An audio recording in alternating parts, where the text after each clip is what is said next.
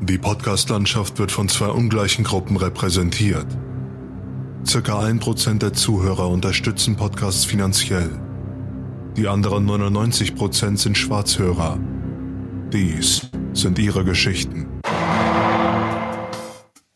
Folge 379 vom Aufwachen-Podcast wird präsentiert von Andreas und Momen. Herzlichen Dank euch beiden.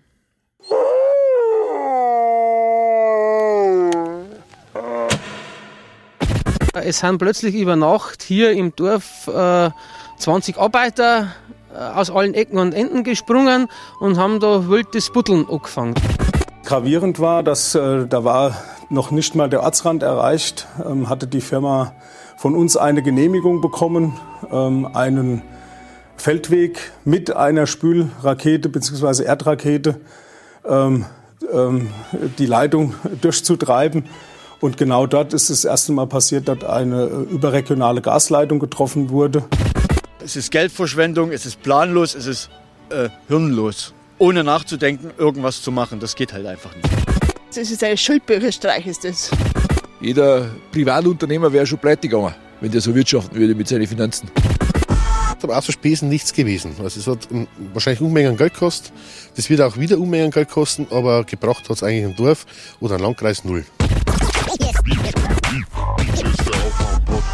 Morgen. Guten Morgen. Morgen. Moin. Hallo. Hallo, guten Morgen. Wir wollen doch nicht in jedes Zelt gucken. Wir wollen doch nicht die Taschen kontrollieren und wir wollen auch nicht mit massiver Polizeipräsenz das Kulturerlebnis stören. Das ist doch nicht unser Ansinnen. Wake up and clear your brain. Time to listen to what people are. Government is lying again and the media is acting insane. It's good to stay in bed and ignore the talking heads, but you can sleep when you are dead, so wake. Sie hat Herrn Brotkorb gedemütigt, noch und nöcher, wenn ich auch oft mit seiner politischen Entscheidung nicht einverstanden war. Er ist wirklich äh, der intelligenteste, den die SPD zu bieten hat und den von Bord zu jagen, das war der größte Fehler, den Frau Schwesig machen konnte. Uh. Mhm. War jetzt aber sehr Heute kryptisch steht, alles. Heute steht einiges an, ja klar. Kryptisch? Ja. Darf ich lösen? Das eine ging ja wahrscheinlich, wo die Polizisten auch gern zum Fusion Festival wollen, aber das Ja. Ticket zu teuer ist. Deswegen wollen die so hin. Du hast vom Fusion Festival schon gehört, ne? Ist ja gut. So, ja. Was war in dem Die Dorf? Äh, es gibt mehrere Dörfer. Wir machen ja wieder Mhm. ein Breitband-Update heute. Und offenbar geht nicht alles so smooth wie in Mecklenburg-Vorpommern. In Hessen zum Beispiel ist, ist das Chaos ausgebrochen. In Hessen? Da werden schon, ja, ja. da werden schon mal komische Er- Erdgasleitungen und so getroffen. Das ist natürlich nicht gut. Eckart, ist das jetzt hier Gas oder Internet? Mm, Aber ist da was Schlimmes passiert? Kannst du das ein bisschen teasern? Ist das Dorf explodiert oder Nö, ist einfach nur einfach Unmut. Nur? Okay. Ja, ja. Ist ja, Oma Erna darf ja jetzt ja nicht zu sehr aufgeregt werden. Man konnte das Gas abstellen, meinst du? Okay. Mhm, Gut. Wir haben heute keine lange Unterstützerliste, aber eine spektakuläre. Wollen wir starten? Wie war denn dein Wochenende? Gut.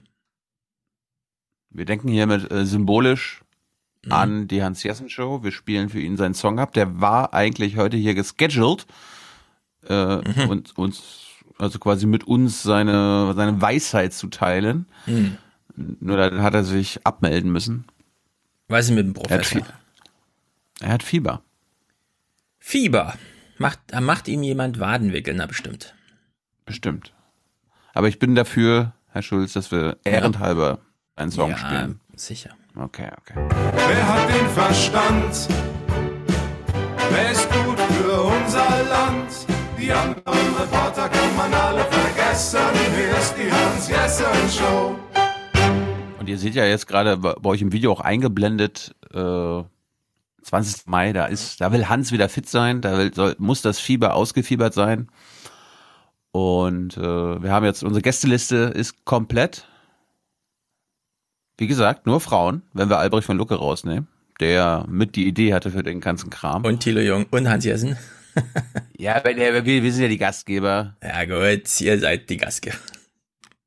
Also wir haben Katja Kipping, Linken-Vorsitzende, Luisa Mhm. Neubauer, Grün-Vorsitzende, glaube ich jetzt schon, und Mhm. äh, Marie Agnes Strack-Zimmermann, die du nicht so mochtest, aber die eine geile Performerin ist, von der FDP. Ja, leider ausgebotet. Leider krass ausgebotet zuletzt. Ja, aber genau, aber genau deshalb wird sie ein bisschen freier reden können. Na, da bin ich mal gespannt. Ich auch. Okay. Ja, also kommt many, am... they are few. Hast schon wieder angemacht. In meinem neuen Setup fällt es mir sehr schwer, Clips zu kürzen oder wieder auszuschalten. Deswegen Warum? beende deinen Werbeblock und dann geht's auf die Tribüne. Ich wollte nur sagen, das geht dann, oh, seid mal um 19 Uhr da. 19 Uhr Richtig, geht's los. um 19 Uhr. 22 bis 22 Uhr müsst ihr den Babysitter gebucht haben. Jo. Das ist aber sehr mutig von dir, das zu sagen. Als ob das da nicht wieder bis Mitternacht geht. Ich weiß ja, äh, bis wann unsere Gäste ihren Babysitter gebucht haben. Ach so, na gut, das ist natürlich das Privileg der Frauen. Sie haben wenig Zeit, weil sie sich um die Kinder kümmern müssen. Naja, Ja, genau. gut. Fertig soweit? Tribüne Moment, auf? Nein. Moment. Ich, ich habe gerade den perfekten Tribünensound noch. Der kam extra aus aus Österreich, darum musste er hier rein. Moment. So, jetzt kannst du abspielen. Ye are many, they are few.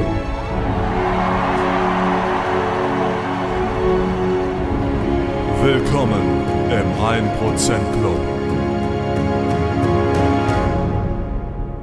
Wir gelangen unverzüglich zur aktuellen Stunde zum Thema. Diese Regierung hat keine Ahnung vom Internet. Ja, also Bodka, damit hat er recht. Mhm. Wir kennen ihn noch vom politischen Aschermittwoch der CSU, als er sich als damaliger Innenminister Österreichs herausgestellt hat als Ihr habt was gegen Ausländer? Achtung, jetzt beginne ich meine Rede. Ich toppe euch alle. Und dann hat er sie alle getoppt. Ja, wer, wer Ja, so uns kann's alle gehen. getoppt hat, war heute Roland und Amir mit ihrem kleinen Song am Anfang, das Intro-Intro. Mhm. Und das davor, der Sound davor, kam von Markus, der sich jede Menge neue Sachen ausgedacht hat. Wir haben jetzt eine unendliche Anzahl von Schwarzhörerschaftssounds, Ja, das kamen sie alle auf einmal. die Stefan und ich alternierend nutzen werden die Mhm. nächsten Wochen und Monate. Danke, Markus. Danke, danke. Dafür bist du, ich mache ihn zum Ehrenproduzenten, Herr Schulz. Ja, ich habe den ersten Schwung schon mal durchgehört. Ist natürlich alles sehr gut. Hm. So, auch zu Dank verpflichtet sind wir Andreas, der hat nämlich 381 Euro geschickt.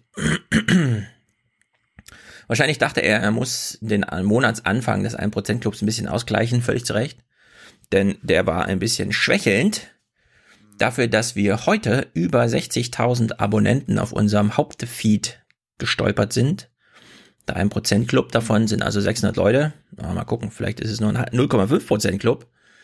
wer weiß, wer weiß. Andreas jedenfalls hat ein wichtiges Anliegen. Er schreibt, ich hoffe, ihr denkt mal darüber nach, Chelsea Manning zu befragen oder etwas zu sagen, weshalb ihr sie zurzeit lieber noch weiter auslassen möchtet.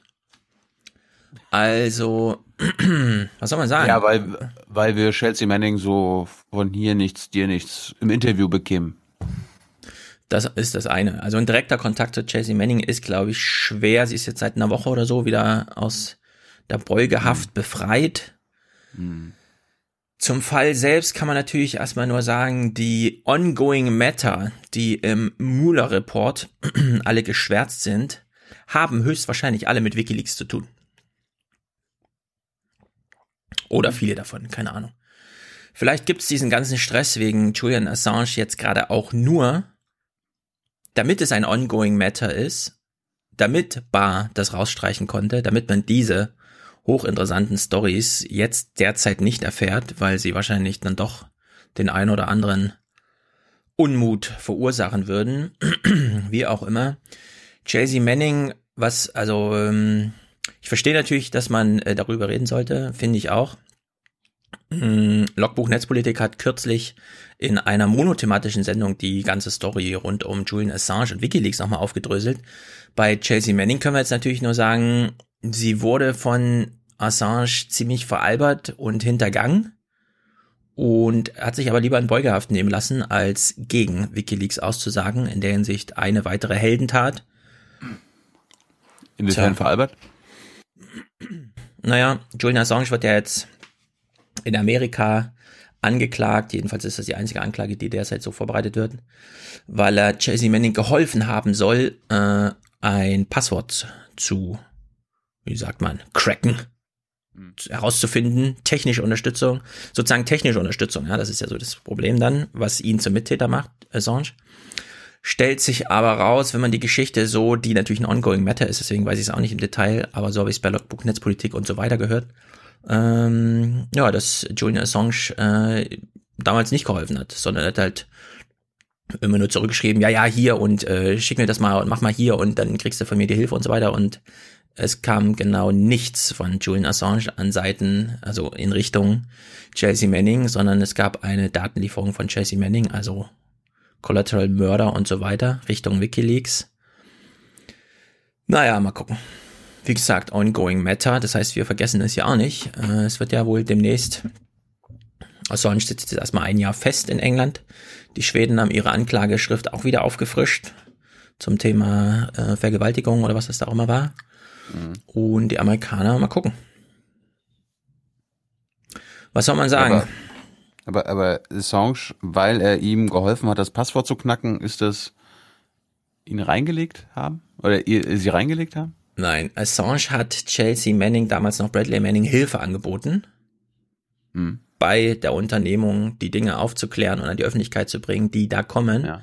Hat allerdings äh, ihn, heute sie, da hängen lassen und einfach nur die Daten entgegengenommen, statt, wie man ja erwarten könnte, wenn man als äh, junger Soldat in der Armee da plötzlich anfängt, ein Gewissen zu entwickeln und die Welt aufklären zu wollen, dass man da vielleicht Unterstützung bekommt, auch wenn wir heute wissen, juristisch gesehen war das natürlich folgerichtig von Assange, äh, diese Hilfe zu verweigern, aber das zu verschleiern, sondern so zu tun als, ja, ja, ich habe das Passwort leider noch nicht hingekriegt äh, zu entschlüsseln, aber mach mal weiter, mach mal weiter. Und dabei hat er gar nicht versucht, überhaupt äh, Passwörter zu entschlüsseln für sie. Und so, also da gibt's ongoing Matter, auf die kommen wir auch noch zurück. Ansonsten empfehle ich da Logbuch Netzpolitik, zumindest in der einen Ausgabe, die datenmäßig, also datumsmäßig, recht nah um die Verhaftung von Assange in London gestrickt kam die raus. Sehr interessant. Mhm. Ja, Andreas, also in der Hinsicht äh, vertagen wir uns mit Chelsea Manning, aber ist natürlich ongoing matter, wie man so schön sagt, ja. Also ich bin, ich glaube schon, sehr vieles im Mueller Report, was geschwärzt ist, betrifft Wikileaks. Deswegen wird das eh nochmal eine etwas größere thematische Welle geben. Ist auch interessant, dass Greenwald das gar nicht interessiert hat, ne? Ja, ähm, was soll er sagen? Halt. Weiß ich nicht. Ich weiß eben auch nicht. Das ist halt, in dem Moment, wo du mit ihm gesprochen hast, war sie auch schon wieder frei und nicht mehr in Beugehaft, glaube ich. Das kam da alles ganz plötzlich. Ja. Ansonsten, da du Greenwald gerade ansprichst, ist, also ich finde es natürlich gut, dass er jetzt auch ein gesunder Esser ist. Mit dem Hintergedanken, ein gesunder Körper macht einen gesunden Planeten. Ja, das hat mich auch überrascht. Ich dachte, er wollte langsam Schluss machen oder so weiter. Dann hat er nochmal fünf Minuten über seine Essgewohnheiten geredet. Hm. Vielleicht wird er dazu selten befragt und war dann mal froh. Ja, finde ich aber ein, äh, wie gesagt. Ja, waren, alles, waren ja alles Aufwachenthemen. Ich wollte mich nur an unseren Aufwachenthemen Genau. Wir kommen ja heute auch wieder zum Artensterben und so weiter. Das ist natürlich eine wichtige Sache. Schon wieder eine Art gestorben? Ah, ja, ja. Äh, Dass er Bolsonaro als so ein Hardliner-Rechten, während die Europäer mehr so weiche Rechte sein sollen, da weiß ich nicht genau, ob man das, wenn man den Kontext mit betrachtet, so sagen kann wie er. Fand ich ein bisschen überraschend. Ja, ich, ich habe so verstanden, der Bolsonaro ist so ein alter, ein alter Mhm. rechter Rechtsradikaler, ne, aus den äh, aus dem 20. Jahrhundert, so kalter Krieg mäßig und die wir haben jetzt die neuen Rechten. Die neuen Rechten sind jetzt nicht mehr äh, antikommunistisch oder anti-amerikanisch, sondern anti-Islam, anti-Islam, anti-muslimisch. Mhm. Ja, ich glaube aber nicht, dass die europäischen, sagen wir mal, hier ist es so alt-right, ja, irgendwie, keine Ahnung. Anders als Bolsonaro ist das hier halt dieses neue Rechte. Ich glaube nicht, dass die hier weniger gefährlich sind, wenn man sich das in Polen anguckt und in Ungarn, wo die ein bisschen mehr Macht haben als 15 Prozent Ja. im Bundestag. Aber diese Aber ich glaub, 15 Prozent im Bundestag, das ist auch strategisch auf Gewalt ausgelegt und Unterdrückung. Ich hatte, ich, ich hatte ihn jetzt nicht verstanden, dass wir jetzt quasi die Gefährlichkeit der Rechtsradikalen vergleichen, sondern einfach nur die, die Art von Rechtsradikalen. Ja, also dass wir jetzt quasi den Bolsonaro nicht als einen AfDler verstehen. Sondern der ist so noch Franz Josef Strauß mäßig, keine Ahnung, sowas. Ja, also, wer weiß. Ich würde jedenfalls nicht Trump aus dem Feuer nehmen und sagen, Bolsonaro ist da um einiges schlimmer, weil Hat, ja gar- hat da niemand gesagt? Na doch, so habe ich es verstanden. Trump wird halt immer noch limitiert von, was es halt so an Institutionen rund um das Präsidentenamt gibt. Ja, das stimmt. Aber von der Person her, ja, wenn Trump machen dürfte, wie er wollte, wäre er doch genauso Bolsonaro. Ich glaube, da haben sich zwei gefunden. Ja. Wir warten es ab. Naja, gut. Moment. Wir- Haupt- Hm? Ich wollte sagen, Hauptsache wir wissen. Wir sind die Guten. Ja, richtig. Das ist das Wichtigste. Moment schreibt, Schwarzhörerschaft beendet. Und jetzt haben wir natürlich Fang du doch mit deinem an. Hast du, da hast du deine schon rübergezogen? Ich kann natürlich, also ich kann natürlich nur blind. Ich sehe aber auch meine sind sehr kurz. Der zum Beispiel. Du bist kein Schwarzhörer mehr, wir sagen Danke. Spende jetzt und hör auf, Schwarzhörer zu sein. Wollen wir nicht heute einfach mal alle vorstellen? Das war der eine, Ja, der ist schon äh, ziemlich gut. Ich gebe fünf Punkte. Ja, kommen nicht noch mehr Hörer, die ihre Schwarzhörerschaft beenden? Okay, warten wir mal ab. Warten wir also mal. Moment schickt uns 300. Wow. Und er schreibt, Schwarzhörerschaft damit beendet, auch wenn mir in meiner Kindheit, als ich einige Male mit einer Hirtenfamilie in den Bergen Afghanistans unterwegs war, also wir haben wieder mal Hörer hier, der Wolf viele schlaflose Nächte bereitete, bitte ich um mehr Wolf, da es auch mal vorkommt, dass ich nicht eure Meinung in vollem, äh, dass ich nicht eure Meinung in vollem Umfang teile, würde ich gerne auch konstruktive Kritik ausüben, vertreten durch Connecting the Dots. Na los. Ja, mal los. Connecting the dots, du Penner! Ja, Moment, herzlichen Dank. Äh, Du warst als äh, Hirtenfamilienanhängsel im Af in den Bergen Afghanistans unterwegs. Wann war das? Wie viele Wölfe gab es da wirklich? Und waren die Wölfe damals auch das Gefährlichste? Schick uns gerne einen Audiokommentar. Wir freuen uns sehr über deine Unterstützerschaft, über dein Schwarzhörer beenden, über dein Anführen des 1% Clubs heute auf der Tribüne. Nimm das Mikrofon, brüll sie voll. Das Spiel dauert heute wahrscheinlich ein bisschen länger. Marc Das schickt. gut für unser Land. Richtig. So eine Haltung. Marc schickt 99,99 und sagt, zack, unterstützt. Mehr in der Mail. Okay, Leute, jetzt muss ich die Mail raussuchen. Das ist gut für Deutschland, sage ich dazu nur. Marc. Mal gucken, was die Suche It is high time we made a decision. Hier. Ah. Die Mail hat auch in den Unterstützerdank gepasst. Äh, vielen Dank für eure Arbeit. Bleibt werbefrei. Grötjes aus München. Marc. Sehr gut. Brötjes? Sagt man vielleicht so in München? Keine Ahnung. Weiß ich nicht. Sollen wir mal demnächst jemanden fragen, der sich in München auskennt? Max vielleicht. Ja, 50 Euro Tina. Was haltet ihr von der GLS Bank als Alternative? Liebe Grüße und vielen Dank. Keine Ahnung. Die habe ich, die hab ich privat zum Beispiel. Ja, für Stockradio habe ich die auch, aber nur dafür. Hm. Bin mir mal unsicher, bei den sind Banken so insgesamt, ja, Genossenschaftsbank und auf der anderen Seite diese GLS-Bank, die, nimmt halt auch nicht einfach nur das Geld auf einem Konto, sondern die schickt einem dann immer Briefe und will, dass man sich irgendwo beteiligt oder keine Ahnung. Überfordert mich immer so ein bisschen, das, alles zu lesen. zweimal im Jahr. Also ich krieg mehr, äh, mehr von meiner anderen Bank, meiner kommerziellen Bankpost, als von GLS. GLS ist Also von meiner kommerziellen Commerzbank Bank bekomme ich nie Briefe, die nervt mich nie. Die hatte noch nie Fragen, was ist denn das alles mit diesen 1 Euro auf diesem Tagesgeldkonto, was sie da kriegen und so. Das ist einfach, ich finde es eine sehr gute Zusammenarbeit, deswegen, aber da der Druck hoch war, habe ich beim, beim Talkradio auch mal gedacht, na gut, GLS Bank, keine Ahnung, kostet dann gleich mal 50 Euro, so ein Konto zu öffnen oder so. Na, keine Ahnung.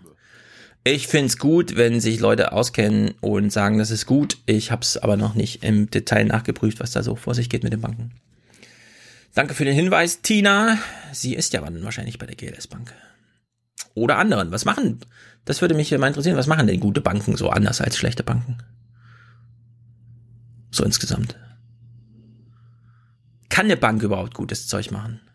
Klar. Bräuchte man nicht so genossenschaftliches, äh, sozusagen serverloses, es gibt nur Klienten und man trifft sich einmal im Jahr und entscheidet, wie mit dem Geld umgegangen wird oder so.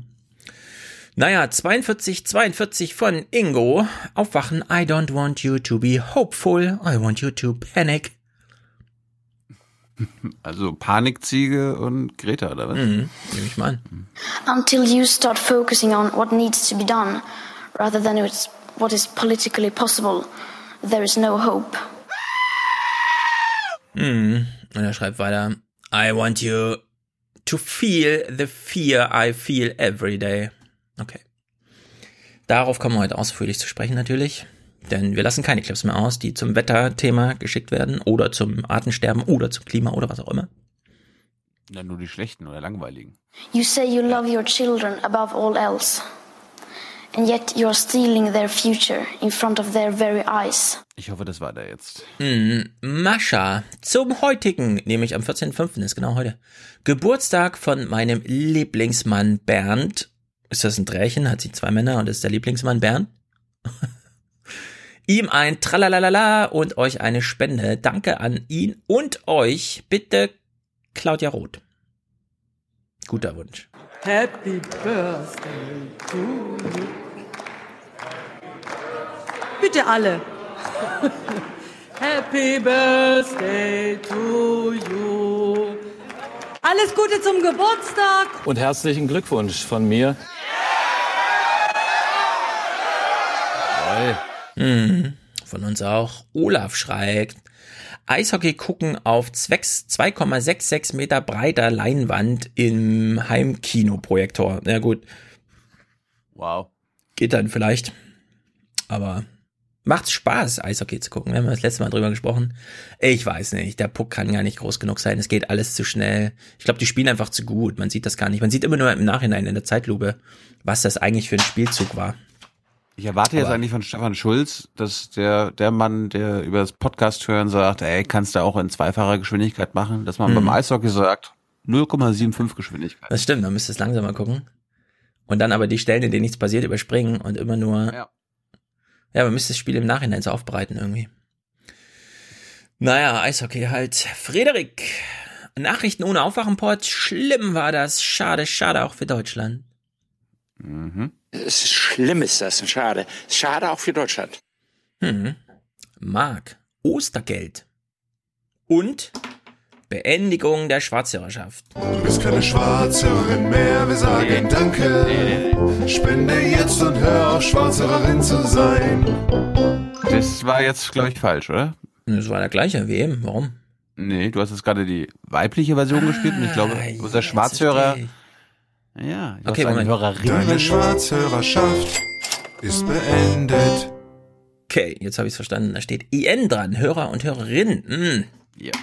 Das ist natürlich detailversessen. Habe ich, dir- gut. hab ich dir extra sogar geschrieben, ja. geschrieben?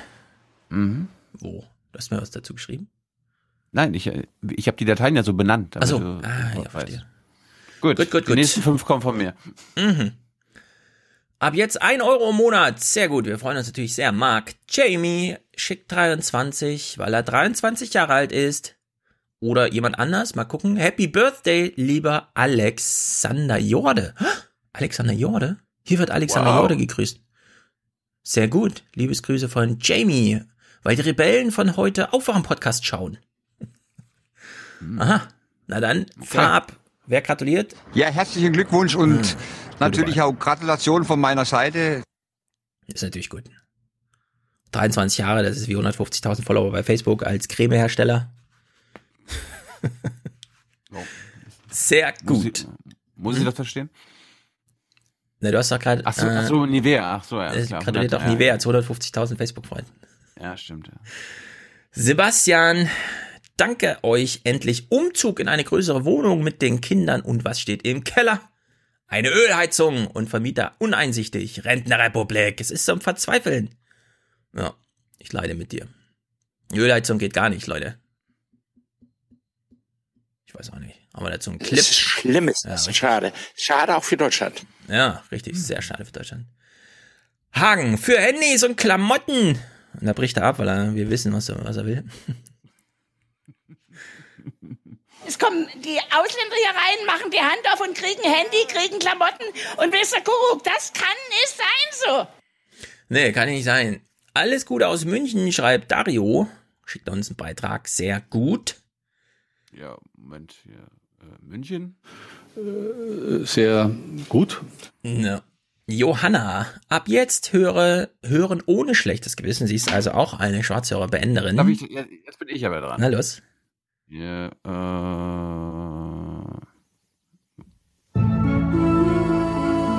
Schwarzhörerschaft beendet.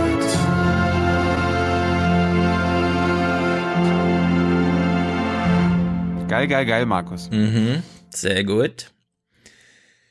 Ähm, Navid unterstützt uns Klaus, David, Steffen, Sebastian. Weiter so. Euch müssten viel mehr Menschen zuhören und endlich aufwachen. Grüße Sebastian.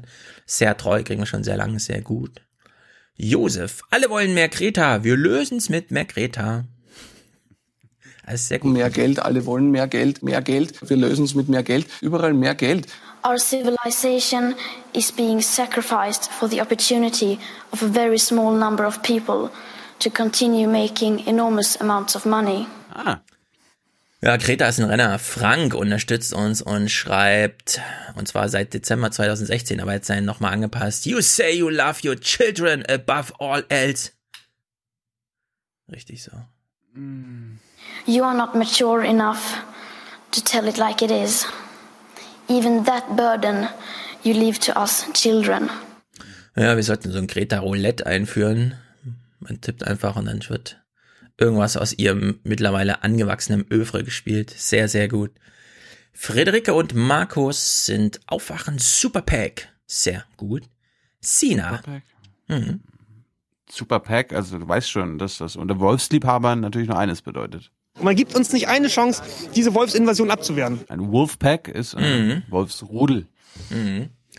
Und, Sina. Und wir, und warum hört man den Aufwachen-Podcast? Weil man zu den Schlausten gehören will. Die Wölfe funktionieren nie so, wie sie sollen. Die sind zu schlau. Also äh, müssen die einen Denkzettel kriegen. Ja, Sina ist weiter auf ihrer großen Reise, 16 Monate, weshalb wir einen halben Rundfunkbeitrag kriegen. Sehr gut. Martin unterstützt uns. Fabian. Ich erhöhe von 5 auf 6 Euro monatlich. Eure Arbeit ist weiterhin wichtig, in der Hoffnung, dass es euch gut geht. Also mir geht's sehr gut. Tilo auch. Hans schwächelt nur heute, der ist dann auch bald wieder da. Keine Sorgen, Leute. Immanuel für Deutschland, für Konstanz. Für Deutschland! Für Deutschland. Ja, Christina unterstützt uns. Annalena unterstützt uns auch, denn steht da Tropfen hüllt den Stein, genau. Kirsten schickt uns einen Aufwachen-Monatsbeitrag statt ihres Kaffees am Bahnhof, weil wir besser wecken. Sehr gut. Robert hat einen Dauerauftrag. Das finden wir natürlich besonders gut. Aus Dresden, Heidenau genau genommen. Florian, dreimal, äh, was, drei Punkt, Max Jakob Ost, Punkt, Euro von meiner Familie, Familienpodcast. Erzählt meiner Frau oft, was äh, ich bei euch gehört habe. Das ist sehr gut. So funktioniert Familienpodcast. Der eine hört's, der andere kriegt's erzählt, damit auch alle Fakten stimmen. Sören für Deutschland, für den Aufwachen-Podcast. Für Deutschland. Für Deutschland! Ja, und damit danken wir dieser genannten Gruppe und weiteren ungenannten Monatswechsel-Unterstützerinnen und Monatsunterstützerinnen, mitten Monatsunterstützerinnen und Unterstützer. Sehr gut, denn ihr wisst ja. Nix ist für free. Genau. For the many. For the many, not, not the few. The few.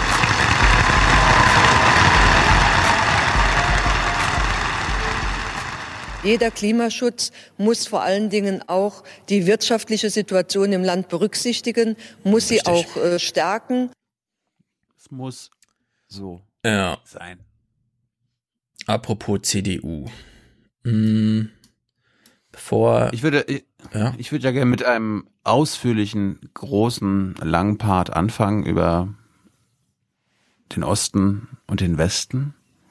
Mach das, dann lass mich nur kurz vorher sagen, ich habe keinen Clip dazu, es ist super aktuell, aber es ist das wichtigste Thema, finde ich, dieser Tage. Und zwar die Grundsteuerreform. Ich weiß, ein langes, kompliziertes Wort, viele sind genervt, auch Thilo rollt schon die Augen, aber ihr könnt bei mir im Talkradio bei Jenny als Fachfrau auf diesem Gebiet, weil sie das auch beruflich im Finanzamt macht, nachhören.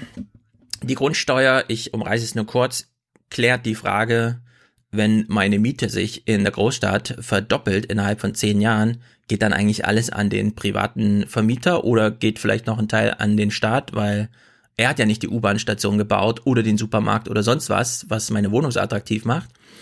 Jedenfalls gibt es bei dieser Grundsteuerreform ein äh, Bundesverfassungsgericht-Urteil, das sagt, entweder ihr habt 2019 eine neue Grundsteuerreform, dann habt ihr fünf Jahre Zeit, die äh, na, irgendwie einzugliedern in dieses deutsche Gemeinwesen und 15 Milliarden Steueraufkommen zu erwirtschaften, oder sie läuft einfach aus.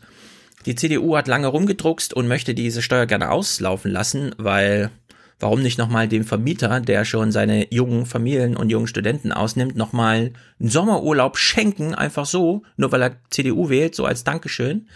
Und gestern ist tatsächlich der Sündenfall passiert. Hat er sich aber verdient.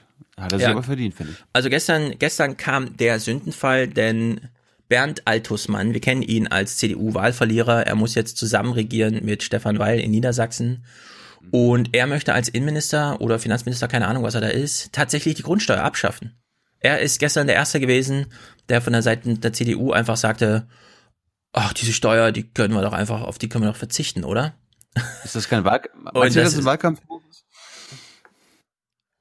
Ist mir völlig egal, was es ist. Wenn die Grundsteuer ausläuft und die CDU sich hier durchsetzt und es 2020 keine weitere Erhebung von Immobilienbesitzern gibt, die nur deswegen diese Rendite einstreichen, weil sie durch Zufall vor 20 Jahren in Großstädten Grunderwerben äh, erworben haben, dann, also dann, dann haben wir Trump-peske Politik in Deutschland. Das darf überhaupt nicht sein. Nee, Deswegen, nee, nee, äh, da, bin, da, da, bin ich dagegen. Ich spekuliere darauf, dass mir irgendjemand mhm. ein Wohnhaus vererbt. Mhm. Ich möchte an diesen Profiten, wenn dann so viel es geht, genießen können. Und ja. ich will mir das nicht von dir madig machen lassen. Nee. Ich habe zwar, ich habe zwar keine Eltern und keine reichen Freunde, die, wo das jetzt realistisch ist, dass ich das vererbt bekomme, aber wenn, mhm. dann möchte ich das auch genießen können. Und ja, es, also es geht, es geht, es geht mir um den Sack, deine soziale Ader.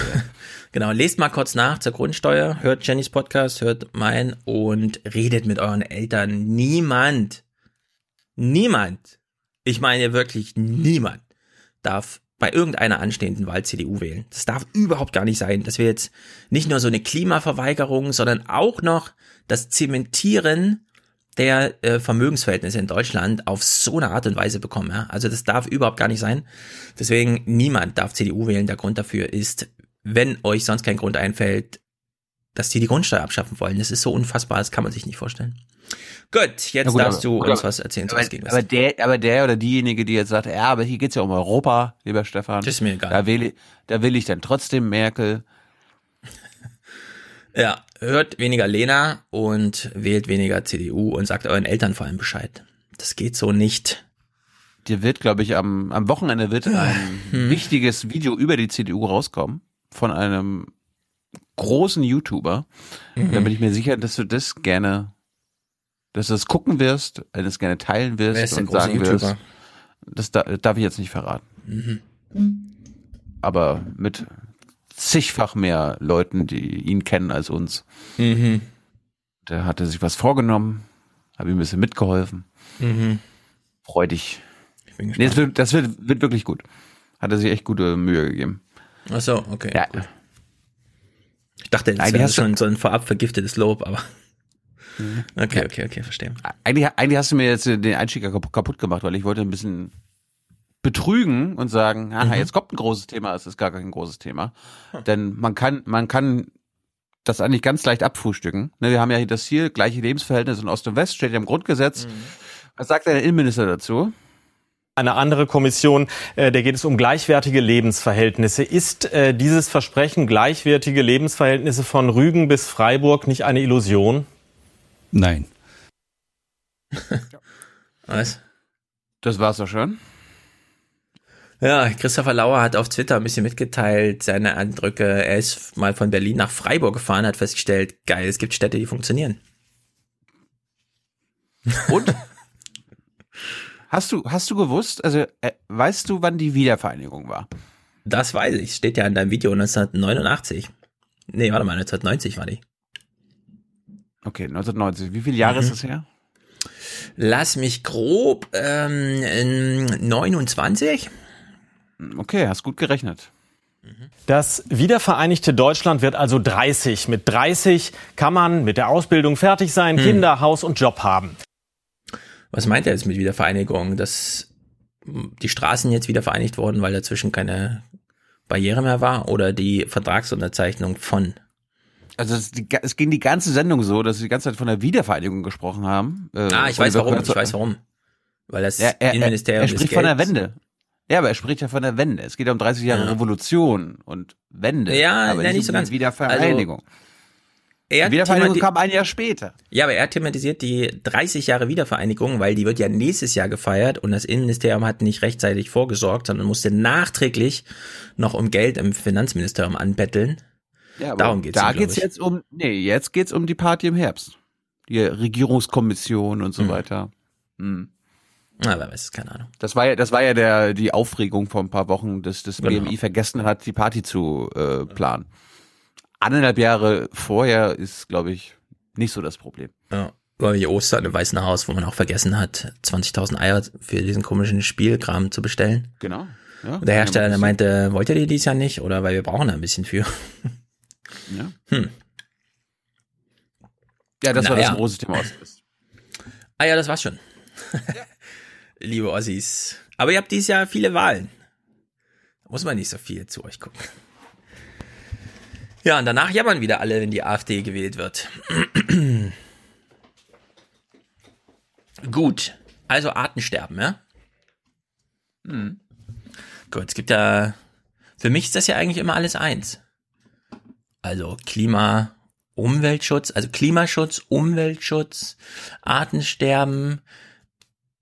Ich weiß nicht, immer wenn ich, wenn ich sowas höre wie plötzlich Artensterben findet statt und es kann genauso schlimm sein wie der Klimawandel, denke ich mir immer, hey, das ist doch das Gleiche irgendwie. Also wegen dem Klimawandel steht, sterben doch die Arten Arten aus und so weiter. Aber wie auch immer, man kann es auch andersrum betrachten, weil die Arten aussterben und nicht mehr äh, die ganzen Wüsten vollscheißen und einmal platt trampeln, passiert ein Klimawandel, weil dann da weniger wächst und so. Aber gut, man kann es auch getrennt beobachten. Wir lassen uns mal von Karim Joska einführen ins Artensterben, weil letztes Jahr gab es ja auch wieder, äh, letzte Woche von der UN einen großen Bericht. Guten Abend. Es stehe das sechste Massensterben der Erdgeschichte bevor, sagen Mhm. Wissenschaftler. Und man könne das, was gerade passiert, mit dem fünften vergleichen, dem Aussterben der Dinosaurier vor 60 Millionen Jahren. Ist so ein bisschen, kann man Scherzfragen draus machen, ne? Industrie 4.0. Ja, wenn du mit so einem Buzzword kommst, was war denn die Industrialisierung 1, 2 und 3?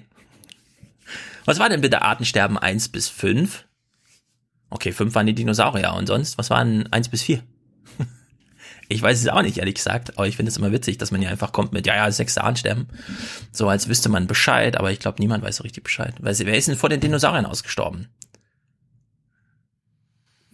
Ist da überhaupt jemand muss ich ja ausgestorben? nicht wissen. Ja, ja, doch, doch. Also ich habe davon keine Ahnung. Ich dachte immer, die Dinosaurier waren die ersten, die und dann eben auch extern bedingt. Aber gut, es gab halt schon Es geht, ja, es geht ja bei diesem Massenaussterben immer um die dominante also viel- Art. Genau, dominante Tiere sterben dann weg und es bleiben kleinere übrig und die entwickeln Hm. sich dann wieder weiter und so weiter. Ja. Ja. Soweit so klar, weil es heißt ja Artensterben, das steckt im Begriff. Aber wer, welche Art ist denn vor den Dinosauriern ausgestorben? Rätselraten, ich weiß, ich weiß es nicht. Die nicht Vorgänger nachgeguckt. vom Dinosaurier halt. Richtig, die Prädinosaurier. Na gut. Jedenfalls, jetzt kommt ein Bericht und den fand ich, deswegen müssen wir das gleich mal kontrastieren, den fand Adam ich richtig Eva. Adam und, oh Mann. Ah, Adam und Eva. Ah, die sind da erst vor 6000 Jahren ausgestorben. Ausgestorben vor allem. Gut. Ja, älter, älter sind die Dinosaurier auch nicht. Vielleicht meint es ja auch nicht nur Tiere oder Wirbel, irgendwas, keine Ahnung, äh, Geschöpfe, sondern Pflanzen. Vielleicht sind irgendwann mal Pflanzen ausgestorben. Ja. Ich kann mir vorstellen, Oma Erna rätselt genau vorm Fernseher so wie wir und sie freut sich, dass die Moderation einfach weitergeht, weil da muss ich nicht drüber nachdenken. Ist auch zu Recht. Jedenfalls, diese Berichte hier fand ich ziemlich gut. Man ist zu den Winzern gefahren und hat sich das Problem mal schildern lassen. Reben, soweit das Auge reicht. In Rheinhessen baut Winzer Roland Doll Wein an, in fünfter Generation, und die sechste schaut ihm schon auf die Finger. Das Credo der Dolls, mit der Natur arbeiten, nicht gegen sie. Wir haben einen Spagat zwischen äh, Wirtschaftlichkeit, das muss die Familie ernähren, und äh, wir wollen aber auch unsere Landschaft und unsere Böden erhalten, sodass das in 100 oder 200 Jahren und mehr auch noch nötig ist. Und äh, da ist sicherlich ein großes Verantwortungsbewusstsein da. Aber es geht immer noch ein bisschen mehr und da werden wir weiterhin dran arbeiten. Mhm. Also man möchte, dass das, was man tut, auch in 200 Jahren noch möglich ist und da geht bestimmt ein bisschen mehr und man wird da vieles für tun. Okay. Die Frage ist jetzt, wie groß ist der Aufwand? Wie groß ist eigentlich der Aufwand, damit so ein Weinberg auch in 200 Jahren noch funktioniert, wie er heute funktioniert? Wir wissen ja, Weinberge werden extra mitten in die Sonne, ja nicht gesetzt, aber es werden die Hänge genommen, die in der Sonne sind. Das heißt, mehr Sonne, mehr Wärme ist für die jetzt nicht so ein Mega-Problem, oder? Eigentlich könnte man sich doch freuen. Mehr Klimawandel, geil, dann haben wir französische Weine auch hier bei uns. Ist eigentlich ganz gut. Jedenfalls, wie groß, wie groß ist der Aufwand, einfach mal ein bisschen besser, nachhaltiger Weinbau zu betreiben? Als Bodenschutz dient das Gras in jeder zweiten Zeile. Es verhindert Erosion und Bodenverdichtung, wenn Doll mit schweren Landmaschinen darüber fährt. Daneben sprießen Kräuter und Gräser. Auf Freiflächen lässt der Winzer Wildblumen wuchern, besserer Lebensraum für Insekten als kahlgemähte Böden. Ja, ist es jetzt ein grandios schwerer Aufwand oder mm, eher so ein Selbstläufer? Es wird, es wird nicht zu machen. Ja, es wird einfach mal nicht abgemäht, es wird nicht alles gemulcht, ja, mit irgendeinem Zeug. Man lässt einfach mal das Gras stehen, was da also wächst. Hm. Denken wir natürlich schon wieder an unsere menschliche Intelligenz. Äh, ist die Natur tatsächlich klüger als wir, ja? Also schafft sie es besser, als wir es jemals hinbekommen, man muss sie noch machen lassen. Ist das so der Tenor? Sie sind noch mal ein bisschen weitergezogen zu einem anderen Winzer. Das Mosel-Projekt ist Teil eines bundesweiten Programms. Steillagenwinzer Sven Zerfass etwa hat in seinen Projektflächen extra Wildkräuter ausgesät. Sie locken Insekten an, sorgen für Artenreichtum im Weinberg. Man merkt irgendwo, dass das klingt vermessen, aber dass, dass die Rebe sich irgendwo in diesem Umfeld auch ein Stück weit wohler fühlt als, als äh, letztlich in einem ja, durchgemulchten Weinberg, wo halt kein Leben ist. Aha.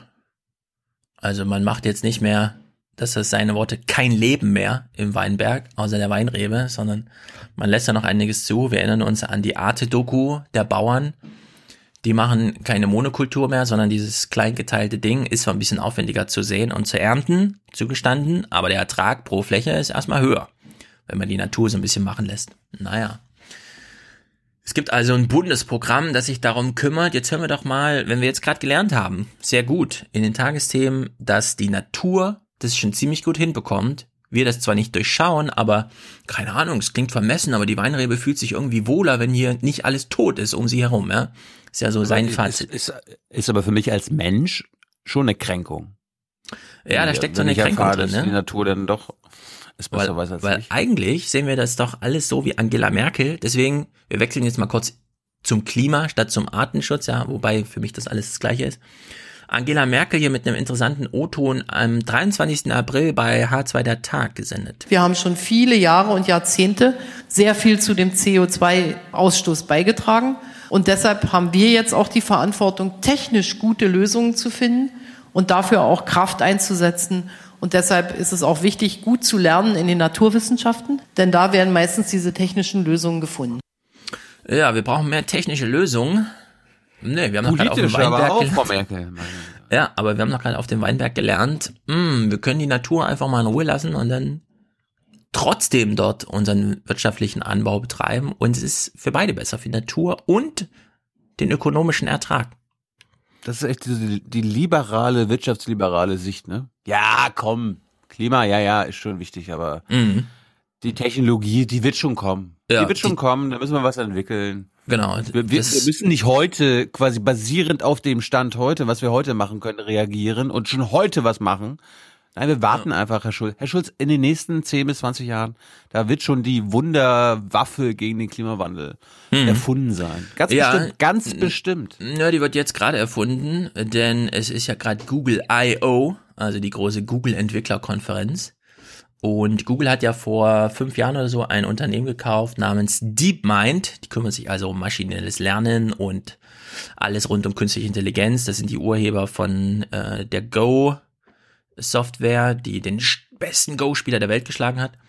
Mustafa, einer der Gründer dieses Unternehmens, stand äh, letzte Woche auf der Bühne bei Google und hat mal seinen Tenor vorgebracht und den hören wir jetzt uns mal zwei Minuten an. My name is Mustafa. I'm co founder of DeepMind. And this morning I want to tell you a little bit about the work that we've been doing to use machine learning and AI to tackle climate change. You may be familiar with our mission. Um, our mission is to try to solve intelligence. And the core motivation that led us to set up this mission when we started the company in 2010 was to try to address the key question what if we could distill what makes us unique and exceptional as a species our minds, our intelligences, our capacity to be creative, to plan over long term sequences, to have really incredible intuition for discovering insight in complex social systems? What if we could extract the essence of that into an algorithmic construct? Wouldn't it be incredible if we could use that and take advantage of parallel compute, access to vast amounts of training data, and use it to do really important uh, things in the world? And I think what's at stake in the world is that many of our most challenging problems are actually intractably complex, from science to macroeconomics to weather modeling. We're overwhelmed by the complexity of the systems around us. We've got tons and tons of data, but trying to extract insight from that data and learn the relationship between cause and effect well enough to be able to make meaningful predictions in these environments is becoming more and more challenging. So the key question is what if we were able to use the sorts of systems that we've been developing and try and extract new insight, but actually use that to turn insight into real action, to actually affect these stuck social challenges?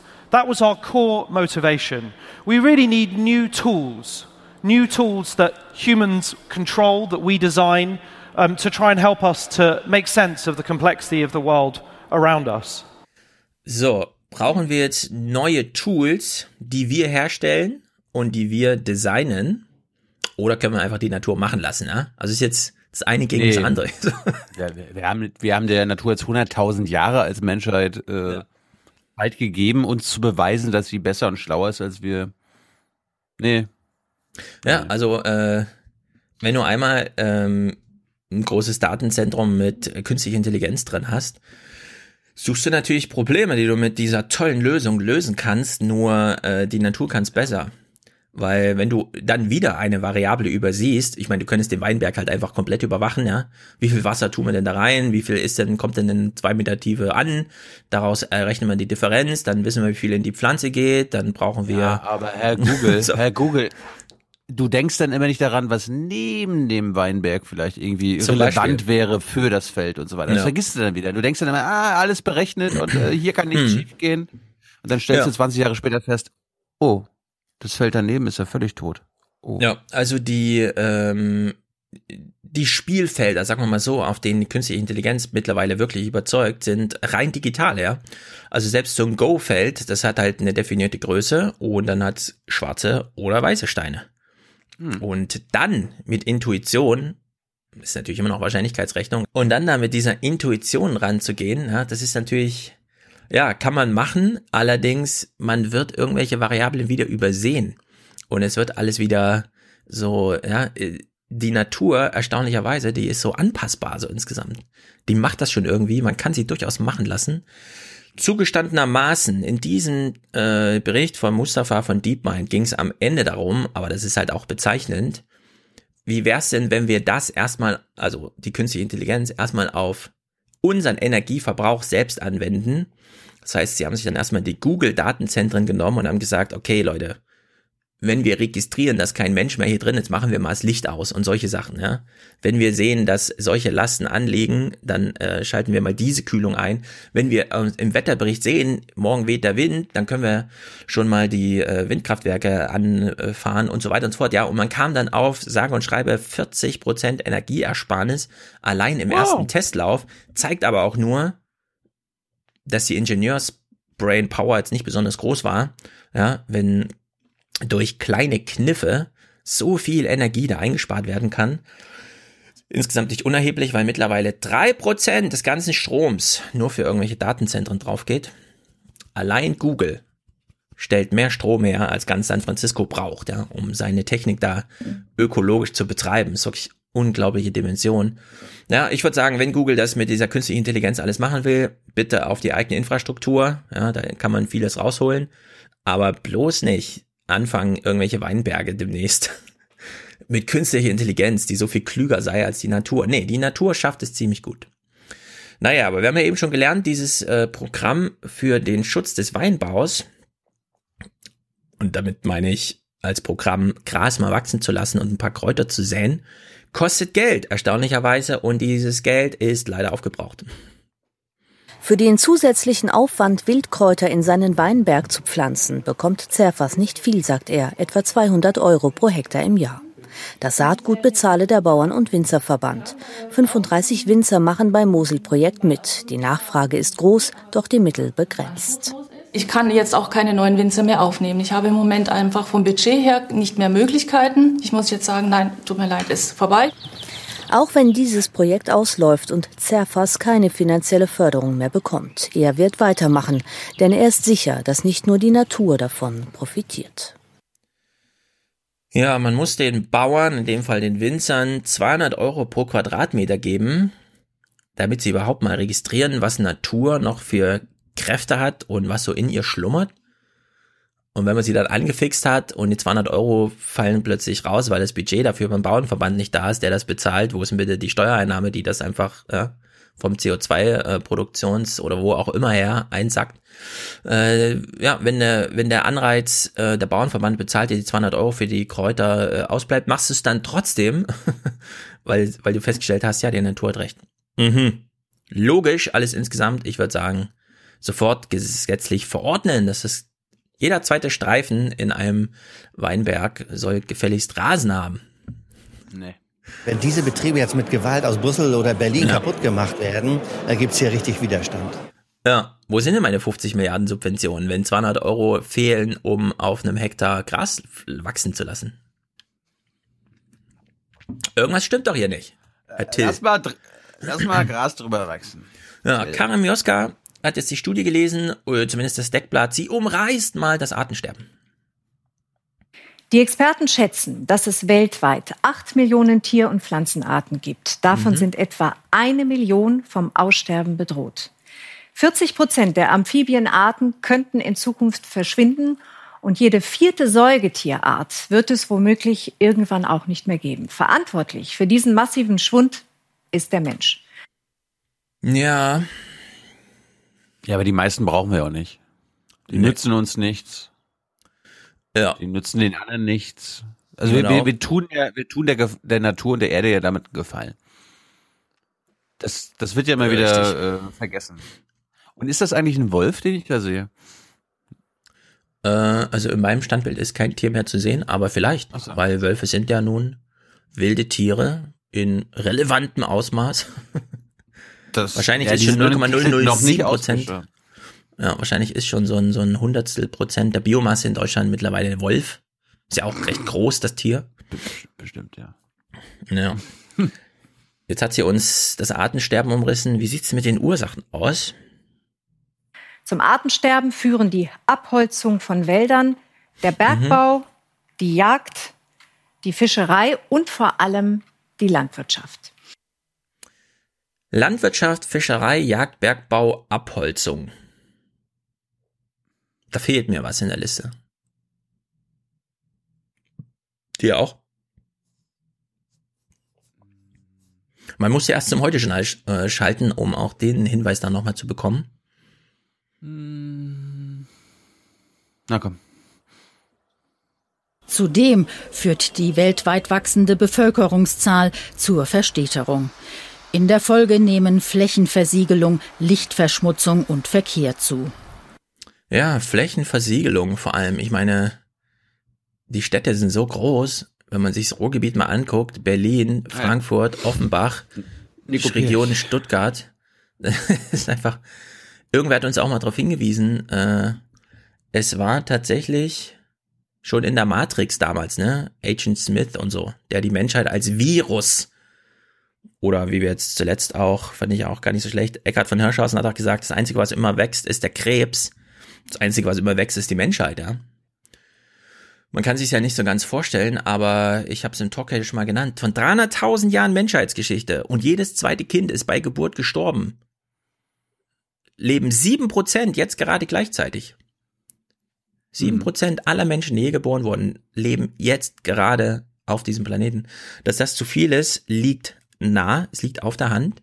Als der Club von Rome seine ähm, Grenzen des Wachstums vorgestellt hat, haben nicht mal halb so viele Menschen auf der Erde gelebt wie jetzt. Also Wirtschafts-, äh, Bevölkerungswachstum sollte man da schon mit nennen, äh, ja, anstatt einfach nur Landwirtschaft und so weiter, sondern diese Versiegelung, Verstädterung, also einfach die pure Anzahl an Menschen auf diesem Planeten überfordert ihn eben auch. Aber gut, zurück zu den Tagesthemen. Schon jetzt hat der Mensch drei Viertel der Naturräume auf den Kontinenten erheblich verändert, zum Beispiel durch das Umgestalten ländlicher Räume. Und das betrifft auch zwei Drittel der Meere, zum Beispiel durch massive Fischerei. Hm, so ist das halt. Sehr viele Menschen brauchen sehr viel Fläche, Essen, alles Mögliche. So, und jetzt Josef Settele, Helmholtz-Gesellschaft, äh, Zentrum für Umweltforschung. Der war jetzt häufiger hier zu sehen, äh, finde ich auch ganz gut so insgesamt, denn er macht das eigentliche Argument. Ist so ein bisschen schwierig zu greifen irgendwie, ja. Wir hangeln uns ja auch hier von einem zynischer Beobachtung zum nächsten Witz irgendwie, um zu sagen, die Natur, die Natur ist klüger als wir, aber er, er umreißt es zumindest mal. Albatrosse sind vom Aussterben bedroht, ebenso die Elefanten der Serengeti. Noch nie seit Existenz der Menschheit sterben so viele Tier- und Pflanzenarten aus wie gerade jetzt, so der Artenschutzbericht, der heute vom Weltbiodiversitätsrat in Paris vorgestellt wurde. Wir nutzen überall Pflanzen, wir ernähren uns davon und wir müssen die Systeme aufrechterhalten und die basieren eben auf ja, Interaktion von verschiedenen Arten. Und wenn die verloren gehen, riskieren wir eben die Funktionsweise unserer Systeme. Ja. Also die Intelligenz sozusagen, diese natürliche Intelligenz liegt in diesem großen Zusammenspiel. Das ist dann übrigens echte Komplexität, weil es ist immer mehr als eine Lösung denkbar für irgendwelche Probleme, keine Ahnung. Zu viel, äh, zu viel Hufwild im Wald, na, da muss halt ein, äh, ein Jäger her, ja, ein Wolf, der sich da einfach mal drum kümmert. Könnte auch ein Bär sein. Ja, andernorts auf der Welt ist es ein Tiger wie auch immer, ja. Also die Natur hat da immer irgendwie so Antworten, um so Balancen herzustellen. Beziehungsweise, wenn dann irgendwann eine äh, Art mal dominant wird, ja, wird sie halt ausgerottet mit so einem großen Artensterben, wie wir es jetzt gerade erleben mit der Menschheit. Aber die Natur kriegt das schon immer irgendwie gut hin. Da fehlt mir irgendwie so eine, ich weiß auch nicht. Ja, aber das Motto, es- Menschheit, das, das Motto der Menschheit aktuell ist ja, also wenn wir schon untergehen, dann nehmen wir aber andere mit. Eine Million andere Arten noch. Ja, das stört nur die anderen nicht. Also dieses Reflexionsvermögen ist ja einfach in einer Kuhherde nicht gegeben, ja, oder so. Es ist ja, das ist halt eine typisch menschliche Angelegenheit, die hier noch noch nicht. Vielleicht vielleicht können wir irgendwann AI den Kühen geben oder so. Ja, also ohne jetzt so in Intelligent Design oder so abzurutschen, aber in dieser hohen Variabilität, die 8 Milliard Millionen Tierarten bedeuten, liegen gewisse Lösungen für Balancen, die notwendig sind, um Systeme aufrechtzuerhalten, die allerdings auch kippen können, wenn einer da einfach zu krass eingreift und natürliche Selektion auch noch ausmerzt, so wie die Menschheit. Dann hat man halt so was wie äh, der Settele hier beobachtet. Finde ich ziemlich gut, ehrlich gesagt. Naja, jetzt wird der Bericht vorgestellt. Da gibt's auch n, eine richtige Type. If we do not act now, Wenn wir nicht sofort handeln, werden viele der eine Million bedrohten Arten aussterben. So wie der Dodo hier auf meiner Krawatte. Es geht ebenso um Dringlichkeit. Ich trage Manschettenknöpfe mit Uhren drauf. Die zeigen mir und erinnern mich daran, dass es keine Zeit zu verlieren gilt. Ja. Robert Watson hat Manschettenknöpfe, auf denen die Uhr 5 vor 12 zeigt. Und zum Glück ist jemand wie er Präsident des Weltbiodiversitätsrats, weil dann macht er eine Pressekonferenz so, dass sie auch uns gezeigt wird. Krawattenpolitiker, ja, kennen wir ja von der AfD. Warum nicht? Er hat genauso auch eine Frisur, die sich anbietet, darüber die Öffentlichkeit zu managen, aber gut. Jedenfalls sehr interessante Wissenschaftskommunikation. Den Checkpot hat allerdings das Heute-Journal eingefahren. Die haben nicht einfach nur einen O-Ton aus der Pressekonferenz, sondern die haben ihn interviewt. Oh. Der Mangel an Biodiversität ist ebenso wichtig wie der Klimawandel. Das Artensterben ist nicht nur ein Umweltthema, es geht auch um Wirtschaft, um Sicherheit. Es ist ein soziales und moralisches Thema. Die Zeit zu handeln ist jetzt. Ja, sehr viel mehr bei rum kam da aber auch nicht, außer halt das, was er auch auf der Bühne gesagt hat. Aber gut, dass ihr das exklusiv habt, liebes Heute-Journal. Ja, aber Dafür, wann, erklär, wann erklärt mir jetzt das Tagesthemen oder Heute-Journal, mhm. wie das denn zu machen ist, also dieser Artenschutz, so dass unser Wohlstand nicht gefährdet ist? Mhm. Als, als CDU-Wähler ist mir das am wichtigsten. Ja, da, da hast du wieder deine naive Brille eines frechen Kinderreporters auf, denn hier ich ist ein Erwachsenen-Nachrichten. Ich bin hier für die Bewahrung der Schöpfung, ja. beziehungsweise für die Bewahrung der Wertschöpfung. Und darum naja, ist mir das hier wichtig. Ja, also die, sagen wir mal so, die Antwort gibt's natürlich nicht, ne? Weil das hieße ja wieder, man müsste jetzt über CO2-Steuer und Oma Erna, die sich beschwert und auch Macron wurde fast aus dem Amt gejagt, weil jemand eine Ökosteuer eingeführt hat und so weiter und so fort. Müsste man alles thematisieren. Kurze Frage, also gab es O-Töne vom Umweltministerium, vom Landwirtschaftsministerium zu diesen, zu dieser Berichterstattung ähm, oder wird das ähm, getrennt? Oder das getrennt? Gab's in dem Fall nicht. Wir gucken allerdings gleich. Na, warte, also, pass auf. Also das wäre schon mhm. wichtig, wenn Oma Erna äh, weiß, welche politischen Verantwortlichen da nichts machen, zu wenig machen oder mhm. genug machen. Das finde ich auch, da hast du absolut recht. Und wir äh, schweifen nochmal kurz ab in die Klimapolitik. Und zwar nur aus dem Grund, da gab es einen konkreten Vorschlag da du es gerade ansprichst, du warst ja Freitag nicht in der REC-PK, aber war Hans da oder so? Gibt es ein Dokument? Habt ihr es irgendwie dokumentiert? Was Freitag Nein. passiert ist? Ja. Nein. Ich glaube, das ist hier von Freitag. Wir hören mal kurz beim Deutschlandfunk. Macron hat Vorschläge gemacht und Merkel hat sich dazu verhalten.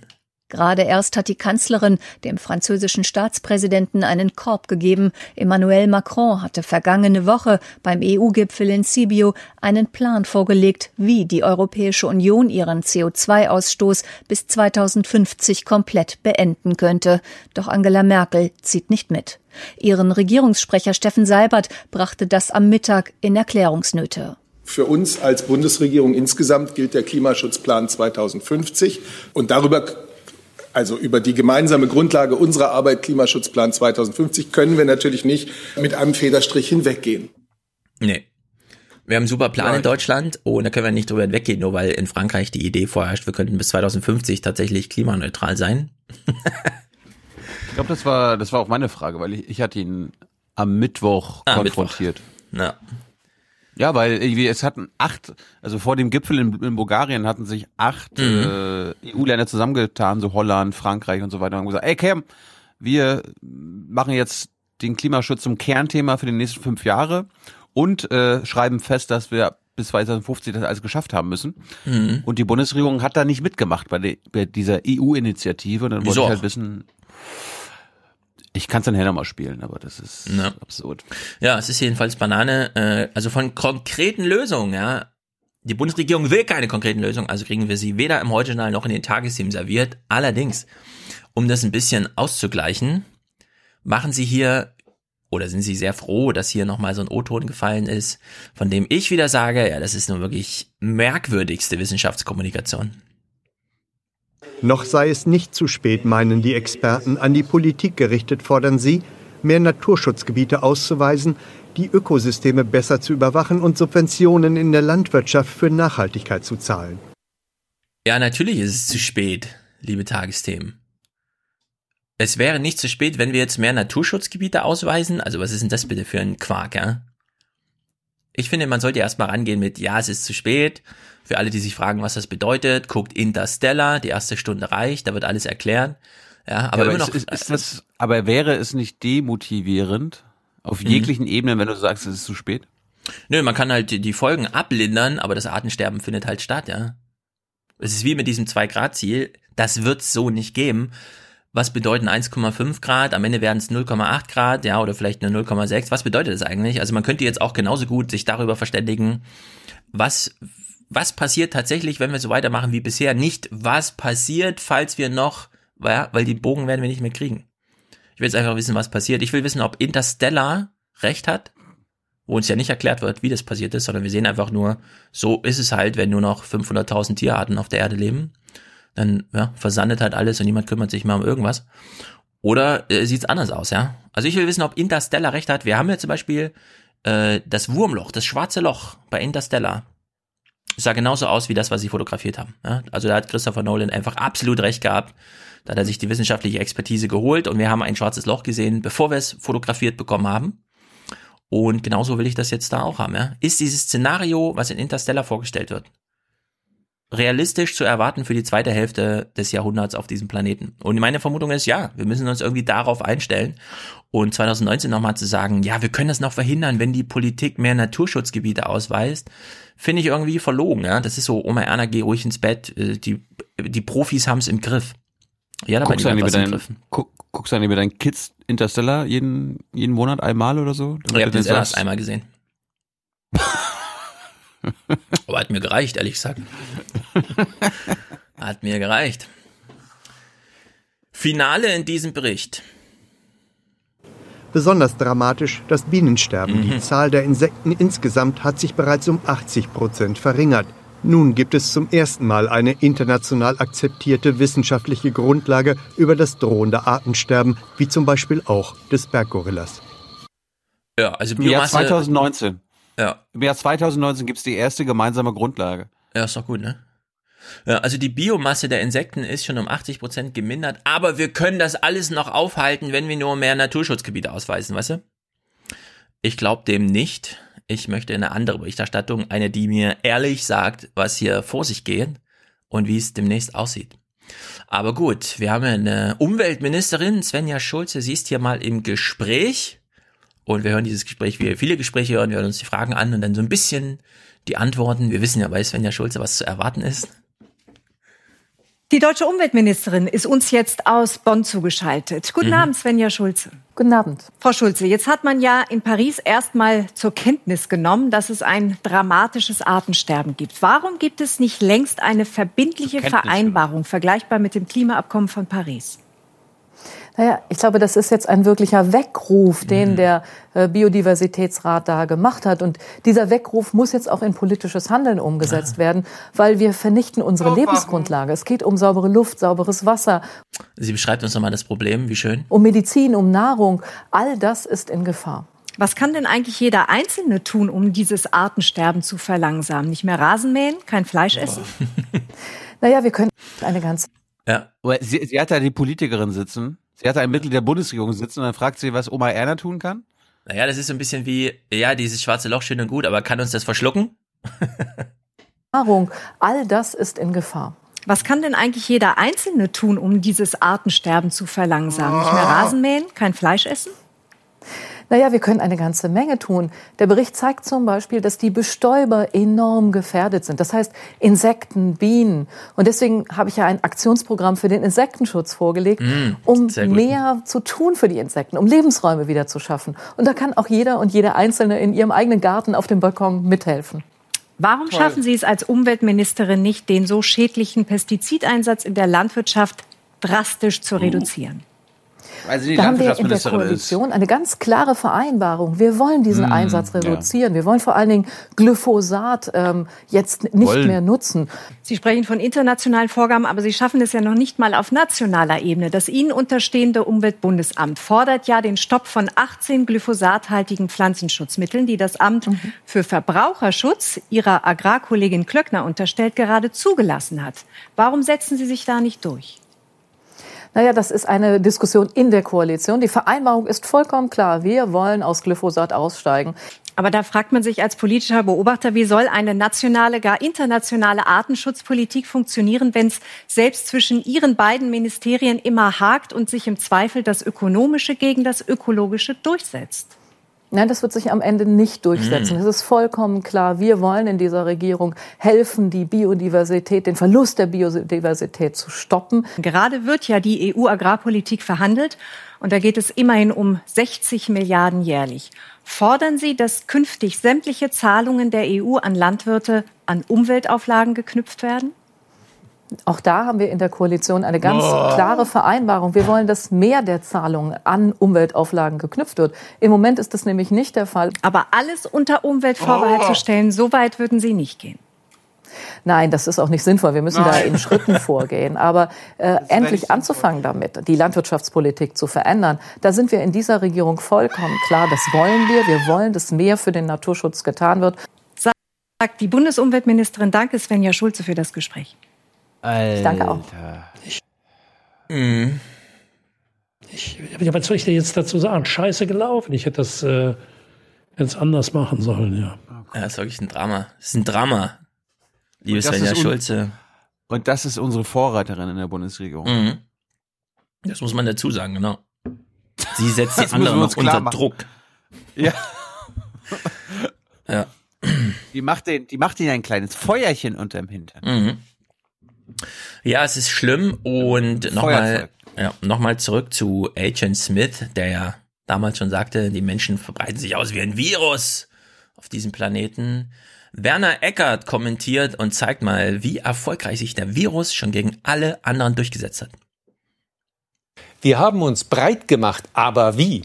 Von allen größeren Landtieren stellen wir selbst die Menschen ein Drittel der Masse. Unsere Nutztiere knapp zwei Drittel und Sie ahnen es, da bleibt nicht mehr viel. Drei bis fünf Prozent für die Vielfalt aller Arten, die wir so die Wilden nennen. Die Wildlings, ja. wie, bei, wie bei Game of Thrones, geil.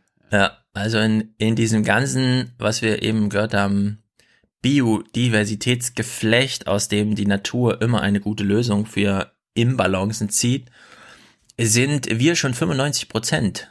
Also wir und unsere Kühe und unsere Schweine. Es geht überhaupt nur noch um 5 Prozent des restlichen Lebens äh, auf der Erde. Also Wirbeltierlebens, mal die Insekten rausgenommen und so, aber die haben ja ihr eigenes Massensterben. Das ist schon äh, nicht ohne. Kommentar geht noch ein bisschen weiter. Und dann fassen wir uns mal in die eigene Nase. Naturnahe Gärten, weniger Fleisch, weniger Autofahren, da kann jeder was. Was nicht geht, die Leier, das hat es doch schon immer gegeben. Wir kleinen Menschlein können doch gar nicht schuld sein und uns fällt schon noch was ein. Uns fällt schon noch was ein. Ähm, ja, also Glenn Greenwald ist hier mein Vorbild. Gute Diät, guter Planet. Werner Eckert macht hier nochmal den, äh, den eigentlich interessanten und auch wichtigen Punkt. Der ist nicht so schlecht. Fleisch? Klar. Okay. Warum? Weil es mir schmeckt. Ein solches Artensterben hat es bisher fünfmal gegeben in der Erdgeschichte, natürlicherweise. Aber das ist alles andere als ein Trost, denn jedes Mal hat es die Welt völlig verändert. Wer vorher oben auf war, der hatte dann das Nachsehen. Bei diesem sechsten Mal sind wir selbst der Auslöser. Die Wissenschaftler warnen uns, dass wir am Ende auch die Opfer sein könnten. Ja, denn den, wie soll man sagen, diesen Staubwinter nach dem Kometeneinschlag, den der, nehmen wir mal an, das ist so passiert bei den Dinosauriern. So einig ist sich die Wissenschaft ja nicht, aber überlebt haben dann wirklich erstmal die kleinen Reptilien, ne? die so fast gar nichts brauchen. Krokodile zum Beispiel, die essen so einen Happen und liegen erstmal zwei Wochen rum. Das ist keine Zukunft, die dem Menschen gefallen würde.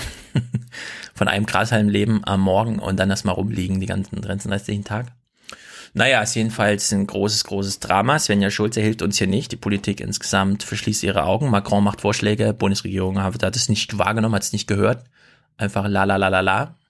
Und so weiter und so fort. Ich, mich würde interessieren, wir haben ja auch kluge äh, Audiokommentatoren. Heute zum Beispiel wieder Lin. Ich habe den Kommentar noch nicht gehört, aber dieses Szenario in Interstellar, das dort ganz bewusst vorgestellt wird als es ist halt so. Die Erklärung kann man, also wird im Film nicht geliefert. Es ist halt einfach so, da kommen ja, äh, Staubwolken und machen alles kaputt und auf den Feldern wächst nichts mehr Nahrhaftes, ist das äh, eins, mit dem man rechnen muss. Bisher hat Christopher Nolan immer recht gehabt, der Joker, ja, den ja, ja sehen wir ja, die Leute verhalten sich auch wie Joker. Sobald sie es im Fernsehen gesehen haben, dass es das geht, haben wir Joker Absolut. plötzlich als Präsidenten und so. Hm. Bist du, bist du bereit für lokale Nachrichten? Ja. Wir gehen mal nach Braunschweig in Niedersachsen, die haben sich gedacht, ja, hier Bienen und so weiter sind gerade ein trendy Thema, ne? Und äh, der Stefan Schulz hat ja auch irgendwie was vom Artenschutz erzählt und Artensterben und da können wir ja nicht mitmachen. Das ist schlecht für das Klima und unsere Umwelt. Da müssen wir was machen. Und Braunschweig hat sich gesagt, wir wollen Bienenstadt werden. Wir wollen die Stadt werden, wo die meisten Einwohner Bienenstiche haben und das ist das Ziel.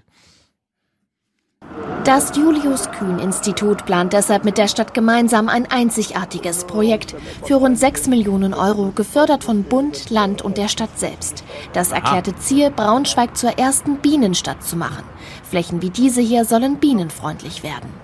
Darüber hinaus werden wir auch Dachbegrünungen durchführen, wo sich auch Rückzugsorte für Insekten finden lassen. Oder äh, Wandbegrünungen werden gestaltet. Wir werden 650 Bäume pflanzen. Insgesamt werden wir Wiesenflächen erstellen von ungefähr 100.000 Quadratmetern. Das entspricht einer Größenordnung von 14 Fußballfeldern. Also das ist äh, für die gesamte Stadt Braunschweig und ich denke auch über diese Region hinaus äh, ein Zeichen, was man zum Bienenschutz oder Insektenschutz tun kann. Finde ich gut. Finde ich auch gut. Ich finde, grüne Häuser sehen noch besser aus, so bewaldete Häuser. Oh ja. Bin ich auch absolut dafür. Anderes Thema, das waren die Bienen. Braunschweig will Bienenstadt werden. Ich bin dafür, dass mein Dorf Bienendorf wird. Obwohl es eigentlich schon Bienendorf ist. Also wir haben so viele Imker bei uns. Hm. Ja, warum? Ja, ja aber das sind ja die falschen Bienen. Ich, ja, ja, stimmt, das ja. ist ja, das ist ja wie äh, Weizenanbau, ja. Also Honigbienen, gezüchtete Honigbienen sind wie Weizenanbau. Stimmt. Bestellt euch Wildbienen. Mhm, richtig. Ist er, ist er letztes Mal gut angekommen, darum habe ich mir gedacht, wenn Stefan Schulz die Wildbienen interessiert haben, dann wird, wird ihn, äh, werden ihn auch die Erdhummeln interessieren. Ich weiß, Klar. du hast wahrscheinlich in deinem, du hast wahrscheinlich in deinem Kühlschrank schon die Wildbienen liegen. Ja. ja. die wirst du ja mit deinen Kindern Im bald Tiefschlaf, aussetzen. richtig. Hm. Äh, bestell doch gleich nochmal Erdhummeln, okay? Hier arbeiten Erdhummeln. Sie leben in einem Spezialkarton. Heute bringt Elisabeth Arius-Böckmann sie aufs offene Feld, denn im Tunnel gibt es mittlerweile kaum noch Blüten. Sie kauft die Völker so beim Züchter, fix und fertig. So, und hier sehen Sie den Lebensraum. Das sieht aus so ein bisschen wie so ein natürlicher Badeschwamm. Und da ist eine Königin drin und ein ganzes Hummelvolk, bestehend aus wahrscheinlich 60 bis 80 Tieren dann irgendwann in verschiedenen Stadien. Junge Erwachsene sind es jetzt und dann sind es Larven, die dann aber auch noch heranwachsen und auch noch als Hummel hier dann äh, Erdbeerblüten bestäuben können. Auch wenn die Honigbiene allgemein als fleißig gilt, für diesen Job ist die Hummel besser geeignet. Toll. Ja, sie ist schon die etwas fleißigere von beiden, weil sie Was? einfach schon bei kühleren Temperaturen munter ist und aktiv ist schon bei 8 Grad, während die Biene ja erst ab ungefähr 14 Grad dann ausfliegt und Nahrung sucht und dann bestäubt. Als Bienemeier oder Hummelmeier. In meinen romantischen Kinderbüchern steht das ganz anders drin. Das kann gar nicht wahr sein. Natürlich macht das Sinn. Er macht ja alles Sinn. Warum hat Biene Maya so viele Geschichten gehabt? Weil sie nichts zu tun hatte, weil sie das arbeitsfaul so. war, weil sie erst um 13 Uhr aufgestanden ist und äh, bei mm. 10 Grad wollte sie nicht arbeiten. Die Hummeln ja. haben vorgelegt. Deswegen war Biene Maya auch so dick, bis man sie dann dünner gezeichnet hat. Große Kontroverse. Eben. So, wir lernen jetzt noch ein bisschen was über das Hummel-Image, was uns vielleicht gar nicht so klar ist. Unter anderem, dass wenn es keine Hummeln gäbe, gäbe es auch keine Tomaten. Mhm. Die Hummel hat auch äh, nicht das richtige Image äh, von, in der Bevölkerung. Sie wird nur so als der kleine, lustige. Ich finde lustig, dass er Wespen- und Hornistenberater ist. Also ne. kommen dann da irgendwelche Wespenvölker zu ihnen an und sagen, wir brauchen hier Volksberatung für unser Volk? Oder berät er andere Menschen über Wespen und Hornissen? Egal. Bär, der sammelt und so weiter äh, angesehen. Sie ist einfach diejenige, die am, den größten Fleiß an den Tag legt. Aber auch sie ist bedroht und ohne die Hummel gibt es bald einige Pflanzen gar nicht mehr. Ah. Zum Beispiel die Schlüsselblume, die Iris und die Tomate. Denn die Hummel beherrscht als einzige ganz spezielle Techniken. Die Tomate, in, die braucht einen Schütteleffekt bei der, für die ihre Bestäubung. Und das kann die Hummel kann das schaffen, wo die mit ihrem Brustpanzer einen äh, Schütteleffekt erzeugt, der die Pollen runterrieseln lässt und damit die Bestäubung gewährleistet. Das habe ich nicht gewusst. Dass die, dass die Hummeln ja. für unsere Tomaten wichtig sind. Ja, vor allem, dass sie mit ihrer Brust schütteln und dann, äh, das ist natürlich auch, da kann man ja viele erotische Geschichten auch draus stricken. Von ja. wegen die Bienen und so weiter. Nee, es sind die Hummeln. Das, das, das muss eine HBO-Serie werden. Ja, finde ich auch. Geil. Also, jedes Mal, wenn ihr Tomaten seht, kauft euch eine Hummel online. Mhm. Kann man, kann, könnt ihr auf eurem Balkon aussetzen. Wir haben ja in, vor zwei Folgen, glaube ich, gelernt, wie man äh, Brutkästen ganz einfach machen kann, aber man ein paar Löcher reinbohren. Ja. Ganz, ganz leicht. Für die Hummel. Für die Hummel hier nochmal ein paar Tipps für alle Hummelfreunde. Sein Tipp für alle, die der Hummel was Gutes tun wollen? Nicht hacken, nicht graben und schon gar nicht aufräumen. Denn 75 Prozent der Hummelarten leben im Erdreich. Aha. Ja. Wenn ich diese Golfrasen sehe in Gärten, kriege ich eben was Kotzen. Was machen die Leute damit? Golfrasen? Achso. Ja, Rasen, auf dem man quasi Golf spielen könnte. Das? Gute Frage. Weiß ich auch nicht. Äh, wollen wir noch mal bei der Natur bleiben, unserer schönen Natur? Ja, bleiben wir bei der Natur. Gut, ich habe noch ein paar Sachen liegen, die wir noch abarbeiten müssen. Anderes Naturthema ist ja Huhn, Geflügelzucht und so weiter und so fort. Da gibt es jetzt neue Innovationen aus Deutschland, genauer gesagt aus Niedersachsen. Da wird nicht, nicht, äh, da geht's ja um Bräuler, ne? Bräuler werden aber nur gezüchtet und damit Bräuler. Die, damit Bräuler uns schmecken. Ja, jetzt muss ja nochmal erklären, was ein Bräuler ist. Ja, das sind äh, Hühner, die keine Eier legen. Also keine, keine Eier, die wir nutzen können. Oder? So war das doch. Hä? Bin ich jetzt doof? Also bei Bräuler denke ich immer an, das ist halt so ein typisches DDR-Wort für ein halbes Hähnchen, das man sich gegrillt in der Stadt kauft. Ein Bräuler. Wusste Nein, gar nicht, ist, dass das, das auch das, ein das Begriff ist, für. Das ist ein Hahn oder ein Huhn, das zum Mast bestimmt ist. Also das muss immer, das wird genau. immer geschlachtet. Ja, okay. Mhm. Das ist halt nicht wichtig, um die äh, für die Eier legen. Ja. Also ein Fleisch, ein Fleischhuhn, kein Eierhuhn. Oder Hahn, ja. wie auch immer. Genau. Ja, okay. So, da, da wird jetzt ent entwickelt, okay, können wir da nicht eine Produktinnovation machen, können wir keine, kein Broiler 2.0 draus machen und ein Zwei-Nutzungshuhn entwickeln. Route bei Hannover. Auf dem Lehr- und Forschungsgut der Tierärztlichen Hochschule haben Wissenschaftler das sogenannte Zwei-Nutzungshuhn erforscht. Kommt mal her, ihr kleinen Scheißer. Hm? Hey, Mädels. Hm? Scheiße, Scheiße. Eine Geflügelzuchtlinie, bei der sowohl Hennen als auch Hähne aufwachsen und vermarktet werden können. Das Besondere, die weiblichen Tiere dienen als Legehennen, die männlichen werden für die Fleischproduktion genutzt. Das bisher übliche Töten der männlichen Küken kann so vermieden werden. Dafür muss man Einbußen in Kauf nehmen. Für die weiblichen Tiere heißt das, wir haben hier etwa pro Henne 260 Eier in einem Jahr und eine Legehybride schafft durchaus 320. Okay, es geht doch nicht um Bräuler mhm. um Hühner. 330 Eier in einem Jahr. Aber auf der anderen Seite stellen Sie hier etwas fest, das kann man sogar als Laie wahrnehmen. Es ist ein sehr ausgewogenes Tier, es ist ein sehr ruhiges Tier und vor allen Dingen ist es sehr umgänglich. Das heißt, die soziale Komponente bei diesen Hühnern ist sehr ausgeprägt. Wir leiden bei hochgezüchteten Hybriden oftmals unter Nervosität, Hektik und Leistungsdruck. Und das ist bei dieser Henne auffallend wenig. Einbußen aber auch bei den Hähnen. Die müssen bis zur Schlachtreife zwar etwa doppelt so lange gehalten werden wie normale Masthähne, also 64 statt 32 Tage. Dennoch sind die Forscher überzeugt, dass das Zwei-Nutzungshuhn einen wichtigen Beitrag für die Zukunft leisten könnte. Also der Tierwohlaspekt wird hier deutlich besser erfüllt als beispielsweise bei einer Hybride, ganz einfach weil die Herde genügsamer ist und man besser mit ihr arbeiten kann. Mhm. Aha interessante Innovation. Jetzt ist natürlich die Frage, nimmt das der Verbraucher an? Ja, was ist mit Oma Erna? Isst sie das oder will sie den, den Massen, den Massenhahn auf dem, auf dem Tisch haben? Was ist mit der Studentin Erna? Das muss getestet werden. Mensa-Test in der Universität Hannover. Die Wissenschaftler laden zur Blindverkostung ein.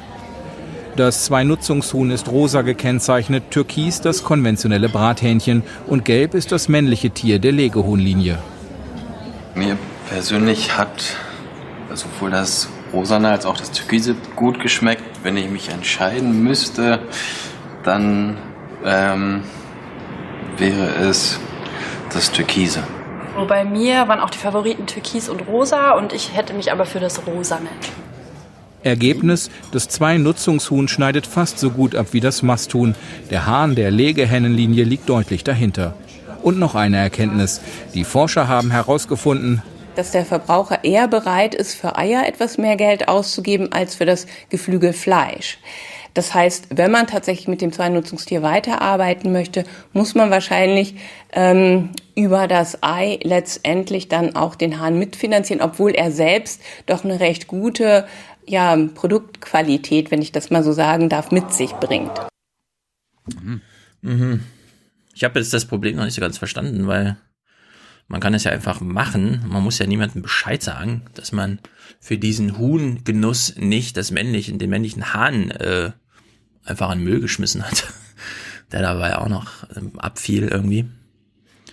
aber gut. Aber ist, ist einfach nicht artgerecht, äh, die Hühner so aufzuziehen, wie sie jetzt aktuell aufgezogen werden. Nee. Dementsprechend.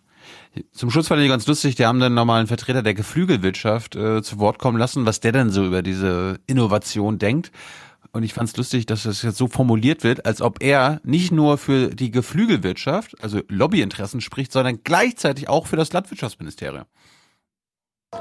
Die Geflügelwirtschaft und das Landwirtschaftsministerium begrüßen das Forschungsprojekt. Sie wollen das Töten männlicher Küken so schnell wie möglich beenden und hoffen auf eine noch ganz andere Entwicklung. Ich glaube, es ist ein Projekt, das mit der Geschlechtsbestimmung ähm, an Bedeutung verlieren wird, wenn wir die Geschlechtsbestimmung im Ei eines Tages können.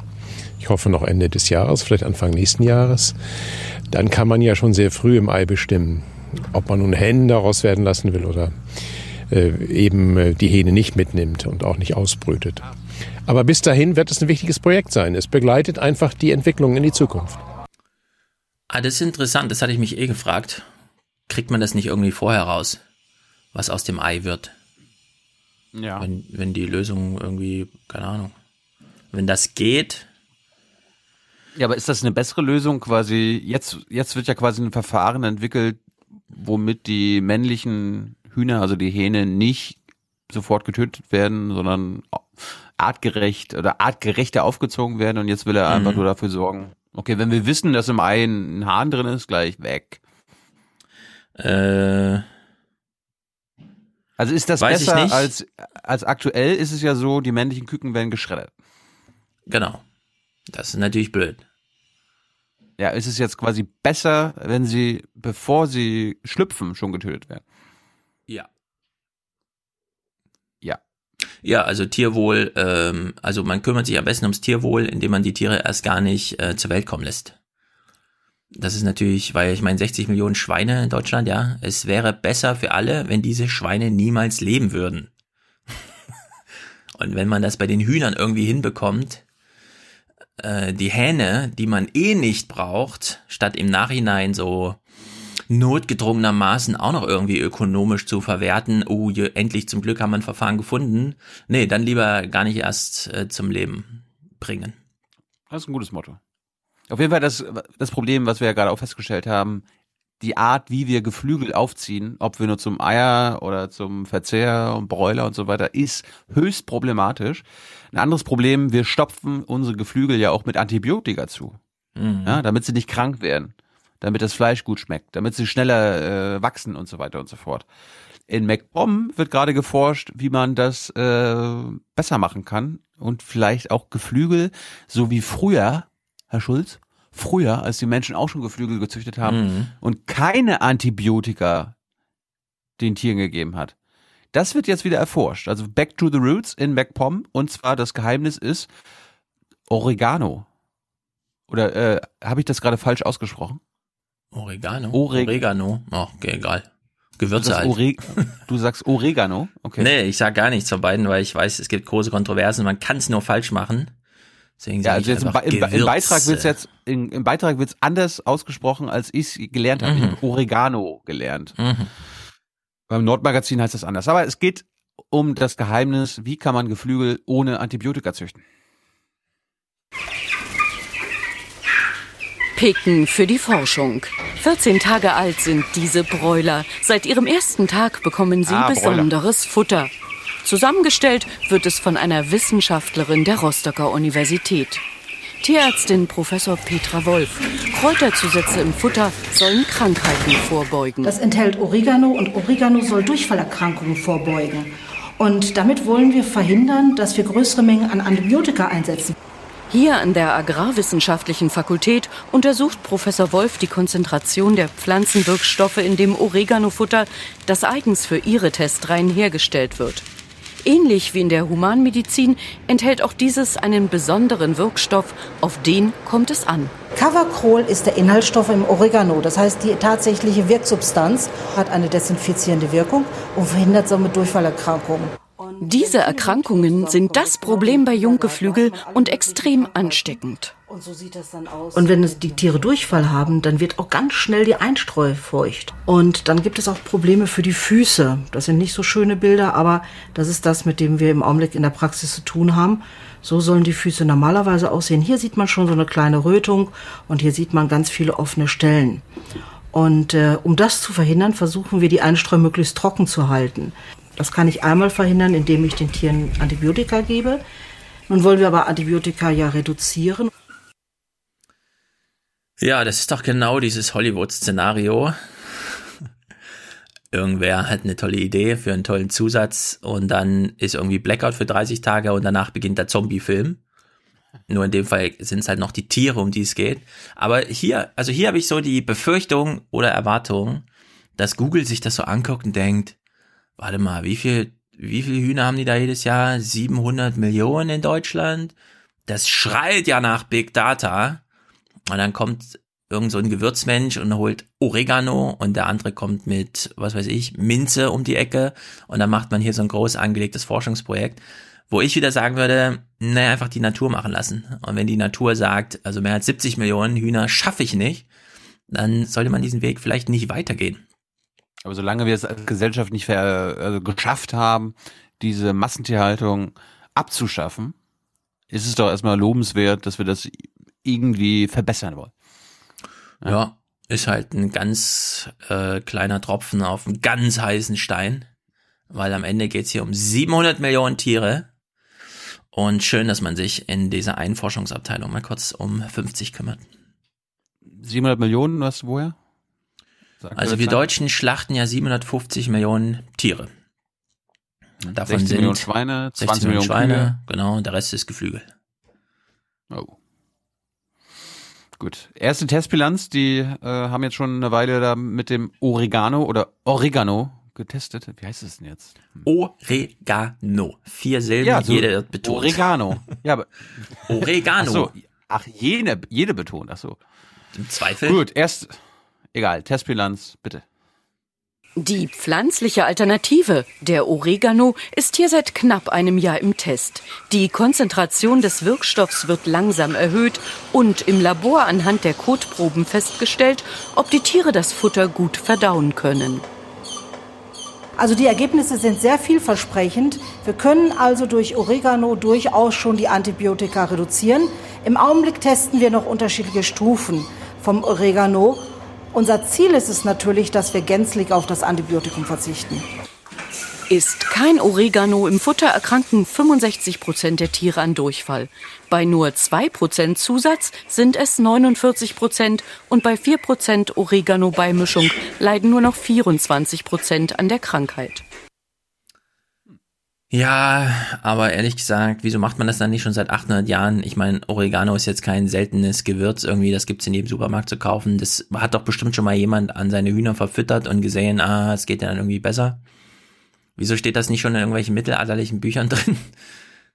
Ich habe hier den Verdacht, das ist wie bei dieser Monokultur, weißt du, wo man sich wieder dran erinnert, was schon in den Büchern des siebten Jahrhunderts drin steht, wie Landwirtschaft ordentlich geht, dass man hier noch mal altes Wissen auffrischt, aber das nichts Neues ist. Naja.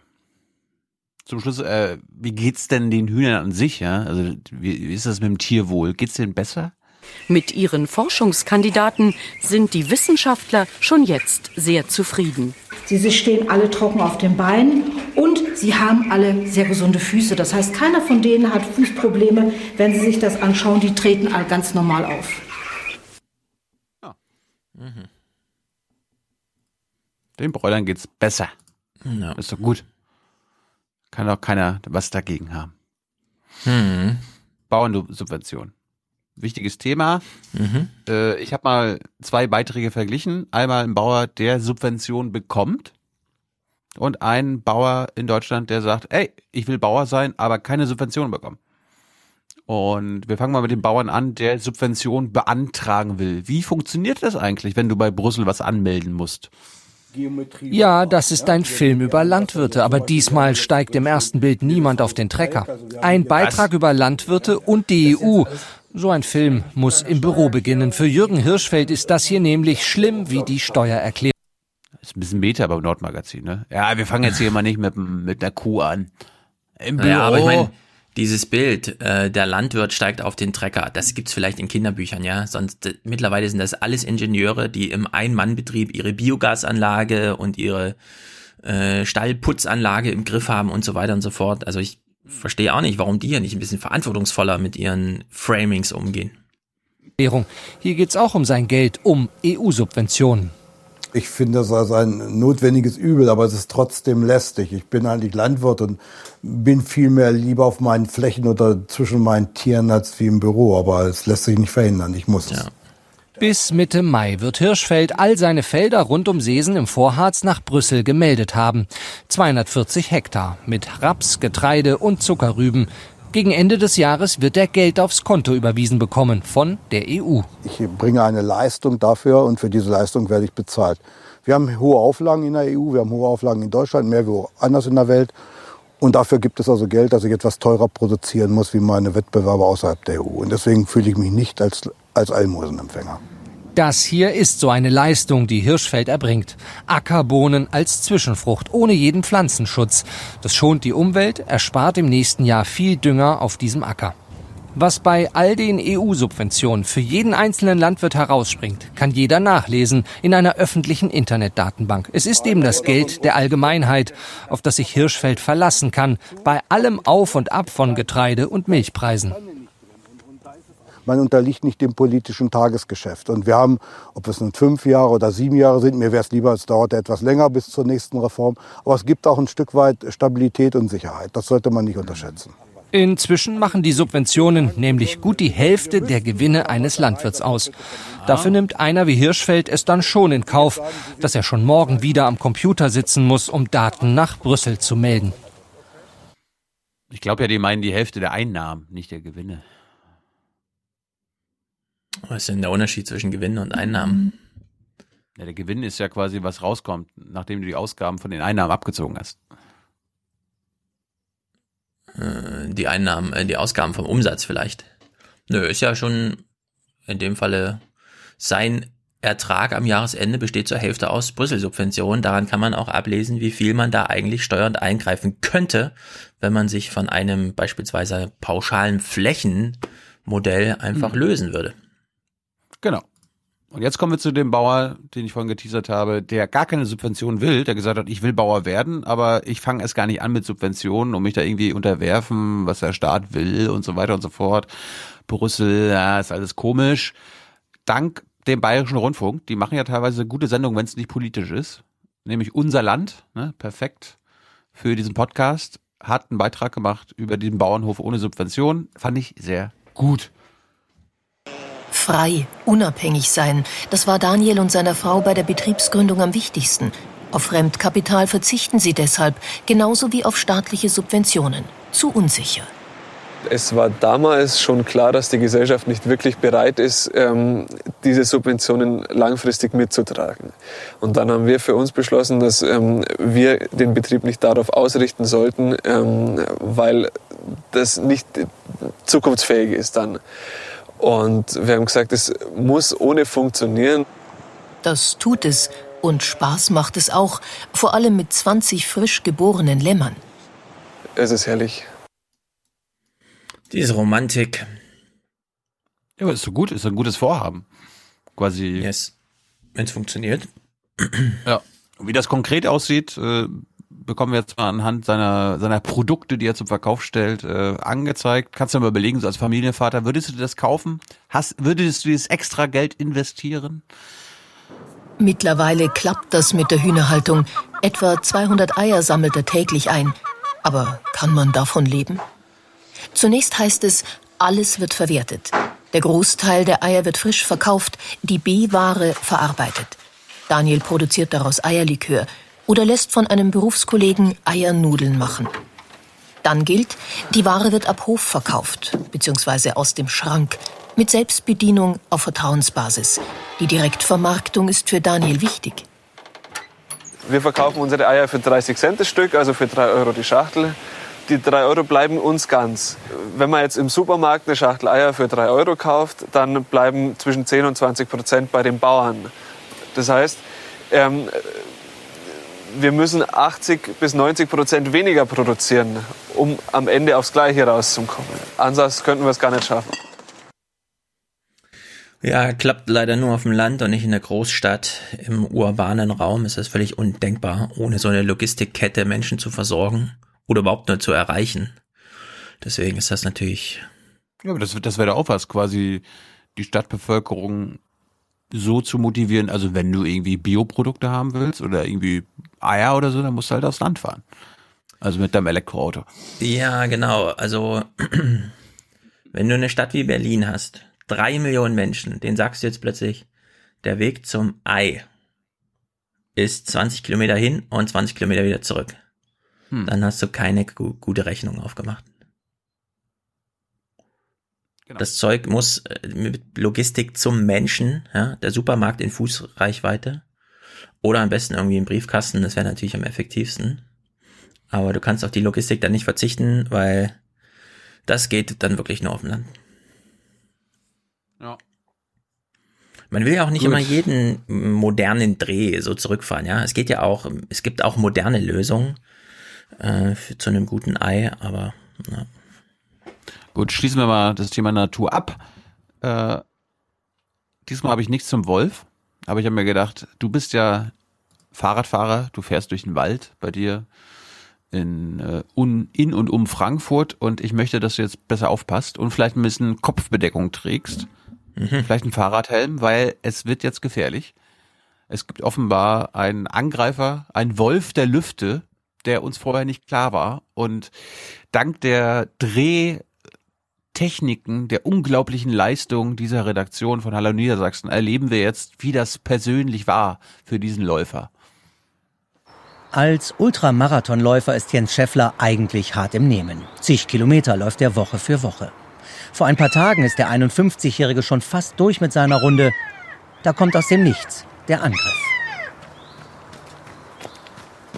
in Gedanken, wie ich meistens bin beim Laufen, man äh, völlig weggetreten äh, und dann halt nichts ahnen, plötzlich nur ein kurzes Rauschen und dann heftiger Schlag auf dem Hinterkopf.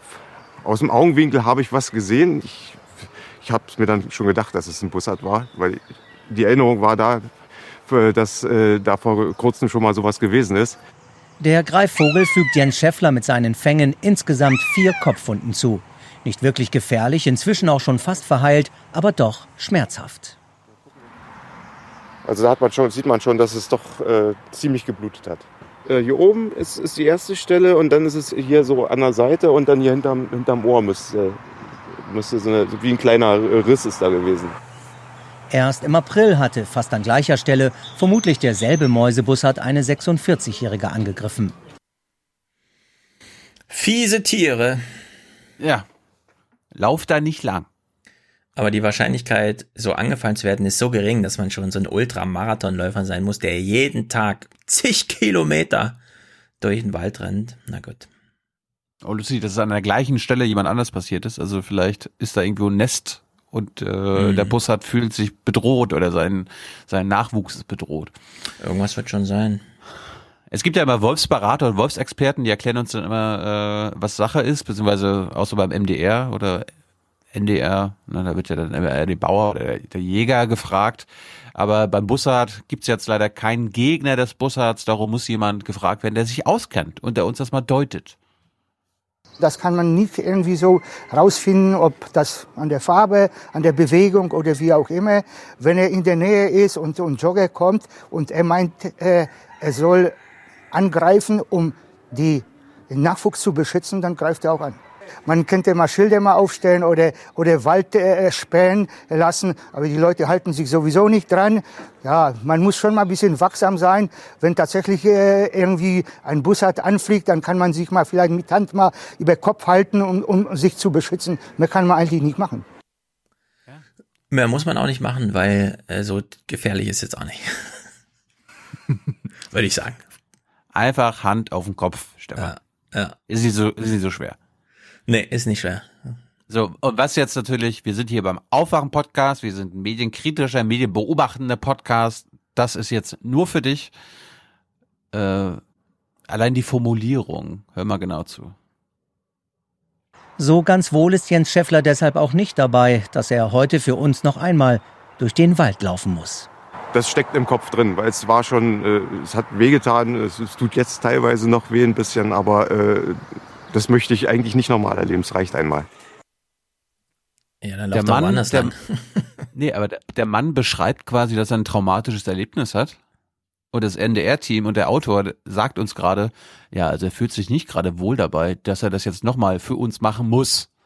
Ja, das war ihm auch nicht notwendig, weil uns Zuschauern ist völlig egal, welchen Weg er da langläuft im Schnittbild. Ja, er kann eben. einfach irgendeinen Weg lang gehen. Nein, es muss authentisch sein. ja, da muss man dann nochmal die gleiche Stelle, nochmal das gleiche Risiko eingehen. Ja. Hallo Niedersachsen halt. Wäre natürlich lustig geworden, wenn dieser Bussard irgendeinen Kameramann von Hallo Niedersachsen angegriffen hätte und dann, dann wäre was passiert. Vielleicht haben Ja, sie, vielleicht wollten sie, vielleicht wollten sie das provo provozieren, wer weiß. Das kann sein. Die wollten ihn als nicht nur Schnitt, die wollten ihn nicht nur abschießen, sondern Als die wollten Lockvogel. zeigen. genau, die wollten ihn als Lockläufer da durch den Wald schicken. Lockläufer. Ja. Das war's aus der Krasse Natur. Natur. Gut, dann kommen wir jetzt zur Steuerschätzung. Da geht's um unser aller Geld und die Frage, wie geben wir es denn aus?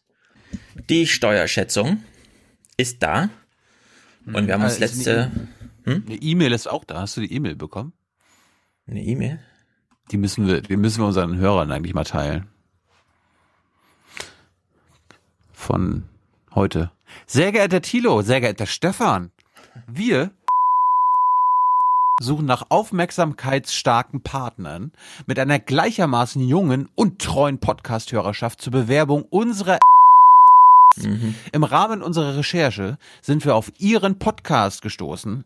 Mit unserer Anfrage möchten wir uns erkundigen, ob eine Werbeintegration in Ihren Podcast grundsätzlich möglich wäre.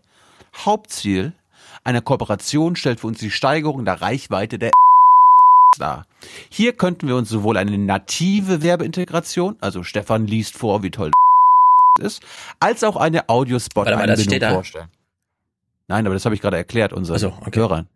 Was nativ ist, oder ist das falsch? Das stimmt. Das ist Native Advertisement im, in der Podcast-Landschaft.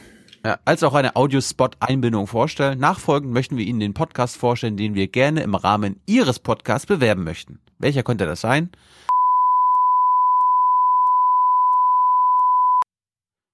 Ja, wenn Sie, wenn auch Sie Interesse an einer Zusammenarbeit haben, dann lassen Sie uns gerne dazu austauschen.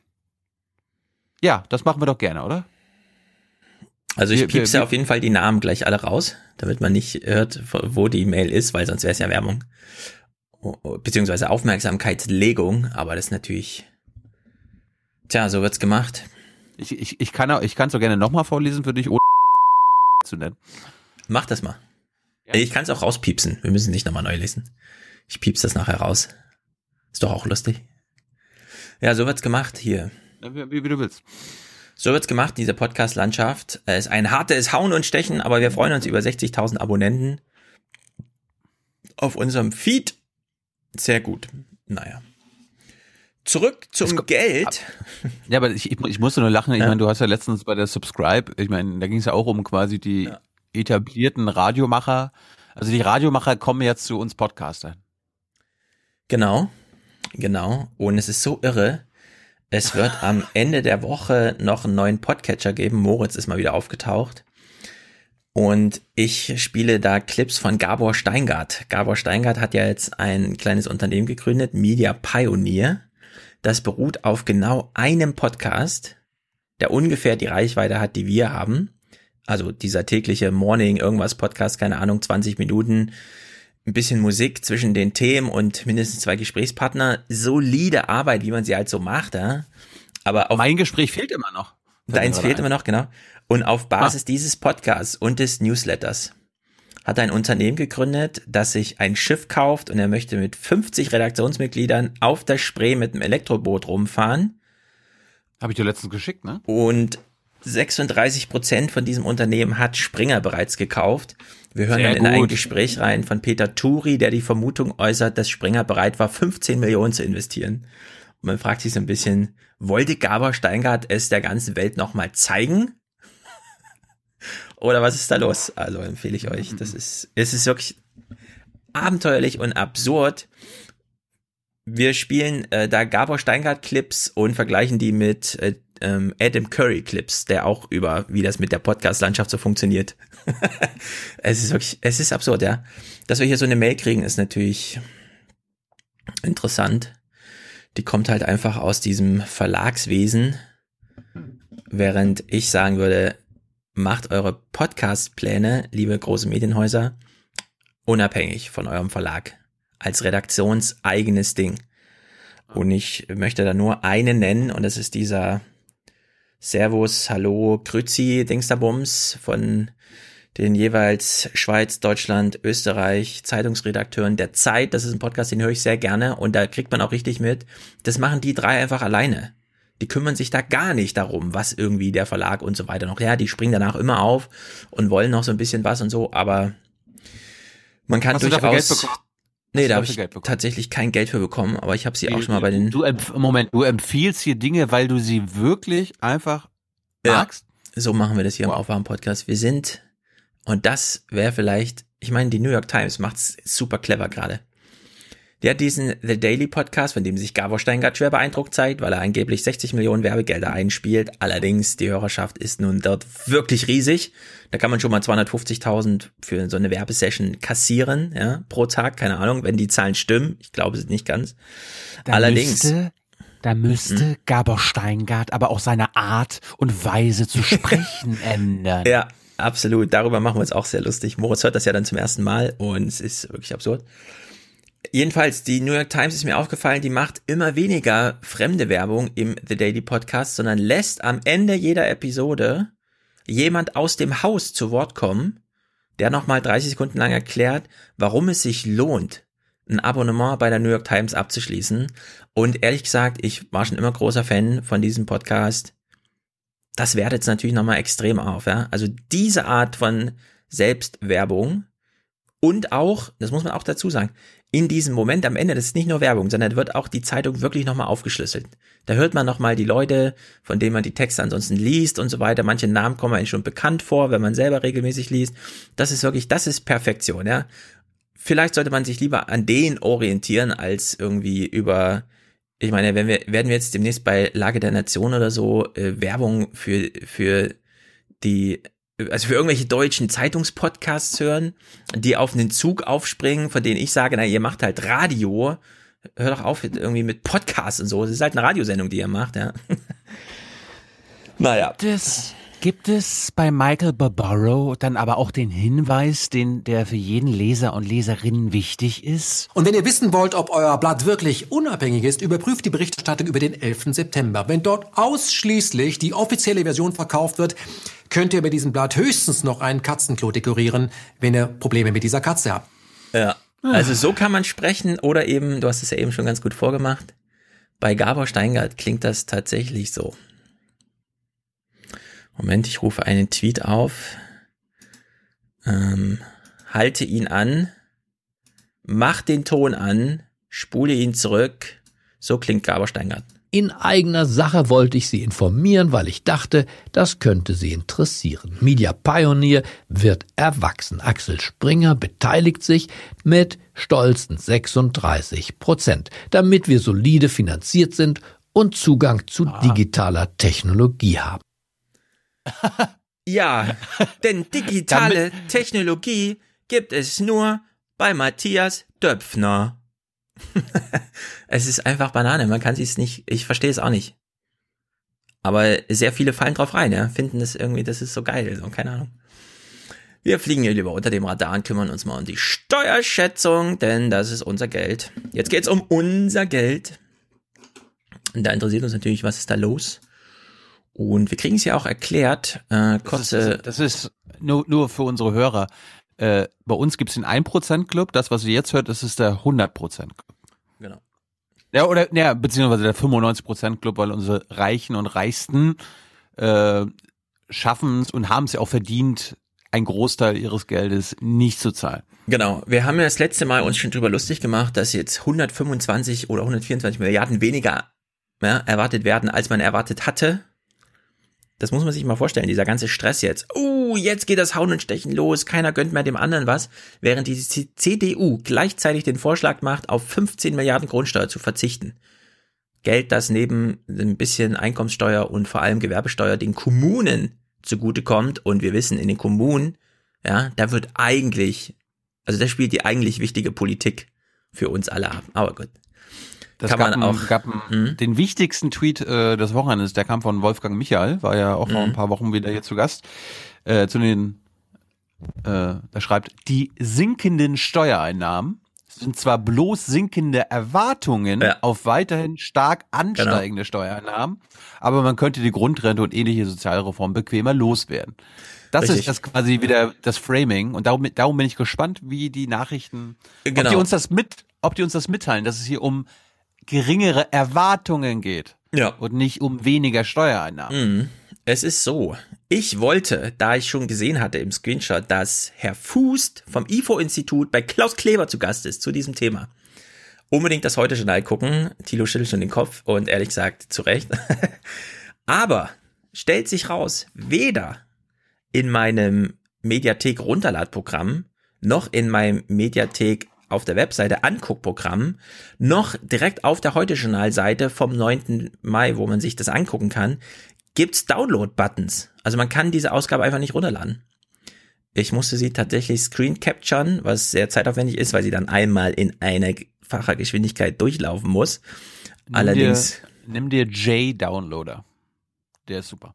Den werde ich ausprobieren. Ansonsten habe ich ja den schönen Automatismus, ich mache ja diese, den Mediathek View oder wie das auch mal heißt, auf, sag einmal zack runterladen, dann lädt er alle abonnierten Folgen von heute Journal Tagesthemen einmal runter, aber die gab es einfach nicht. Naja gut, wir gucken sie trotzdem. Denn ich vermute hier Absicht bei Klaus Kleber. Der wollte nicht, dass Es wir das im Aufwärm-Podcast gucken, aber ich guck Das, das. pass, das passiert mir bei den Regionalmagazinen oft. Äh, die stellen das manchmal mit falschem Datum ein. Also dass manchmal Hm, irgendwie das kann äh, natürlich sein, Beitrag vom 15. Mai wird als 15. April deklariert und dann kann meine Mediathek View, der Mhm. nur 30 Genau. Tage zurückgeht, das nicht mehr finden. Das kann sein, dass es falsch archiviert wurde. Allerdings, man, es gibt die Heute-Journal-Seite vom 9. Mai 2019. Die kann man aufrufen.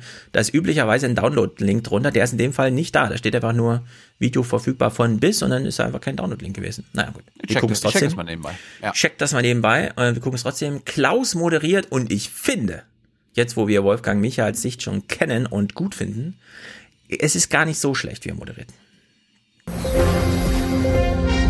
Und jetzt das Heute-Journal. Mit Heinz Wolf und Klaus Kleber. Guten Abend, das haben wir lange nicht gehört. Es fehlt an Geld. Dem deutschen Ja. Staat werden 124 Milliarden Euro fehlen in den nächsten vier Jahren. In den nächsten vier Jahren auch noch. Ja. Ja, ist ja geil. Ja, also äh, ich Der würde sagen, deutsche Staat, Bund, Länder, ja, oh Mann. von der Formulierung her geht das so nicht, finde ich. Dem deutschen Staat fehlen 124 Millionen, äh, Milliarden in den nächsten vier Jahren. Nee, nee, nee, nee, also nee, dann ja, genau, ist falsch, weil eigentlich müsste er sagen, Olaf Scholz, dem Finanzminister, fehlen so und so viel Geld, weil er basierend auf der aktuellen Genau. Wirtschaftsleistung und der Wirtschaftswachstum auf die nächsten vier, fünf Jahre mal hochgerechnet hat, was das dann so weiter bedeuten würde. Und das wird jetzt wahrscheinlich nie eintreffen. Klaus, da Genau. fehlt niemandem was, da hat sich einfach der, äh, das, das Finanzministerium verrechnet. Ja, das ist einfach. Ähm, Waren zu optimistisch. Genau, also man braucht ja immer äh, so einen archimedischen Punkt, von dem man aus eine Veränderung thematisiert. Und hier fehlt nicht Deutschland Geld, sondern es ist einfach die Zahlen, die äh, Olaf Scholz in seiner Rechnung drin hat, in seiner Prognose, müssen halt korrigiert werden als Ausgangspunkt für, was fehlt dann wirklich oder was ist da, ja. Aber es ist jetzt in der Hinsicht erstmal falsch geframed, würde ich sagen. Ich will jetzt auch nicht sagen, bevor jetzt wieder ein Hörer und Hörerinnen äh, hier einen Kommentar einspricht. Natürlich ist es die Aufgabe eines Finanzministeriums äh, zu spekulieren bzw. hochzurechnen, wie es dann weitergehen könnte. Aber das als Nachrichten quasi zu nehmen im Sinne von, naja, also da fehlt jetzt Geld in unserer Kasse. Ja, nee, also hier fehlt Kontext. Hier fehlt einfach der Kontext, dass das eine Planung des Finanzministeriums ist. Aus guten Gründen gibt es da eine Planung, wollen wir ja auch. Aber dieser Kontext, also es ist nicht Deutschland, dem hier Geld fehlt. Also, ja. Naja, apropos, wir, ap apropos fehlen, also in meiner Mediathek, ich kann das heute Journal nur bis zum 7. Mai runterladen. Genau. Alles danach gar nicht. ne, den 8. Mai habe ich glaube ich noch nicht gekriegt, aber der 9. Mai war dann einfach. 8. Mai, 9. Mai ist alles weg. Ja, ist alles 11., 12., 13. Ja. Vielleicht Irgendwas gab es keine. Nachrichten. Vielleicht, ist die, vielleicht gab es einfach keine Nachrichten. Also das sind die vom 9. Mai, die wir jetzt gucken. Die sind halt zum Download nicht verfügbar, aber wer weiß, vielleicht tatsächlich nur falsch archiviert, vielleicht auf 2018 getrimmt oder so. Wer weiß, müsste man jetzt auf die Suche gehen, wie die Bibliothekare in der Unibibliothek, wenn die Studenten ihre Bücher selber einräumen. Findet man nie wieder, ist einfach, muss man verloren geben. Naja, Klaus moderiert weiter. Das klingt jetzt wie plötzliche Verarmung. Ist es nicht. Es sind nicht mal die fetten Jahre vorbei. Sie werden nur weniger schnell noch fetter als bisher berechnet. Sehr gut. Ja. Ja, in der gut. Sicht ganz gut, aber trotzdem fehlt immer noch der Kontext von vorher, weil er operiert hier weiter an diesem Bild rum, das er vorher aufgemacht hat, von dem wir sagten, ist halt falsch. Ja, weil so direkt wird uns das erstmal nicht betreffen, wie er hier sagt, ja, ja, und so, weil die Planung muss am Ende nochmal durch den Bundestag und da könnte man 2021 auch einfach entscheiden, dass wir jetzt eine ordentliche Erbschaftssteuer und eine ordentliche Grundsteuer, also eine Bodenwertsteuer beispielsweise haben. Und dann sähe das alles schon ganz anders aus. Dann hätten wir plötzlich 200 Milliarden mehr und zwar nicht innerhalb von vier Jahren, sondern in einem Jahr. Naja, die Steuerschätzung jedenfalls. Die Fachleute für Steuerschätzung haben neu geschätzt und niedriger. Trotzdem glauben sie, wird der Finanzminister 2023 immer noch mehr verteilen können als heute. Nur eben nicht mehr so viel mehr. Das Oh. müsste eigentlich verkraftbar sein. Müsste doch eigentlich verkraftbar sein, Mensch. Oma Erna, ja, reg dich nicht auf. Bleib entspannt. Vielleicht bist du schon tot bis dahin. Aber, aber warum ist das denn jetzt Top-Thema? Weil man vielleicht wieder Ja, ein bisschen. Horse Race machen kann zwischen CDU, SPD und DA? Also, ich würde auch sagen, jetzt wo du die Frage so direkt stellst, Ohne im Scheiß. Grunde macht äh, Herr Gatzer sehr viele Planungen. Ja, also so eine, so eine, wir haben eine Planungsänderung, die könnte er jeden Tag streuen. Die Frage ist natürlich tatsächlich, warum ist das jetzt plötzlich Thema?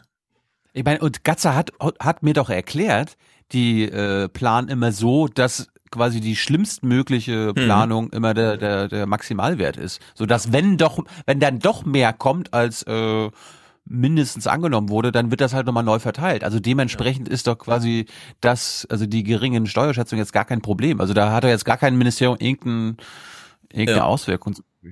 Ja, also äh, ich gehe auch sehr davon aus, dass äh, im Finanzministerium für das Jahr 2024 nicht nur eine alternativlose Planung gemacht wird, die dann für den Fall, dass eine Prognose über eine immer noch fünf Jahre fort äh, zu erwartende Realität anders ausfällt, dass man dann plötzlich so ein Aufhebens macht. Ja?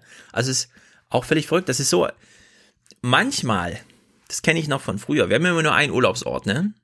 Aber es gibt Familien, die streiten sich darüber, wo fährt man denn den Urlaub hin? Und aus der Wissenschaft von Minkorrekt, da wurde es ja mal von Nikolas ausführlich zitiert, Urlaub ist ja nicht nur der Aufenthalt irgendwo, wo es schön ist, sondern das ist auch die Vorfreude, es ist die Erinnerung danach und so weiter und so fort. Und es ist tatsächlich gang und gäbe, dass man sich, wenn man vor lauter Überfluss nicht weiß, wo fährt man denn jetzt hin, sich drei Monate die Familienstimmung also wirklich zerstört, weil man nicht genau weiß, wo man die eine Woche Urlaub verbringt. Der eine will lieber da, der andere dahin, ja. Und so ist das hier so ein bisschen auch. Also man kann hier eine Stimmung versauen und am Ende ist die Realität doch ganz anders, ja. Und es war alles, am Ende fährt man nach Florida, ja, statt nach China in Urlaub und dann regnet es aber die ganze Zeit. Und dann haben Wenn ganz man, andere wenn Sachen. man denn hinfahren könnte. Genau. Ja, mit dem Schiff, mit dem E-Schiff, mit der Pioneer One von Gabor Steingart. Jawohl. Fährt man über den Ozean. Ja, also äh, Planung, das ist ein bisschen problematisch, soziologisch sehr gut studiert, aber Planung macht, also Planung kann sehr viel schlechte Laune verursachen und am Ende kommt trotzdem alles ganz anders und ist so alles für den Arsch, die schlechte Stimmung vorher.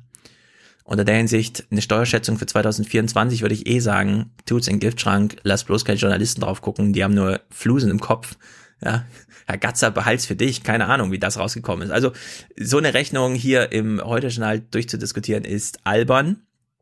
Sie ist allerdings. Grad, ja, er ist nicht albern, aber als Top-Thema, das Nee, Top-Thema sie ist machen? absolut albern, aber sie ist so hyper normalisiert, äh, weil alle nur noch aufs Geld gucken in Deutschland und das so geil finden, nicht mal die rote Laterne zu sein und so, während Deutschland gerade wieder die rote Laterne ist, was Wirtschaftswachstum angeht. Auch so ein Punkt, den man gerne hier noch verschweigt. aber außer Wir Italien. sind nach wie vor das Land, äh, das äh, den europäischen Wirtschaftsmotor zieht. War uns das nicht kaputt? Ja, also die letzten Jahre war das Wachstum so gewaltig so insgesamt, dass man jetzt so ein bisschen ins Stottern gerät und mit Italien sich um die rote Laterne kämpft. Ich, war, Ich finde, hm? also in meinem ganzen Leben habe ich noch nicht erlebt, dass Deutschland, also die Bundesrepublik, das BIP stärker als zwei Prozent gewachsen ist. Wir waren da immer so zwischen null und anderthalb Prozent oder so Ja, weiter. aber viele Länder wie Portugal, Spanien, die haben halt jetzt drei und mehr. Ja, ja, klar. Ja, aber, aber quasi realwirtschaftlich ist das doch Stagnation seit 20, 30 Jahren. Genau, ja, würde ich auch sagen. Also wir haben jetzt keine chinesischen Verhältnisse hier, wo man darüber jammert, dass es nur noch 6,5 Prozent sind. Ja, oder noch nicht mal amerikanische. Die Amerikaner wachsen auch stärker. Ja, aber da ist es ja nur wirklich Fake-Wachstum so insgesamt. Das ist halt nur noch Rechnerei. Wenn du einmal Ja, aber- dich in Amerika umguckst, das, da wächst ja nichts. Das Empire kann's machen. Wegen Das kann's machen, genau. Ja, also hier, äh, also ich finde diese Meldung, das ist so, okay, das kann man in der Brand 1 auf Seite 70 mal thematisieren oder so, ja, aber das ist die Steuerschätzung für die bis 2024. Weil- Ich meine, was ist denn eine Steuerschätzung bitte, ja? Müsste man auch erstmal Klaus, thematisieren. Kla- Klaus Lieblingsredakteure bei der SZ, bei der Welt, bei der FAZ fanden das halt das wichtigste Thema. Wahrscheinlich. Das, das ist hier, alte weiße Männer haben morgens ein Thema festgelegt. Auslöser war wahrscheinlich, alle sind in die Redaktion gekommen und haben 5.45 Uhr das Deutschlandfunkgespräch mit irgendwem gehört und ja, der kleine Flügelschlag, zack, war der Ozean, äh, der, äh, der, der, der große Wind, der der Passatwind ausgelöst, kam bis nach Europa und jetzt reden alle über die Steuerschätzung. Ich finde, es ist überhaupt gar kein Thema. Man kann es auch einfach mal abwarten, ja, und es den Profis überlassen. Aber gut, Oma Erna soll bitte eine Meinung dazu entwickeln. Also gucken doch, gucken wir mal, wie ihr die Meinung hier entwickelt wird. Ja. Um es mal ein bisschen so auszudrücken, ne? Ja, die Frage, die, meine Frage war ja, ob, ob sie das jetzt quasi wieder parteipolitisch spielen. Was ich Na, ja wie denn sonst? Also hier, wir gucken mal in den Bericht. Ah. Es beginnt mit Also, einem es ist Zitat. Wahlkampf. Es ist Äh, Wahlkampf, Das aber ist. Ja, genau. Das, das wurde halt auch lanciert, würde ich sagen. Ja? Irgendwo kam die Nachricht her. So, das ist jetzt nicht einfach so passiert. Es beginnt mit einem Zitat von Franz Josef Strauß. Warum? Nur weil's Jux und Tollerei ist. Ein ehemaliger Finanzminister hatte es vor langer Zeit mal so ausgedrückt. Geld ist geil wie ein Bock und scheu wie ein Reh. Mhm. Das ist ein toller Einstieg in den Bericht, wird dem auf jeden Fall gerecht. Geld ist geil wie ein Bock, aber scheu wie ein Reh. Wer kommt denn hier als nächstes zu Wort? Wer bekommt denn den ersten O-Ton? Ah, die AfD. Warum? Keine Ah. Ahnung. Uns überrascht das leider, muss ich sagen, nicht. Die anstehende Revision, drastische Reduktion der Steuereinnahmen, der Einnahmenschätzung.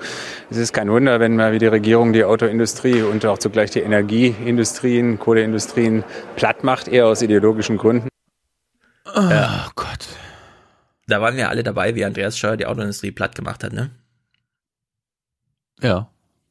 Da waren wir alle Zaungäste, haben gejubelt, haben gesagt, endlich ist es soweit. Wirklich, die Oh sitzen Gott. im Bundestag und sagen, Andreas Scheuer hat die Autoindustrie platt gemacht, zu Unrecht. das ist wirklich eigene Realität, ja. Das kann man einfach nicht verstehen. Das ist so irre. Aber gut. Und das ist der Vorsitzende des Haushaltsausschusses. Mhm. Der in einem Satz innerhalb von zwei Sekunden sagte, er, äh, die Steuereinnahmen, äh, Steuerschätzung. Mhm. Ja, und jetzt ist natürlich das, was Klaus Kleber auch am meisten interessiert. Ja, es ist ja ein Wahljahr 2019. Im Wahljahr 2019 wollen sich beide GroKo-Partner unterschiedlich profilieren, Punkte machen. Deshalb wollen wir Druck machen, dass die Abschmelzung des Solis jetzt auf den Weg gebracht wird. Das darf nicht vertagt werden auf einen St. Nimmerleinstag. Das muss mir jetzt erstmal einer erklären, ne? So. Die Abschaffung der Grundsteuer macht 15 Milliarden im Jahr. Abschaffung des Soli nochmal 10 Milliarden, sind 25 Milliarden. Hochgerechnet bis 2024 werden das 125 Millionen Euro.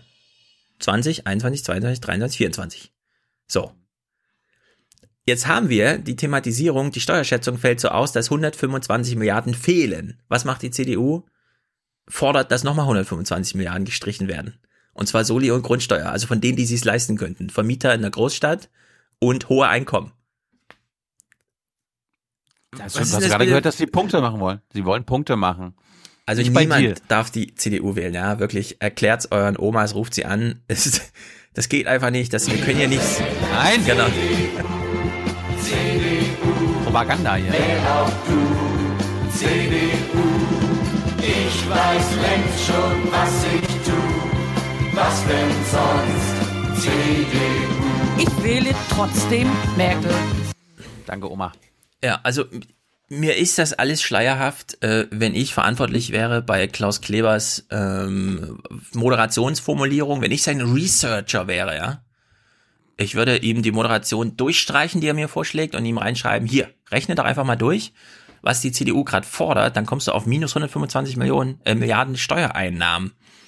Macht das Sinn, das in Verbindung mit, oh oh, 125 Milliarden fehlen, noch unter zu, also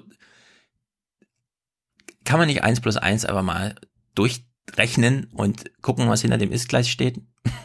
Lieber Klaus, liebe heute Journalredaktion, mir ist das schleierhaft. Aber gut, es ist Wahljahr und wir brauchen jetzt, wir brauchen jetzt einen richtigen Experten. Und wir hören jetzt mal, wie sich Klaus Kleber bei Clemens Fußt, dem Nachfolger von Hans-Werner Sinn, einschleimt. Er stellt ihn nicht einfach ja. nur vor, sondern er schleimt sich ein. Die hatten jetzt nur einen O-Ton von den CDU-Lern gebracht, oder was? Äh, Also meinst soweit ich also, äh, weiß, habe ich jetzt Im Beitrag, keinen. im, Beitrag, Im Beitrag wurde angeteasert, die Koalitionspartner versuchen jetzt Punkte zu machen.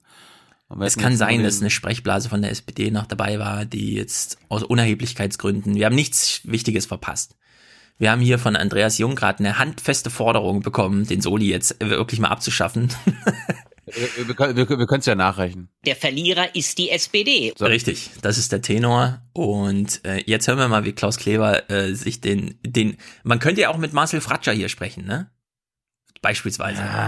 Aber tatsächlich, also wir hören jetzt mal, wie das Gespräch beginnt. Der ist zu SPD-nah. Fußt ist zu CDU-nah oder FDP-nah. Äh, ja, wir hören jetzt mal, wie das Gespräch beginnt. Zitat Oskar Lafontaine: Wenn wir kein Geld haben, dann brauchen wir wenigstens gute Ideen. Allerdings. Der Volkswirt Professor Clemens Fußt ist Chef des angesehenen Münchner IFO-Instituts für Wirtschaftsforschung. In der immer laufenden Debatte der Fachleute gehört er zu jenen, die eher dazu neigen zu sagen, der Staat greift zu viel Geld von Wirtschaft Ah. und Bürgern ab, verteilt und verspricht mehr, als gut ist. Guten Abend nach München, Herr Fußt. Schönen guten Abend, Herr Kleber. So, äh, Fuß ist ein echter Experte. Wir überspringen mal das Gespräch. Wir hören gleich nochmal rein. Wie wurde er denn dann verabschiedet? Da beginnt wieder Politik und da werden nicht nur Fachleute gehört. Sie sind einer. Danke, Herr Fußt, dass Sie da waren. Vielen Dank, Herr Kleber. Das ist Ja, peinlich, sowas. Sie sind ein echter Fachmann. Genau. Küsschen für Sie Wir rechts müssen links uns auf doch die nicht Stirn. öffentlich ein Küsschen geben. Ja, was wollte uns Herr Fuß denn sagen? Wir hören mal kurz rein. Es ist nicht ganz uninteressant hier mitten aus dem Gespräch. Äh, abgesehen davon äh, ist es wirklich eine politische Frage, ob man mehr öffentliche Leistung haben will. Äh, da, dann braucht man eben Steuereinnahmen, äh, muss vielleicht sogar auch Steuern erhöhen oder ob man äh, bei den Steuern eher Entlastung haben will. Wir müssen allerdings sehen, dass in den letzten Jahren äh, die Steuerlasten gestiegen sind. Also der Anteil, Ah. den der Staat den Bürgern vom insgesamt Erwirtschafteten nimmt, der hat zugenommen. Die Steuerquote ist gestiegen. Äh, und jetzt, wo das Geld knapp ist, muss man also überlegen, äh, ob man das weiter in die Höhe treiben will oder äh, ob man knapp. eher bei den Ausgaben einige Projekte zurückstellt. Es ist ist äh, ansonsten kein Grund für Panik. Äh, zum Beispiel der Bundeshaushalt 20 äh, ist immer noch, also 2020 ist immer noch finanziert. Äh, da muss man also nicht groß eingreifen. Ja, also ich würde gern wissen, wie diese Verknüpfung ist. Äh, es kommt irgendwie raus, es fehlt Geld. Deutschland fehlt Ja. Geld, so haben wir es ja gehört. Ne? Ja. Und jetzt haben wir reihenweise, also hier Andreas Jung aus der CDU-Fraktion, er nochmal, ja, man könnte jetzt durchaus drüber nachdenken, die Steuern zu senken, die wurden ja zuletzt auch sehr erhöht und so. Was hat das eine mit dem anderen zu tun? Warum wird uns jetzt, also warum, warum, warum ist dieser Anlass plötzlich da, so über Steuersenkung so nachzudenken, ja? Da, dazu brauchen die Neoliberalen keinen Anlass. Das, äh, beten sie dir jeden Tag runter. Ja, aber ich meine, ähm, Die Steuern also- sind immer zu hoch. Es wird Ja, also- immer zu viel Steuern gezahlt. Bundespolitik ist ein schmutziges Geschäft, ne? Das wissen wir so ein bisschen. Das ist einfach, da geht's handfest zu und so weiter. Und jetzt plötzlich steht Olaf Scholz eben unter Druck, ja? Weil, ich meine, 125 Milliarden Steuereinnahmen fehlen. Das ist ja auch immer so ein Defizit auf Seiten des Finanzministeriums. Das wird ja, das wird halt verbunden, also es wird als Problem markiert und mit Olaf Scholz irgendwie verbunden. Das heißt, er steht jetzt irgendwie unter Druck, keine Ahnung, und dann werden als Lösung irgendwelche Sachen, die die CDUler halt irgendwie wollen, einfach in den Raum gestellt, die in keinem Zusammenhang stehen mit dem Problem, was vorher beschrieben wurde, von dem wir sagen, es ist nicht mal ein Problem beschrieben, sondern man hat einfach nur so einen kleinen ein Argument mal gemacht, keine Ahnung, ein eher akademisches. Clemens Fuß jedenfalls reitet weiter auf der zu viele Geschenke, zu hohe Steuern und so weiter Welle rum und können wir ja zwischendurch mal unterbrechen und Listen, die er aufmacht, einfach mal fortsetzen. Wenn man ehrlich ist, ist von dem vielen zusätzlichen Geld nicht so viel in Infrastruktur geflossen oder zum Beispiel in bessere Schulen, wie es eigentlich wünschenswert gewesen wäre. Äh, Die Politik hat viel an ihrer Klientel verteilt. Denken wir mal an Rente mit 63, Mütterrente, äh, Baukindergeld. Oder einfach ein Man muss jetzt fragen, sind das wirklich die Kohleabbau, Dienstwagenprivileg, ja, Steuererlass für Digitalkonzerne. So würde ich halt die Liste mal, wenn man davon Da spricht, dass hier die Klientel beschenkt wurde. Hallo, da hat er doch nichts dagegen, wenn die Unternehmen und die weniger Steuern zahlen müssen. Ja, also ich finde äh, einfach mal Oder, ab, äh, oder Abschreibung tätigen können, weißt du? Das, Ja, da hat er nichts dagegen. Ja, aber die Mütterrente, die Rente mit 63 und das Baukindergeld, ne? Also okay, Baukindergeld ist asozial, aber Mütterrente und Rente mit 63 und sowas, muss man das hier anführen als, da hat, da hat jemand Klientelpolitik gemacht, das muss rückgängig Natürlich. gemacht werden. Ja, Bei Clemens 57 Fuß- Milliarden CO2-Subventionen. Clemens Fuß möchte, dass du bis 70 arbeitest und nicht schon mit 63 in Rente gehst. Ja, und deswegen hat er hier auch noch so eine Frage. die äh, Prioritäten.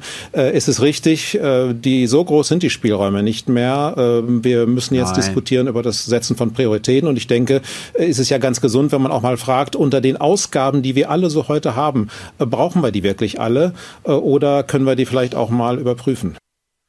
Ja, brauchen wir diese die ganzen. Privilegien? Also ich würde sagen, mh, also Kohlesubventionen oder mit 30.000 Leute in der Lausitz nicht die AfD wählen, brauchen wir nicht. Kerosin, Nichtbesteuerung brauchen wir auch nicht. Können wir durchaus über die Landerechte hier mal ordentlich absahen. Dienstwagenprivilegien brauchen wir auch nicht, finde ich. Äh, wie gesagt, große Konzerne könnten auch mal hierzulande Steuern zahlen, wo sie Umsatz mit ihrem Kunden machen, statt nur weil sie irgendwo ihr Hauptquartier haben. Diese Subvention, diese Subvention. Ja, das ganze Dieselzeug. Keine Ahnung, ja. Also, ich würde sagen, er hat recht. Man kann das eine oder andere Privileg mal hinterfragen. Allerdings nicht, nachdem man eine Liste aufgezählt hat mit Mütterrente und Rente mit 63 und so. Aber gut. Ja, ja, ge- genau, pass auf. Er kritisiert quasi, quasi die Privilegien für die Bürger, Mhm. aber kritisiert nicht die Privilegien, Genau. Steuerprivilegien für die Unternehmen. Ja. Und das ist neoliberal. Für die Unternehmen und die Unternehmenseigentümer. Genau. Ich äh, habe mich nie als Neoliberaler empfunden. Na, Friedrich Merz ist ein guter. Jetzt hören wir, also jetzt hören wir richtig mal, wie Friedrich Merz damals, als er CDU-Fraktionsvorsitzender war, ich kann mich noch erinnern. Er hat sich quasi immer nur zu diesem einen, einen einzigen Thema geäußert, wann immer irgendwo ein Mikrofon offen war. Klar, es wäre schöner gewesen, wenn wir größeres Wirtschaftswachstum gehabt hätten, dann hat man noch mehr Steuereinnahmen, aber man muss auch sagen, die Politik konzentriert sich ja derzeit nicht darauf, das Wirtschaftswachstum zu steigern, sondern eher darauf umzuverteilen. Ha.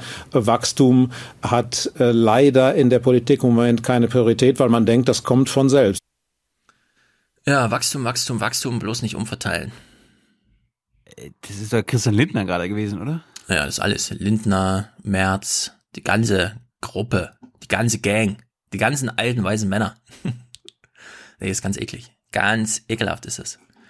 Aber gut. So. Amazing stuff. Jetzt hast du uns ja vorhin Ost-West versprochen und nicht geliefert, außer mit so einem Mhm. kleinen Clip. Ich, deswegen mache ich da mal Ost-West auf. Denn es gab hier tatsächlich was zu vermelden. Und der Tenor, unter dem das alles steht, lautet Angst. Gut. Und du siehst ja schon, worum es geht. Waffen. Waffenhandel in Deutschland.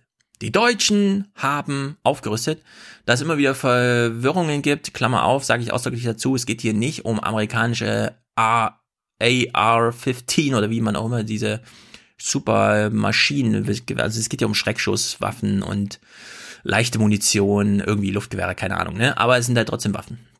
Da fand ich ja die, auch die Passage, Mhm. ich meine, wir werden bald nochmal über Eckhard Fuhr reden mit Nicole, aber die Passage, wie er oder wie du quasi eine Waffe bekommst und wie du Jäger wirst, fand ich Mhm. sehr interessant. Das war mir gar nicht klar. No.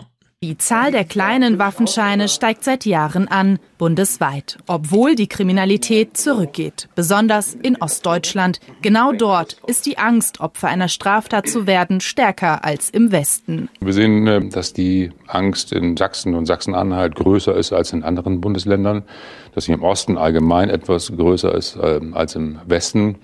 Ähm, Da gibt es keine äh, endgültigen, schlüssigen Erklärungen für dieses Phänomen. So fühlen sich in Rheinland-Pfalz 16,6 Prozent der Menschen in ihrer Wohnumgebung unsicher. Bundesweit der niedrigste Wert. In Sachsen-Anhalt sind es 30,2 Prozent. Damit fühlt sich dort fast jeder dritte Bürger nicht sicher. Ja. So, man. Ich wäre ich wär ja immer dafür, wenn das heute Journal auch mal gleichzeitig sagt, wer da äh, an der Regierung ist. Also Nee, in dem nee, von, nee, von ja, es wäre lustig, hallo. Ja, Aber den also ist nicht kaputt. In Rheinland-Pfalz regiert die CDU, soweit ich weiß, oder? Nein, Und- SPD. SPD. Ja, SPD. Na gut, aber das glaube ich, das ist ja nicht so entscheidend. Ähm, es gibt Nein, eine andere interessante ist doch Beobachtung. lustig, wenn in einem CDU-geführten Bundesland die größte Angst, Angst herrscht. Ja, gut, also, ja, okay. Die CDUler machen im Grunde schneller Polizeiaufgaben, Sicherheitsgesetze als andere und haben dann aber gleichzeitig mit der größten Angst im Publikum zu tun. Allerdings muss man halt sagen, medial wird halt, bevor ein Polizeiaufgabengesetz äh, verabschiedet wird, erstmal ordentlich Tempo gemacht, ne, so dass auch alle Omas Bescheid wissen, um was es geht, nämlich gefährliche Menschen. Das steigert natürlich die Angst, aber Rheinland-Pfalz 16,6 Prozent, Sachsen-Anhalt 30,2 Prozent bei der Frage, haben Sie Angst in Ihrer Wohnumgebung? Also jeder Dritte in Sachsen-Anhalt, ja. Man kann, das hören wir gleich nochmal im Detail, man kann ein Argument machen, wie wir es vorher schon gemacht haben. Beispielsweise gab es ja die tolle Beobachtung, da wo Abwanderung das größte Problem ist, haben die Menschen am meisten Angst vor Zuwanderung. Da, wo sie am meisten Zuwanderung bräuchten, um ihren Lebensstandard zu halten, weil das geht nur kollektiv, ja, hat man am meisten Vorbehalte gegen Zuwanderung. Also es widerspricht sich komplett. Hier haben wir wieder sowas. Da, wo die Menschen am meisten besitzen, haben sie am wenigsten Angst um ihr Eigentum. Da, wo Menschen fast nichts besitzen im Vergleich, also es geht ja um Faktor zwei und mehr. Ja, im Osten, wo es quasi jetzt keine großen äh, Sachen zu verteidigen gibt, was Privateigentum angeht, da hat man plötzlich Angst um seinen Kram, ja. Und das ist genau so ein Zusammenhang mit umgedrehten Vorzeichen wie Abwanderung und Zuwanderung und wie man dazu steht und ob man sie eigentlich tatsächlich faktisch bräuchte. Jetzt hat man hier wieder einen AfD-O-Ton, natürlich, weil diese Partei da einfach mit führend, ja, mit 30 Prozent plus und so weiter auf die Wahlen zusteuert. Wir hören Oliver Kirchner, der mal zum Thema Fakten, Realität und Gefühl nochmal das AfD-Übliche sagt. Ich glaube nicht, dass Deutschland eher sicherer wird. Es ist zwar zurückgegangen, aber wie ich eben schon sagte, sind die Straftaten bei den Gewalteinwirkungen deutlich gestiegen. Und das ist das, wovor die Menschen Angst haben. Und dagegen muss man sich dann auch irgendwie schützen als Privatperson auf der Straße. Ja, also Deutschland ist sehr viel sicherer geworden, auch wenn schwere Gewalttaten mit einem Plus von 2,5 Prozent, das ist aber eine Statist, also nicht mal statistisch fällt einem das groß auf, im eigenen Leben nicht. Also man kann bei einer Zunahme von 2,5 Prozent an Mordfällen, die überdies in Ehen und so weiter passiert, ja, also jeden Tag gibt's einen Mordversuch zwischen Eheleuten. Das hat jetzt nichts mit, ich fühle mich in meiner Nachbarschaft wohl oder so zu tun. Bei allen anderen Sachen, die hier relevant wären für ich fühle mich sicher in meiner Umgebung. Ja, geht die Kriminalstatistik krass nach unten. Drei Jahre nach der großen Flüchtlingswelle ist sie so niedrig wie nie zuvor. Das Ich ist meine, der, aber se- selbst wenn du dieses AfD-Argument, äh, es ist, es gibt mehr schwere Kriminalität, ernst nimmst und äh, anerkennst, dann ist es absurd, was sie fordern, weil sie sind ja äh, die Partei des starken Staates und Mhm. befürworten aber gleichzeitig, dass die Bevölkerung aufrüstet. Ja, also quasi, Ja, das dass die stimmt. Bürger stark werden. Ja, genau. Also die setzen sich sehr für freien Waffenhandel ein und so. Das sind amerikanische Ausmaße, aber ja, es muss jedenfalls eine andere Erklärung geben. Das wird hier nicht schlecht diskutiert. Es geht um Angst, Angst, Angst und Armut. Die Psychologin Annegret Wolf erforscht die Hintergründe. Ihre Untersuchungen belegen, je stärker sich die Menschen abgehängt fühlen, je größer die Unzufriedenheit mit der eigenen Lebenssituation ist, desto stärker ist die Angst. In den Daten zeigt sich tatsächlich, dass je länger man hier im Osten verbracht hat und auch aufgewachsen ist, desto unsicherer fühlt man sich und desto weniger fühlt man sich tatsächlich auch verbunden mit Ostdeutschland. Und es zeigt sich ganz stark, dass die politische Orientierung ein wichtiger Einflussfaktor ist. Je eher man rechtskonservativ wählt, desto unsicherer ist man tatsächlich und desto mehr glaubt man auch, dass die Kriminalität angestiegen ist in den letzten Jahren. Angst schert sich nicht um Zahlen, Daten, Fakten. Die Politik muss sich mehr auf die soziale Sicherung stützen und muss da wirklich Ah. Maßnahmen ergreifen, dass sich die Leute in ihrer Existenz gesichert fühlen. Und erst dann kann auch die Angst vor Kriminalität gesenkt werden. Hm. Das Gefühl von Angst und was weiß ich, wenn man gefragt wird, das Gespräch darüber, wovor hat man denn Angst, das fällt ein bisschen auseinander. Nur weil die Menschen sagen, ich habe Angst vor anderen Menschen, heißt das noch nicht, dass das das eigentliche Ursache, die eigentliche Ursache der Angst ist. Sondern es kann auch die Perspektivenlosigkeit sein, an der man so leidet und dann sucht man halt nach Gründen dafür und findet sie halt bei Menschen, die man so sieht und nicht mag. Naja, ein wichtiges Thema, das heute auf jeden Fall abgefrühstückt werden muss. Denn es könnte sein, dass am Freitag schon Krieg ist oder wann wir auch immer den nächsten Aufwärmpodcast machen. Äh, Pompeo. Es gab ja große, große Aufregung in Berlin. Wahrscheinlich äh, war das überall Thema. Pompeo ist an Berlin vorbeigeflogen. Im Kanzleramt hatte man sich auf einen langen Abend mit dem amerikanischen Außenminister eingestellt. Doch als Mike Pompeo heute Vormittag in Helsinki ins Flugzeug stieg, da wusste man auch in Berlin schon, dass ihn sein Flug nicht in die deutsche Hauptstadt führen würde. Als das Auswärtige Amt dann eine Pressekonferenz absagte, sprach sich schnell rum, dass etwas Ungewöhnliches passiert war. Die US-Botschaft sprach wortkarg von einer dringenden Angelegenheit.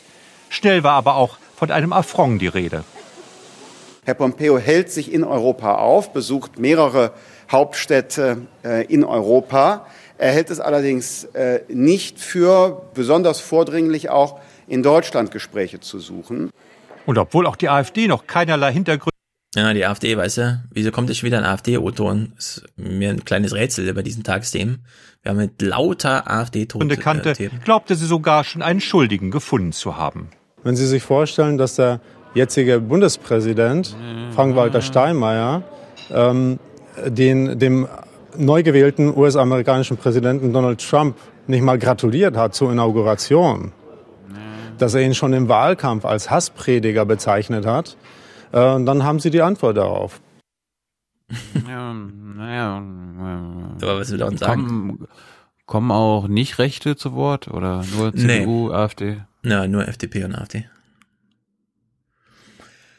Also ja, äh, der AfD-Mann erinnert uns, dass Frank-Walter Steinmeier vor drei Jahren mal Donald Trump und andere als Hassprediger bezeichnet hat. Allerdings wissen wir, wie die Stimmung damals war. François Hollande, der damals französischer Präsident war, äh, hat öffentlich davon gesprochen im Amt, ja, dass er, wenn er an Trump denkt, ein Gefühl des Brechreizes bekommt. So war das halt damals, ja. Das wissen wir doch alle noch. Und er, als ob Trump nicht genau das auch äh, brauchte, um ins Amt zu kommen, ja. Kommt die AfD und macht so ein, aber damals hat er den voll beschimpft. Ja, und darum, Peter Bistron, ist, sind die amerikanischen Minister und der Präsident auch seitdem nie wieder in Deutschland gewesen. Genau. Weil sie uns dafür bestraft haben. Ja, Trump und Merkel, die haben sich noch nie getroffen deswegen, weil der Nee. Frank-Walter Steinmeier damals Hassprediger gesagt hat. Da hat die AfD einen Punkt. Ja. Mann. Jedenfalls, Pompeo ist ja dann so ein bisschen hin und her geflogen. Er hatte jetzt beispielsweise einen Termin in Moskau, ist dann aber lieber nach Brüssel geflogen, um die alle zu überraschen. Ne? Also es ging drunter und drüber und womit hängt das alles zusammen? Naja, gut, er ist eben in den Irak mein, geflogen. Man kann ja auch einfach sagen, der Besuch in Berlin, das wäre jetzt so ein Höflichkeitsbesuch gewesen, der einfach Genau. nicht relevant war. Ja, so wie Lindner sagte, wenn er schon mal da ist, kann er doch mal hier und so, wir sind doch wichtig. So irgendwie. Ja, allerdings, wir sind ja noch, wir wissen noch nicht genau warum und so, wir sind noch tagesaktuell in letzter Woche und mit wem kann man besser Rätsel raten über was die amerikanische Regierung gerade plant und was sie macht, als mit Stefan Niemann, der sich richtig gut auskennt. Stefan Niemann in Washington. US-Außenminister Pompeo ist also nach Bagdad gereist. Welche Gründe könnte es dafür geben? Also Bagdad galt als heißester Tipp unter den Beobachtern, nachdem ja stundenlang gerätselt worden war, wohin Mike Pompeo unterwegs sein könnte. So Wurden Wetten gespielt? Stefan Niemann, das würde mich interessieren. ungewöhnlich ist das dann in der Tat nicht, denn es gibt ja seit Tagen Gerüchte hier, die darauf hindeuten, dass die US-Geheimdienste Hinweise haben, dass Angriffe bevorstehen könnten vom Iran oder von vom Iran Ja. gestützten Milizen auf US-Streitkräfte oder US-Stützpunkte in der Region, also im Irak oder Syrien. Das könnte ein Grund sein, warum Mike Pompeo sich in die Krisenregion aufgemacht hat und dann Wir haben in der äh, BBK nachgefragt, die Deutschen wissen davon nichts, also irgendwelchen Angriffsplänen, aber gibt es noch einen zweiten, ähm, ein zweites Datum. Morgen nämlich jährt sich der Tag, zu dem die USA ihren Austritt aus dem Atomabkommen mit dem Iran verkündet hat. Und es wird erwartet, dass der iranische Präsident Rouhani morgen deutliche Worte findet, vielleicht äh, seinerseits sagt, dass sich Teheran an dieses Abkommen nicht mehr gebunden fühlt. Insofern glauben viele hier in Washington, dass Mike Pompeo, der US-Außenminister, nach Bagdad gereist ist, um in der Region sozusagen nochmal Flagge und Stärke zu zeigen. Das ist die Lesart hier in Washington. das war jetzt also eine Schalte, wo Stefan Niemann nicht genau wusste, was los Mhm. ist und spekuliert hat und damit zwei Minuten Sendezeit ver ver Ja. verbraucht hat. Obwohl man einen Tag auch nicht? später einfach kurz äh, vermelden hätte können, okay, Pompeo ist im Irak. Ja, ich würde auch sagen, typische Kurzmeldung eigentlich, ja. Pompeo ist nicht, also die, es hat nicht stattgefunden. Warum fragt, was hat denn nicht stattgefunden? Da wissen wir auch nicht genau. Ein Treffen, ein Bierchen zum Abend. Nö, Ja, hat eine große Schalte gemacht, weil du weißt ja, wie es ist, wenn Gerüchte in der Luft liegen, ja, kannst du es nicht nur als Kurzmeldung machen, dann muss das hier durchdiskutiert werden. Da muss Stefan Niemann in seinen Anzug schlüpfen und hinter sich äh, das Weiße Haus aufhängen und dann erzählen, was hier Sachlage ist. CNN, MSNBC mal Hm? ganz gut stumm schalten und weitermachen. Genau. So, jetzt hat das ja, ich meine, es liegt nur wirklich auf der Hand, ja, ein Jahr Iran-Abkommen. Die Frage ist allerdings tatsächlich, finde ich, was macht Pompeo dann im Irak? Ja, warum muss er dann nach Bagdad? Oder was macht der Flugzeugträger da in der Region? Ist ja völlig Banane. Haben die irgendwie erwartet, dass einem Jahr, äh, nachdem Trump sich zurückzog, Iran jetzt irgendwas macht oder so, wo man Flugzeugträger braucht, um das aufzuhalten, was dieses böse Regime da will, oder? Ja, aber wa- was er im Irak macht, ist ja logisch. Das ist ja die, ich will nicht sagen US-Treue, aber ein US-Verbündeter. Ja, aber das hätte er jede, also jederzeit machen können. Da muss er jetzt nicht, wenn er, gut, es ist ja nicht so weit weg von Europa, ja. Ja, aber, aber so die amerikanische. Propaganda äh, sagt ja, dass der Iran den Irak angreifen will. Und dann Ja, muss da man ja quasi, wir- ja. und da muss man ja quasi vor Ort sein und dem, dem armen Opfer äh, Genau. beistehen. Wir hören mal kurz rein. Es, mittlerweile ist die US-Außenpolitik so dämlich, wir kommen auch gleich auf die Gründe zu sprechen, denn es ist nicht uninteressant. Mittlerweile ist sie aber so dämlich, dass man es einfach durchschaut. Wir hören mal Adam Curry, der spielt hier einen, O-Ton von Robert Gates, den ich nirgendwo anders gehört habe. Zur Frage, was ist denn jetzt mit amerikanischen Flugzeugträgern? Die sind ja vielleicht mit dem Verbund, da fliegen Flugzeuge und andere Schiffe und so weiter, alles ist da in der Region. Was will Robert Gates als ehemaliger Verteidigungsminister nochmal dazu sagen? Secretary of State Pompeo has warned any attacks will be answered with a swift and decisive U.S. response. In an interview with Margaret Brennan for Face the Nation, former Defense Secretary Robert Gates said he's worried the stage is being set for a conflict neither side wants. If the Iranians make the mistake of launching an attack in the Persian Gulf on an American warship, the administration probably won't have any alternative but to retaliate. Jeez. The carrier Lincoln must first pass by Yemen, where Iranian-backed rebels have in the past fired missiles at American ships. And once it arrives at the entrance to the Persian Gulf, it will be operating under the noses of Iran's hardline Revolutionary Guard units. David Martin, CBS News, the Pentagon. You know, I I really hope uh, Trump has a, a handle on what's going on here. Ja, also wenn ich Robert Gates ja richtig verstehe, ist das so das Szenario, die Trump-Regierung schickt einen Flugzeugträger hin, hofft, dass Iran irgendwas Dummes macht, sodass es für Amerika einen Grund gibt, jetzt ja. einen Gegenschlag gegen Iran zu machen und damit einen Krieg ja. zu beginnen. es ja. also ist wirklich so Banane. Jedenfalls stellt sich raus, der Iran hat gar keine Lust auf Krieg. Es ist einfach Jahrestag äh, des ja, Aufhebens oder des Brechens des Vertrages von Seiten Trump. Werden. Genau, die müssen, müssen provoziert werden.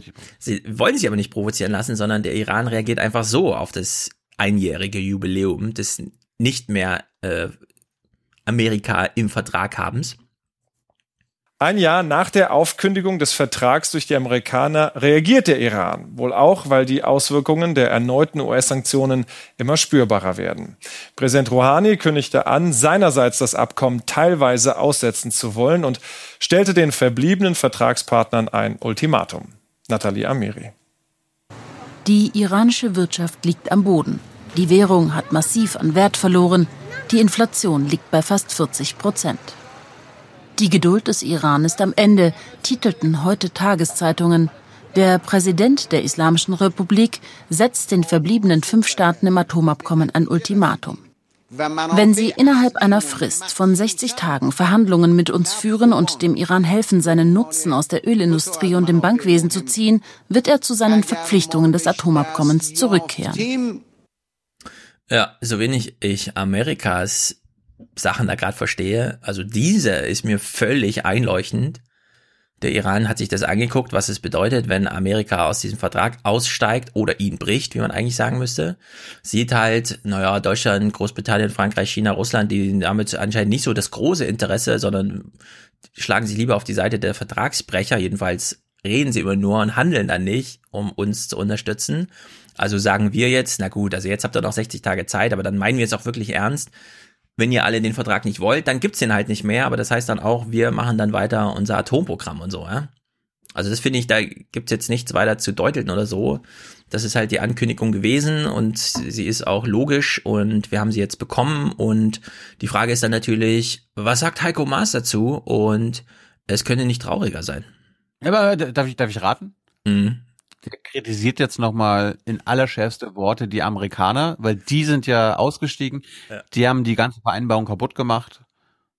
Schön wär's. Und, ze und zeigt Verständnis ja. für die Iran. Wir wollen das Nuklearabkommen auch nach dem Ausscheiden der USA erhalten und sind bereit, oh. mit den anderen Teilnehmern diesen Weg auch weiterzugehen. Und dafür ist es wichtig, dass der Iran sich weiter an die etablierten Formate und Mechanismen des Nuklearabkommens hält. Man müsste ist im Grunde, er, hm? er ist ein schlechterer Sprecher eines Außen Außenministeriums. Ja. Es ist, er ist, glaube ich, echt der schlimmste Außenminister, den ich je ja. erlebt habe. Man müsste ihn mal anrufen und sagen, ähm, Heiko Maas, es ist nicht 8. Mai 2018, sondern es ist jetzt schon ein Jahr später. Du kannst nicht nochmal den Spruch von damals bringen. Äh, also einfach dir wünschen, dass alles so bleibt, wie es ist, sondern hier, hier ist jetzt auch mal Action gefragt. Aber er macht, er spult einfach sein Ding so ab. Ja, wir haben halt die Erwartung, dass sich der Iran daran hält und wir würden uns sehr freuen, wenn das klappt. Ciao. Heiko, du hast uns doch gesagt, wenn Deutschland Mitglied im UN-Sicherheitsrat ist, ja, dann mhm. äh, zwei Jahre lang sitzt, dann gibt's einige Initiativen.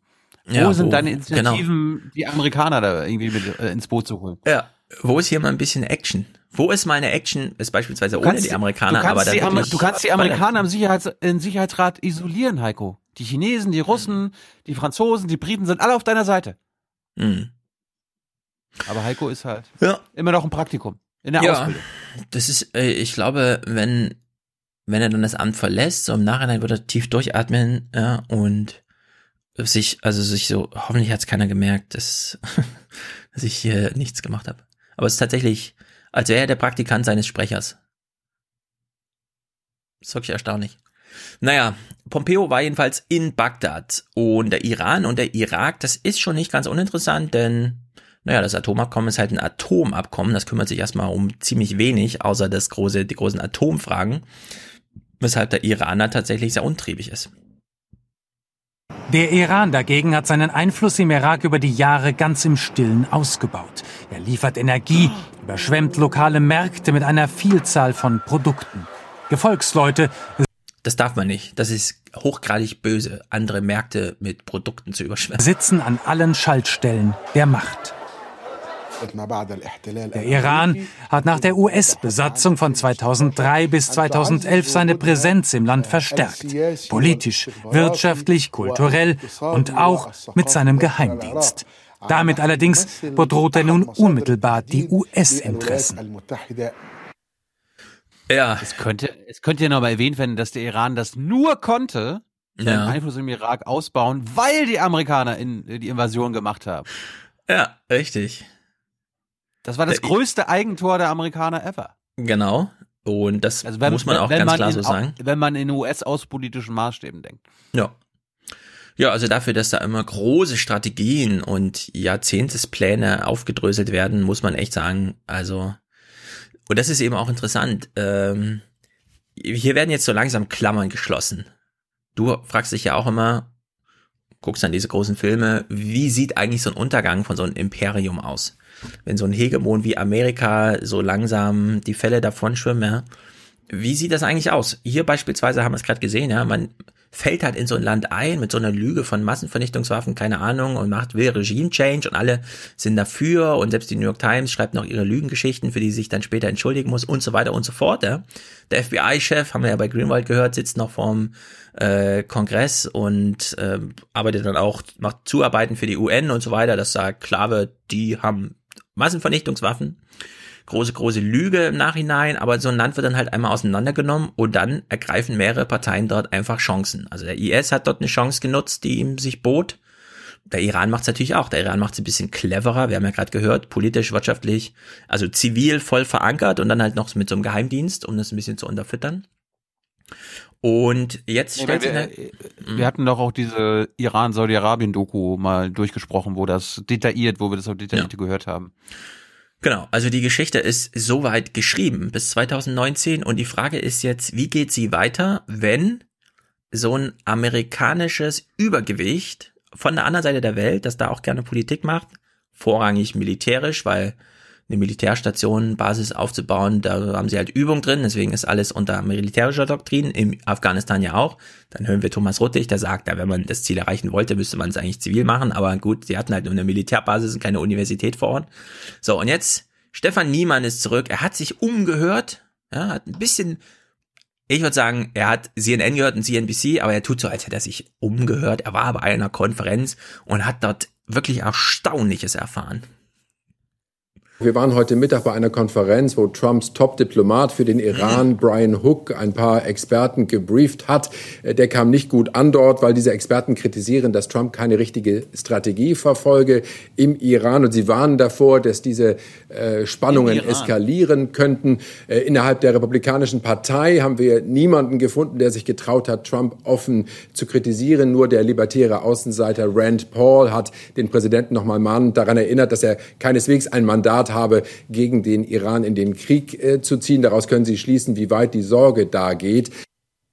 Ja, also Rand Paul aus der Republikanischen Partei, damals Konkurrent in der Vorwahl, hat jetzt nochmal angemerkt, lieber Trump, also ein Krieg gegen Iran, du spinnst ja wohl. Die Frage ist natürlich, dieses Ich, Kriegs... ich, ich finde es lustig, dass Stefan Niemann so ohne, ohne mit den Wimpern zu zucken oder ohne zu lächeln oder irgendwie das Ironische unterpacken, einfach so, ja, da gibt's Kritik, dass die Amerikaner im Iran äh, nicht genug machen. Ja. Ja, da gibt's halt Kritik, dass da zu wenig gemacht wird, aber ein Krieg gegen Iran, das kann man dann auch nicht machen. Die Frage ist, wie kam es zu diesem Stimmungswandel, dass äh, das Land Amerika, das Außenpolitik immer nur militärisch gemacht hat, außer vielleicht mit Kanada, ja, ähm, plötzlich nicht mehr so auf dieser Regime Change. Wir können uns da investieren. Wir haben genug Leute, wir haben genug Manpower und genug Technik, um so einen Krieg zu führen und zu gewinnen und so weiter und so fort. Ja, wie kommt zu diesem Gesinnungs äh, Gesinnungswandel? Und da muss man äh, sagen, gab es jetzt sehr gute Podcasts dazu. Also The Daily hat eine Ausgabe dem Thema gewidmet. Trump, Iran, Bolton und so weiter und so fort. Wir hören aber bei Intercepted rein, weil da ein bisschen deutlicher gesprochen wird. Zum einen die Frage, die klärt hier Murtaza Hussein, also ein Mitarbeiter bei Intercept. Warum kann Trump jetzt gegen den Iran keinen Krieg führen? Wer hat die Stimmung so vermiest? I think that the way that military technology is developing is that we're going to move towards more of these hands-off wars, hands-off on one side at least. So there'll be bombings of Iranian cities, of Iranian military targets, maybe energy producing facilities, nuclear facilities. But you will not see Trump or anyone else talking about major escalations of U.S. forces in inside Iran. Maybe there'll be special forces raids, but it'll be a war which, to some degree, Americans will be able to ignore. That's the only way politically Good. such an endeavor can be sold after the toxic events in Iraq. ja, der Irakkrieg ging so schief, dass Regime Change mittlerweile vergiftet ist als Begriff. Richtiges Tabu. sobald du aufkreuzt und sagst, ich will Regime Change, sagen alle, äh, wirklich, nach den Stories in Afghanistan und im Irak willst du jetzt hier noch so ein Ding? Was soll denn das werden, ne? In der Hinsicht ganz gut, wird in, bei der New York Times genauso besprochen, äh, ein bisschen detaillierter noch, allerdings bei Intercepted kommt darum, noch ist mal, ja, darum, darum ist ja Tulsi Gabbard einer der Favoriten von Glenn, weil neben Bernie und ich glaube Warren ist sie die einzige, die so gegen Regime Change Kriege ist. Also. Ja, gegen Kriege allgemein und sie hat auch nur die, das als einziges Thema. Bei den anderen ist es so, na doch, die Gabbard, die will schon, die sagt okay, ausdrücklich das hat, das hat, keine militärische ja, Außenpolitik mehr. Na doch, doch. Beim War on Terror ist sie denn dafür. Also hast du, das ist, ist ja im Interview auch klar geworden, was wir mhm. verlinkt haben. Ja, na gut. Jedenfalls ist, ist das bei ihr. Sie ist gegen die Regime-Change-Kriege, aber ja. War on Terror findet sie noch. Ja, also bei Elizabeth Warren, wir bündeln das alles in einem Thementag, Elizabeth Warren, deswegen spiele ich den Clip jetzt nicht, aber sie hat drei Brüder im Militär und sagt halt auch ausdrücklich, kommt nicht in Frage. Militärische Lösung hat es noch nie gegeben, wird es nicht geben, wird äh, bei mir erst recht nicht geben. Findet so nicht statt. Gibt es natürlich andere Kaliber derzeit in der amerikanischen Regierung. John Bolton, unser Sicherheitsberater von Trump. Die Taube. Die Taube. Und hier wird mal ähm, Also wir hören es jetzt einfach mal in so einem Schwung durch, geht nicht so lang. Aber wie über John Bolton gesprochen wird im Intercepted Podcast, wo man kein Blatt vor den Mund nimmt, finde ich schon ziemlich stark. Bolton has been variously described as a neoconservative, a paleoconservative, a conservative hawk.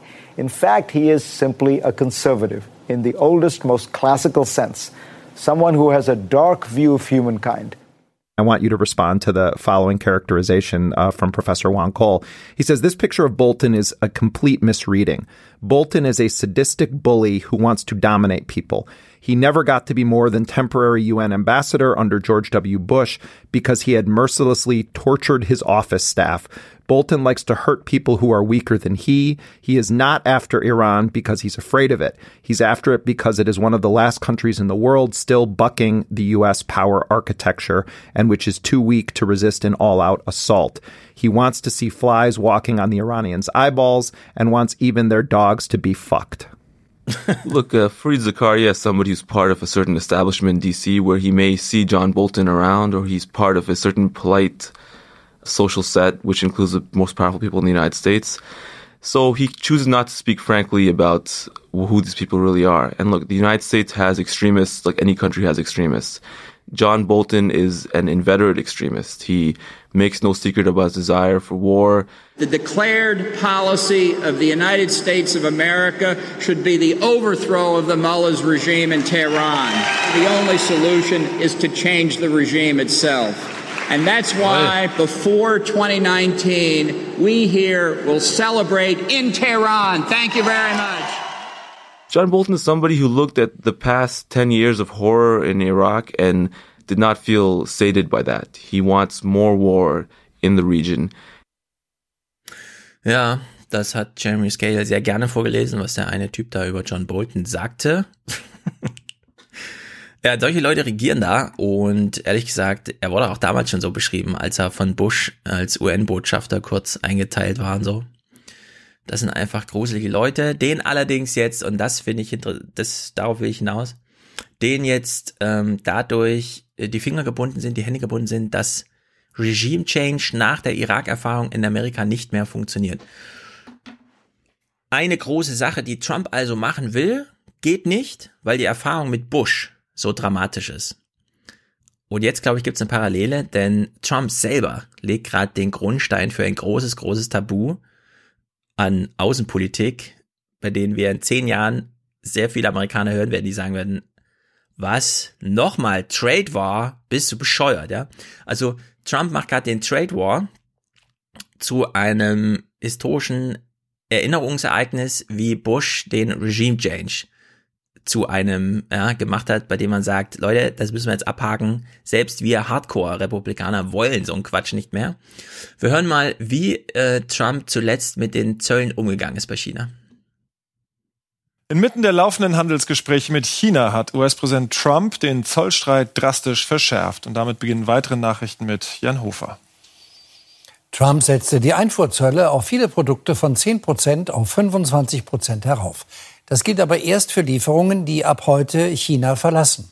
Da die Passage über den Pazifik mindestens zwei Wochen dauert, kann die Erhöhung noch rückgängig gemacht werden, wenn China bei den Verhandlungen einlenkt. Das ist so irre. Also da fahren jetzt Schiffe los in China. Die haben Waren geladen. Beispielsweise iPhone-Ladekabel. Man weiß, die brauchen jetzt zwei Wochen, bis sie hier sind. Und Trump sagt, für die Einfuhr gelten 25% Zölle. Alle Schiffe, die jetzt schon unterwegs sind, für die gilt es noch nicht, das sind weiter 10. Aber für die, die dann jetzt gerade losfahren, gelten dann 25%. Das heißt, liebe Chinesen, ihr habt jetzt, fünf, äh, habt jetzt zwei Wochen Zeit, uns entgegenzukommen, weil dann sind die Schiffe hier und dann gilt entweder der eine Satz oder der andere. So. Er hat die Chinesen eingeladen, die Chinesen so, pff, ja, ist ein interessantes Angebot, aber lass uns mal später drüber reden. Trump schiebt noch so einen Tweet hinterher, in dem er schreibt, kein Grund zur Eile, lasst euch ruhig Zeit, solange kassieren wir euch ab. Das ist sehr gut für Amerika, ja, solche Steu Zolleinnahmen.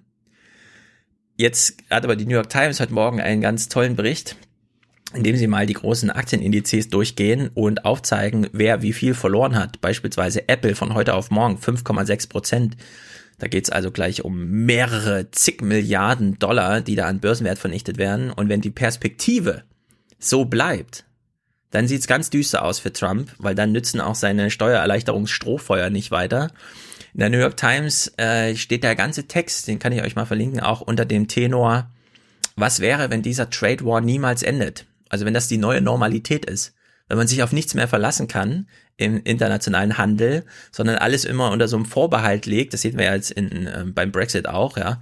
Man weiß, oh, 29. März ist Brexit. Man weiß aber nicht genau, macht, machen die Regierung das jetzt oder nicht? Und dann muss man plötzlich so einkalkulieren, dass man Lager braucht. Und da fragt man sich, wie groß soll denn dieses Lager sein?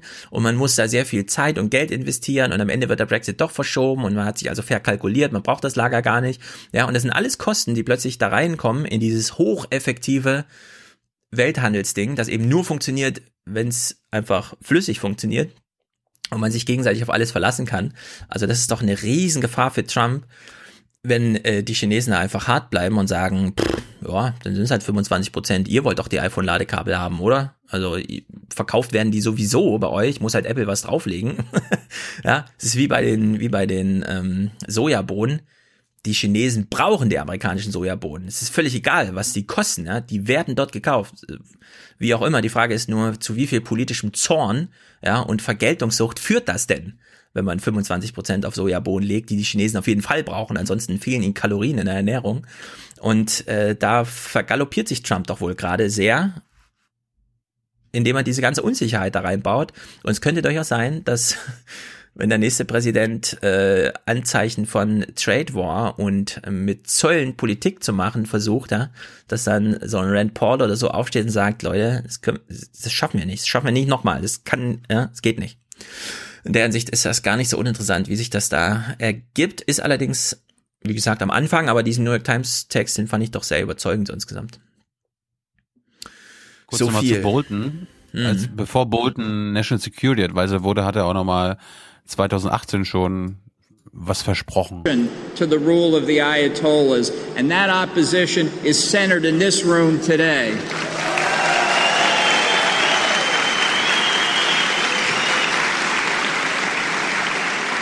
I, have said for over 10 years since coming to these events that the declared policy of the United States of America should be the overthrow of the mullahs regime in Tehran.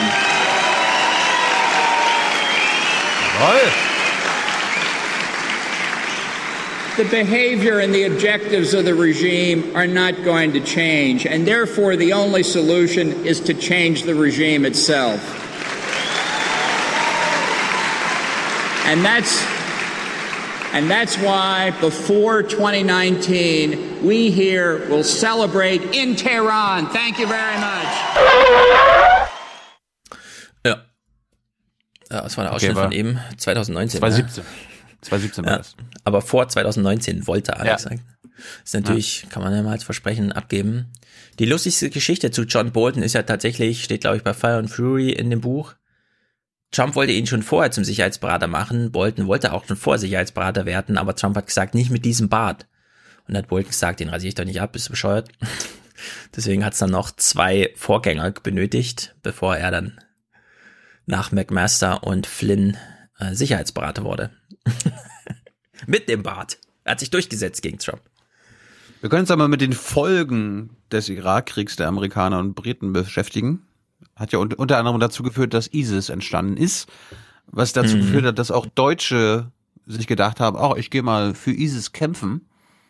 Und das hatten wir jetzt die letzten Wochen, Monate ja immer schon wieder als Thema, dass die Bundesregierung sagt, ja, aber wenn du Deutscher bist und für ISIS kämpfst, dann bist du für uns kein Deutscher mehr. Ja, das müssen wir erstmal irgendwie wie- wieder prüfen. Und im Regierungsbericht am Sonntag gab es einen Bericht dazu. Seehofer kommt gleich. Freue ich schon mal drauf. Mhm. Aber äh, vorher gab es noch mal einen Beitrag und da wurde uns mal so erzählt, ja, was ist denn eigentlich, wenn Deutschland sagt, ja, die Deutschen holen wir jetzt nicht zurück. Was machen denn die, die sie abgeben wollen? und die zurückgekehrten IS-Anhänger die islamistische Szene aufmischen. Für deutsche Behörden eine enorme Herausforderung. Das ist das, wovor die Sicherheitsbehörden Angst haben, dass sie sozusagen keinen repressiven Druck ausüben können und dann sich da so eine Frau letztendlich allem entzieht. Mit der Gefahr müssen wir leben, das dürfte aber die Minderheit sein. Wer darf wann zurück nach Deutschland? Die Bundesregierung will von Also die Musik kommt nicht von mir, sondern von Mhm. Stempfle. Fall zu Fall entscheiden, bei Mehrfachidentitäten den deutschen Pass entziehen und sie spielt dabei auf Zeit. Wenn die Bundesregierung nicht bald reagiert, muss man vielleicht sogar damit rechnen, äh, dass uns die IS-Verdächtigen von den Amerikanern vor ein Konsulat in Erbil oder auch in Amman äh, gesetzt werden oder dass sie vielleicht äh, die Familien und, und ihre ganzen Angehörigen nach Rammstein ausfliegen. Und dann dort einfach vors Tor stellen. Ja, ja. Dann gehen die erstmal in Rammstein zur Rewe. ja. Allerdings, man Äh. muss ja ganz knallhart trennen zwischen den aktuellen Fällen und den Gesetzesänderungen, die geplant sind, weil die betreffen immer erst zukünftige Fälle. Jawohl. Das wird immer nicht dazu genannt. Also um die jetzigen kommt man gar nicht drum herum, die aufzunehmen, egal Ja, aber was das Seehofer versuchen sie wirklich trotzdem. Gesetze. Das versuchen sie trotzdem. Ja, Hörst- willst doch gleich nochmal von hören. Zeitspiel. Äh, das ganze, die ganze Problematik wurde natürlich wieder mit einem konkreten Beispiel äh, genutzt. Eine Oma, die ihren Enkel quasi äh, nach Syrien ziehen lassen hat oder ziehen lassen musste und die hat jetzt Angst, ja, kommt er jetzt zurück und kommt er ins Gefängnis und so weiter und so fort. Und äh, der Beitrag endet mit einem Statement von Stempfle und ich finde das irgendwie ein bisschen weird, weil er sagt jetzt, was die Oma tun muss. Für Gabi Gless steht eine besonders schwere Aufgabe erst noch bevor. Falls ihr Enkel Lukas tatsächlich zurückkehren sollte, muss sie helfen, ihn von der IS-Ideologie wegzubringen. Hm. Ja, Michael Stempfle, warum muss sie das denn? Wenn sie mit ihrem Enkel nichts mehr zu tun haben will, der vielleicht ein Terrorist ist, dann Ja. muss sie das?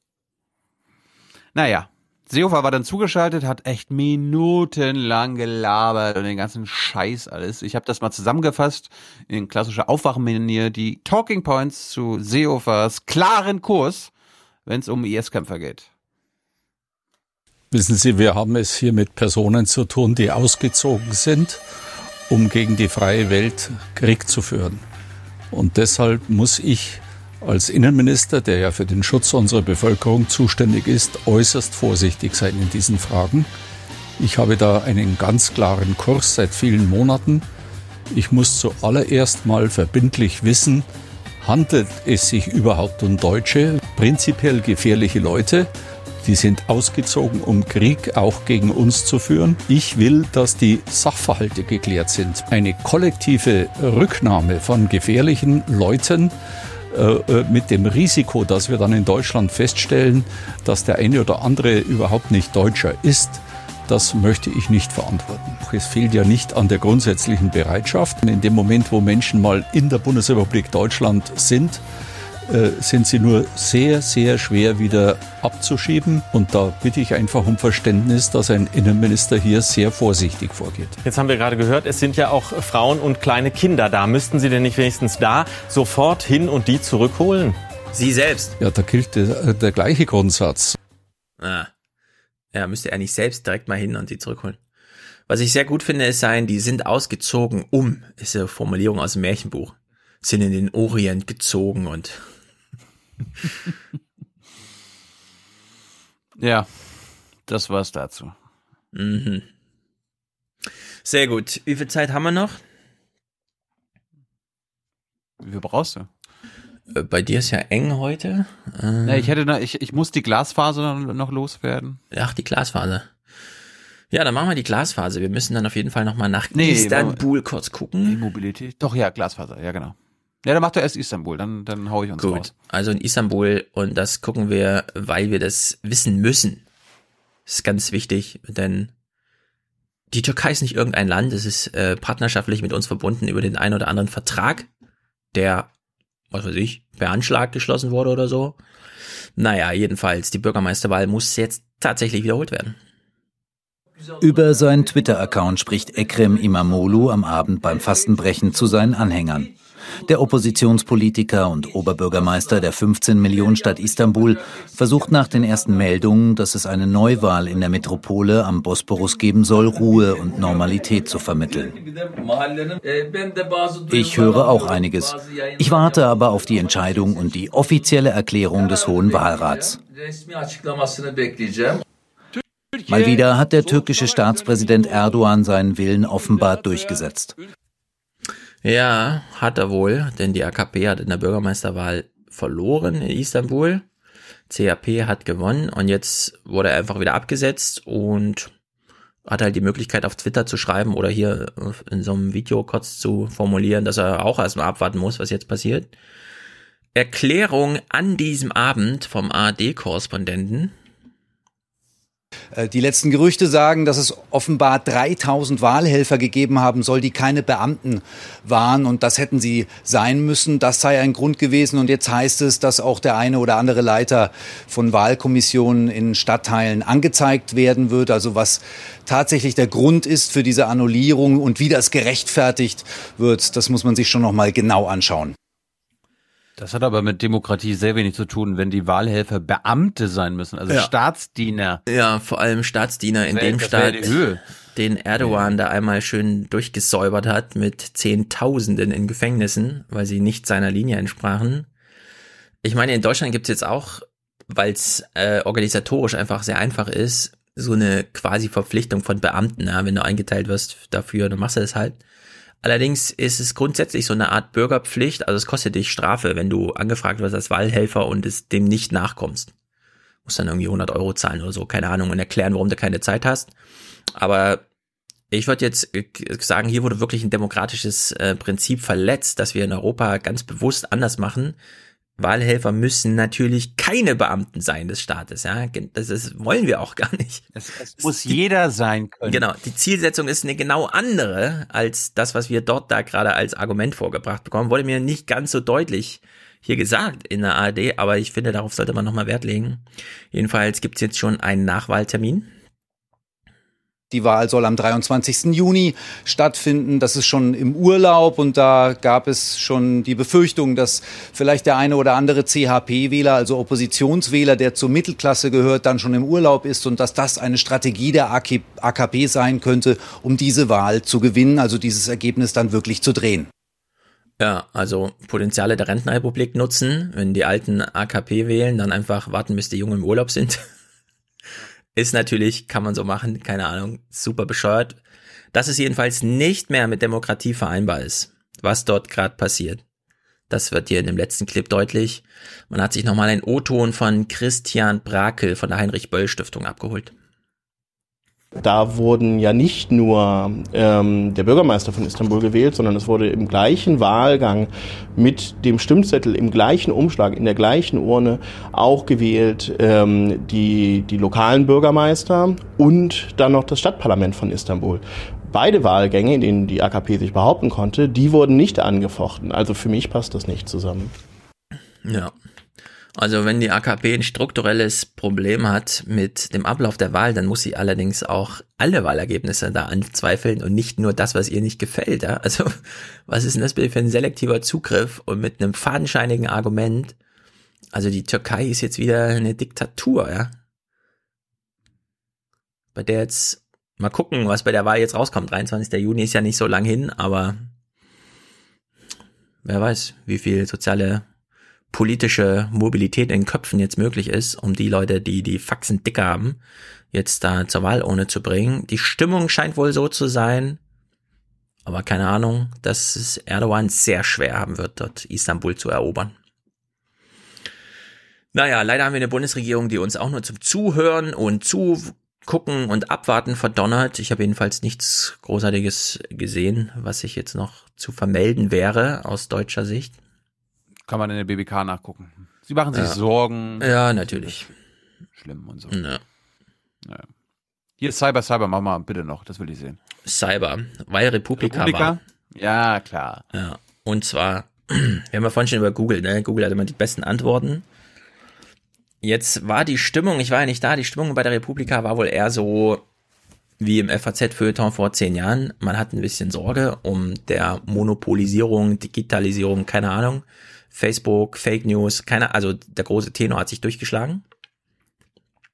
Anders als bei den zeitgleich stattfindenden Online-Medien-Rockstars in Hamburg, fand ich interessant, lag das schon immer parallel? Dass die ganze Hamburger Messe eine Veranstaltung macht, die genauso groß ist wie die Republika, mit quasi der gleichen Klientel, nur bei dem einen ist es die Gesellschaftskonferenz und beim anderen die Geldkonferenz, die Businesskonferenz. Naja, jedenfalls, Cyber Cyber, Ralf Bremer musste hier Rede und Antwort stehen zur Frage, wieso ist die Stimmung so schlecht bei der Republika? Was, was haben denn alle der, gegen der Google? Google-Pressesprecher redet über die Stimmung bei der Republika. Ja, ein bisschen. Naja, gut. also, Wo, wo, wo die Stimmung eher anti-Google ist. sagen wir mal so, Anlass des Gesprächs war die Stimmung. Äh, Ralf Bremer wurde dann gefragt, warum steht denn Google hier so im Feuer? Und da hat er Google verteidigt.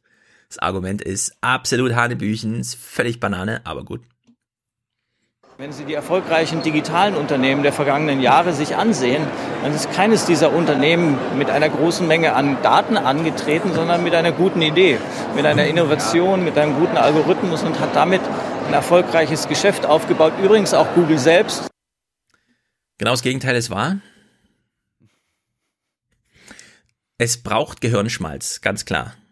Und die Idee ist nicht unwichtig. Aber alles, was Google damals gemacht hat, hat natürlich erstmal mit Datensätzen zu tun. Es war immer das Ziel, das ganze Internet einmal kopieren und dann dieses, diese Kopie, die man hat, einmal neu ordnen, als Suchindex zurückspielen und darüber Suchergebnisse ermöglichen. Jetzt einfach zu sagen, also Daten haben da gar keine Rolle gespielt, es war nur die Idee, der äh, PageRank damals, also die allererste Idee, der Algorithmus war super simpel. Die Idee war gut, der Algorithmus war super simpel und der Datensatz war groß. Das, das war das Rezept. Google Books, genau das gleiche, ja. Man brauchte die ganzen Bücher der Welt, um zu erfahren, wie werden sie denn gelesen, diese Bücher, und dann hat man sie zurückgespielt auf eigenem Server. Also Ralf Bremer, manchmal ist es auch einfach zu albern, das finde ich dann irgendwie. Vielleicht meint er ja persönliche Daten, also von Stefan Schulz und Thilo Jung. Ja, aber die sind ja- brauchten sie damals noch nicht. Ja, das stimmt. Bei PageRank hat man durchgezählt, wie oft Seiten angeklickt wurden und so weiter. Da war dann nicht so interessant, wer. Seit Amazon allerdings eingestiegen ist und äh, sich wirklich dafür interessiert, wer was kauft und was jemanden noch interessieren könnte und Facebook das da noch im Quadrat gedreht hat, ähm, konnte sich Google dagegen auch nicht mehr wehren, alles zu personalisieren. bis hin zu, dass man dem Browser einzeln kleine Bilder malen lässt für den Fall, dass jemand seine Cookies unterdrückt, seine IP verschleiert und noch sonst anderes macht. Ja, also es sind 500 bis 50.000 Signale, die hier irgendwie personenbezogen ausgewertet werden. In 2019 sich hinzustellen, weil Kritik in der Luft liegt und dann zu versuchen, durchzukommen mit dem Spruch, es ging ja gar nicht um Daten, sondern der Algorithmus ist einfach so geil. Das finde ich, das ist Banane, ja. Die Raffinesse bei, äh, jedenfalls bevor dieses maschinelle Lernen kam mit TensorFlow und so, dass die Raffinesse bei Google war auch immer, dass die Algorithmen ziemlich einfach sind. Und der Computer einfach so viel Rechenpower mitbringt, den einfachen Algorithmus so oft und so flexibel anzuwenden.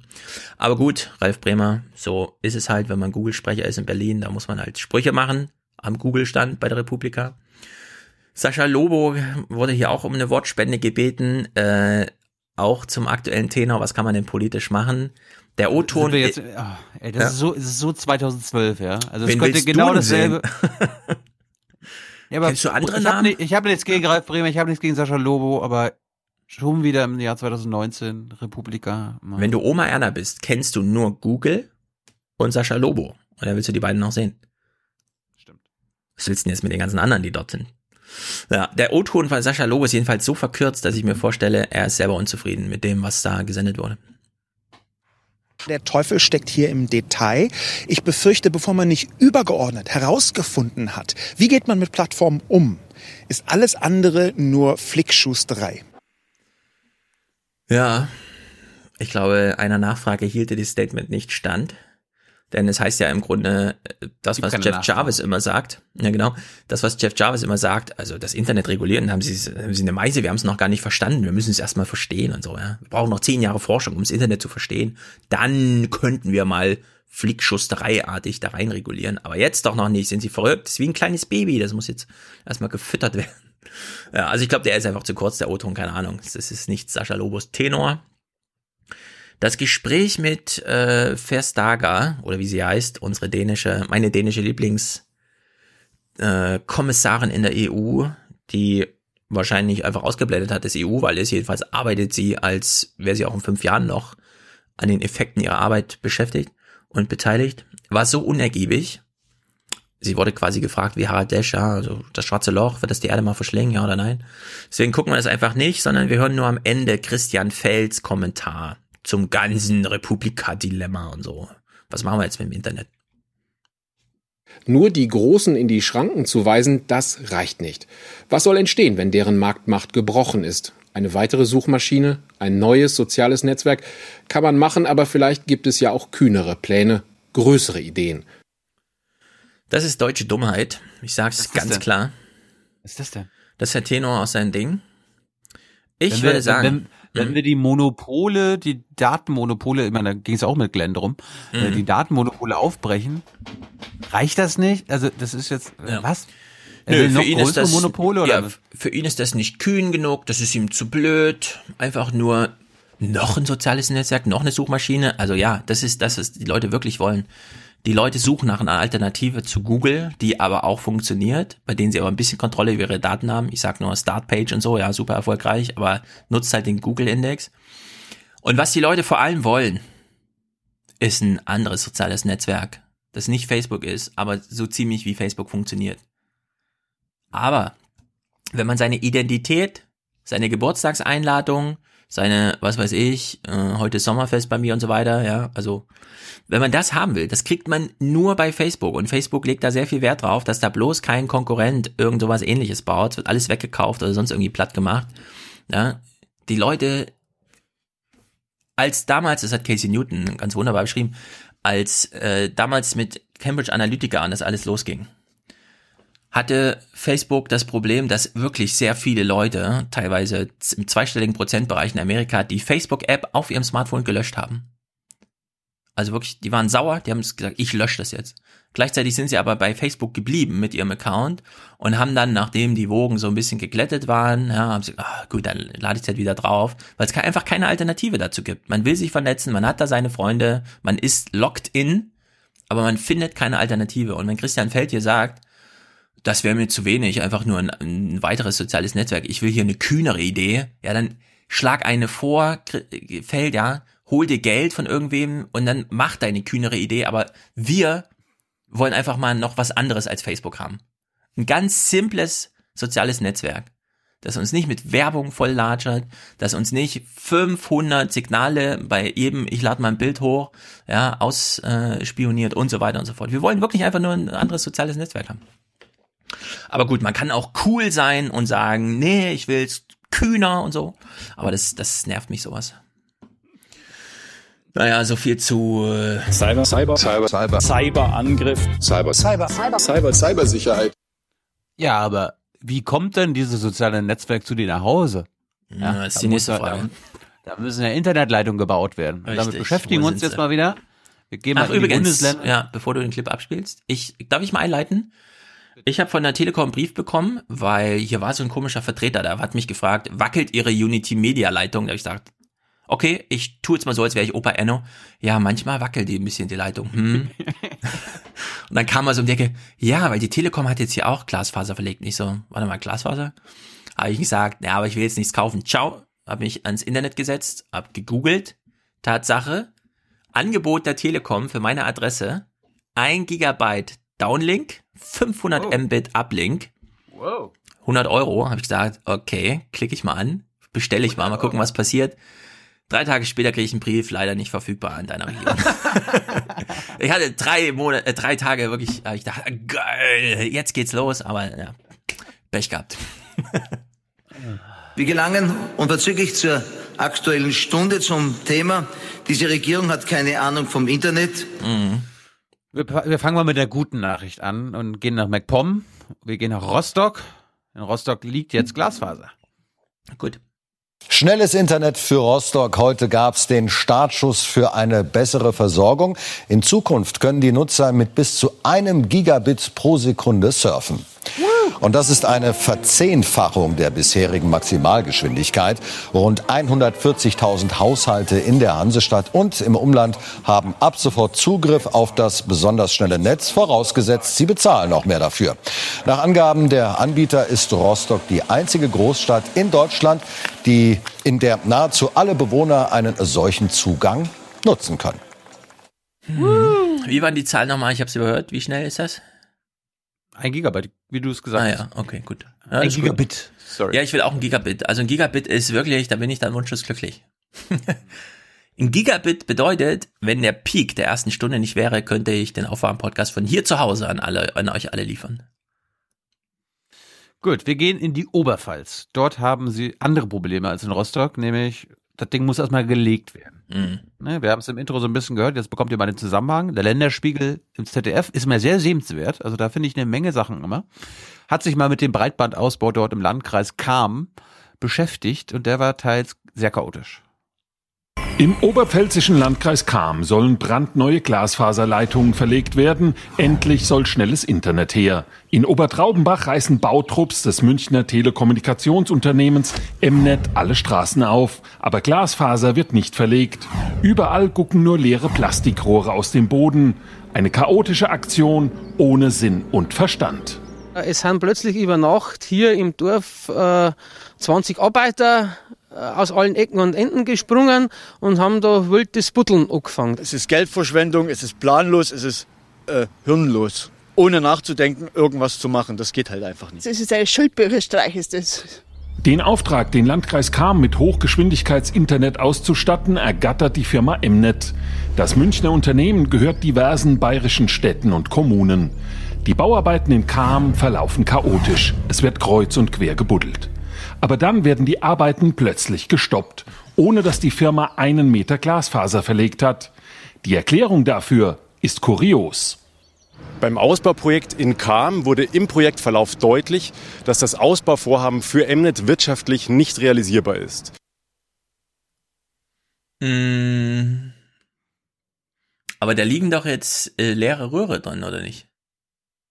Nö, es wurde aufgebuddelt, damit man was reinlegen kann. Ne, aber ich habe so verstanden, da wurden halt leere Röhren, also die Schläuche gelegt, aber nicht die Kabel. Die kann man ja im Nachhinein dann reinschieben. Ah, ja. Genau. Ja, genau. Hm, Verstehe ich jetzt noch nicht so ganz. Also wenn du schon die mal haben das, die, die haben das Bauprojekt äh, bekommen, wahrscheinlich bei der Ausschreibung Ja. und so weiter, und dann wie im MacPom, ja, also scheiße, jetzt haben wir mal nachgerechnet. Das lohnt sich leider nicht. Darf Obwohl man denn so Baustellen zurücklassen? Ja, das ist ja die Frage. Also was, was, was kommt jetzt? Also wer kommt für den Schaden auf? Äh, Gibt es eine Vertragsstrafe? Wer zahlt dafür? Komisch, komisch, komisch. Und ist doch irgendwie ein staatliches Unternehmen. Das, also von der Telekom, das ja kein staatliches Unternehmen ist, ne? 100 Prozent. Aber da, da ist ja was anderes als bei Mnet, oder? Abenteuerlich. Nach ein paar Spatenstichen merken sie im fernen München, dass es sich hier in Cham nicht lohnt. Wie viel Geld sie in der Oberpfalz in den Sand gesetzt haben, will uns die Mnet nicht sagen. Damit sie aus dem Vertrag mit dem Landkreis wieder rauskommt, wird jetzt eine millionenschwere Abstandszahlung fällig. Also über die Höhe der Abstandszahlung wurde zwischen beiden Partnern einvernehmlich Stillschweigen vereinbart. Unglaublich, die Summe wird einfach totgeschwiegen. In München rechnet man mit einem zweistelligen Millionenbetrag für den Steuerzahler, denn die Stadtwerke der bayerischen Landeshauptstadt sind der größte Anteilseigner an der Mnet. Im Stadtrat ist man stinksauer. Es sind Millionen Verluste entstanden, außerhalb von München, nämlich in Cham. Und jetzt muss der Münchner Steuerzahler diese Kosten übernehmen und diese Verluste tragen. Das ist ein unglaublicher Vorgang. In Cham sind die Menschen auch bedient. Ihnen wurde schnelles Internet versprochen, bekommen haben sie ruinierte Straßen. Jeder Privatunternehmer wäre schon pleite gegangen, wenn der so wirtschaften würde mit seinen Finanzen. Hat aber außer Spesen nichts gewesen. Also es hat um, wahrscheinlich Unmengen Geld gekostet. Das wird auch wieder Unmengen Geld kosten, aber gebracht hat es eigentlich ein Dorf oder ein Landkreis null. Der Kamer Landkreis hat aus dem Glasfaserreinfall die Konsequenzen gezogen und wird jetzt in Eigenregie bauen. Ohne Hilfe aus der Landeshauptstadt. Hm, das ist eine sehr komische Geschichte. Der Typ hat aber gerade Unrecht gehabt. Ne? Er meinte ja gerade, so ein Privatanleger würde schon längst pleite sein. Nein, wenn du die Telekom bist, kannst du das genauso machen. Ja, ich würde in dem Fall auch sagen, es ist halt ein Privatunternehmen in kommunaler Hand, keine Ahnung. Aber die Frage ist ja, also einerseits finde ich es ja gut, ne? Die Stadtwerke kümmern sich halt auch um sowas. Dafür sind sie, finde ich, auch da. In der Stadt München scheint es ja Offen, wunderbar. Offensichtlich nicht. Die sind profitorientiert und rechnen nach, wo es sich lohnt, anstatt quasi für die Gesellschaft da zu sein. Ja, also anscheinend haben wir es ja hier mit einem Ausnahmefall, der äh, irgendwie, keine Ahnung, falsch gemanagt wurde und dann eingestellt wurde, keine Ahnung. Weil in der Stadt selbst, München scheint es ja alles gut funktioniert zu haben. Also Mnet oder wie das heißt, Mnet, Mnet, scheint ja eine Organisation zu sein, die das erstmal ganz zuverlässig macht. Nur in dem Du, Falle in der dann nicht. Großstadt, In der Großstadt lohnt sich das natürlich. Da sind ja Genau. so viele Abnehmer. Vielleicht wollten die ein Exempel statuieren, dass sich rumspricht, damit die nicht den Auftrag bekommen, das da auch noch zu versorgen, sondern schön da, wo es sich lohnt, bleiben können in der, Ja. ja, im urbanen Bereich und bei dem Rest dann, habt ihr mal nach Kamen geguckt? Kommt man natürlich auch drum rum um sowas. Wir gucken mal nach Hessen. Wie weit ist Riedstadt von dir entfernt? Äh, nicht so weit, glaube ich. Weiß ich nicht. Uh. Dann Oder? ist das Glasfaser auch nicht so weit entfernt. Beziehungsweise das Glasfaser-Chaos. Ich lebe hier in Frankfurt am Main. Also es ist die Glasfaser-Hauptstadt eigentlich. Die Weltmetropole Glasfaser. Schnellste Ah. Internetknoten der Welt. Je. Ja gut, da gibt es jedenfalls kein Chaos. In Riedstadt schon. Im Rathaus erkundigte sich Arne Mikloweit nach der Verfügbarkeit. Und dort hieß es, der flächendeckende Anschluss von Riedstadt ans Glasfasernetz sei fast geschafft. Anfang ähm, 2016, im März, hat äh, die Inexio mit der Stadt Riedstadt diesen Kooperationsvertrag geschlossen. Damals mit der Zielvorgabe, am Ende des Jahres 2016 mit dem Ausbau zu beginnen, um dann möglichst 2017 ans Netz zu gehen. Eine Besonderheit bei der Internetversorgung in Riedstadt. Die Stadtteile Leheim, Wolfskehlen und Godlau werden von der Deutschen Telekom versorgt. Dort können die Anwohner seit 2017 schon mit bis zu 100 Megabit pro Sekunde surfen. Für Erfelden und Krummstadt dagegen ist die Firma Inexio aus dem Saarland zuständig. Aber 100 Mbit ist doch kein Gigabit, ne? Also ist doch nicht Nee. Glasfaser. 100 Mbit ist doch VDSL. Ja, Glasfaser kann es trotzdem sein, aber wäre dann sehr unausgenutzt. Ja. Also zwei Anbieter in einer Und Stadt. diese Zusammenarbeit machte von Anfang an Probleme. Unter anderem beim Thema Tiefbau. Ja, ganz gravierend war, dass äh, da war noch nicht mal der Ortsrand erreicht, ähm, hatte die Firma von uns eine Genehmigung bekommen, ähm, einen Feldweg mit einer Spülrakete bzw. Erdrakete ähm, ähm, die Leitung durchzutreiben. Und genau dort ist es das erste Mal passiert, dass eine äh, überregionale Gasleitung getroffen wurde, ähm, was natürlich zum Stopp geführt hat. Hm. Spülrakete ist auch geil. Erdrakete. Hm. Hätte man das mal in Kam benutzt, dann wäre wenigstens nicht oben alles aufgebuddelt gewesen. Ja, aber eigentlich kann doch die Lösung jetzt nach so vielen Beiträgen in den letzten Monaten auch hier sein, macht selber. Die Kommunen aber selber buddeln, selber organisieren, wird wahrscheinlich sogar billiger und weniger stressfrei. Weiß ich nicht. Es ist Die halt Firma, wie immer die, die schwierig. Firma, Herr Schulz, Herr Schulz, die Firma in Hessen kann jedenfalls nichts dafür, da ist einfach der Wurm drin. Also im Boden oder so. Pech mit der Tiefbaufirma, Uneinigkeiten mit der Bauweise. Im Projekt in Riedstadt sei einfach der Wurm drin, sagt die Firma Inexio. In einer schriftlichen Stellungnahme heißt es, dies bedauern wir insbesondere für unsere Kunden, die dringend auf die hohen Bandbreiten warten oder gar angewiesen sind. Der aktuelle Stand ist, dass die Tiefbauarbeiten abgeschlossen sind und wir auf die Kopplung an die überregionale Glasfasertrasse warten. Hier ist ein Termin im März anberaumt, aber noch nicht final bestätigt. Wann genau, da will sich Inexio nicht mehr festlegen. Und auch auf direkte Anfragen der Bürger wie Arne Mikloweit reagiert das Unternehmen nicht. Frustrierend, findet er. Insgesamt zwei Jahre Wartezeit auf schnelles Internet in Teilen von Riedstadt. Dieses Drama könnte im März ein Ende finden. Stand jetzt. Ja, ein Drama, nicht gut.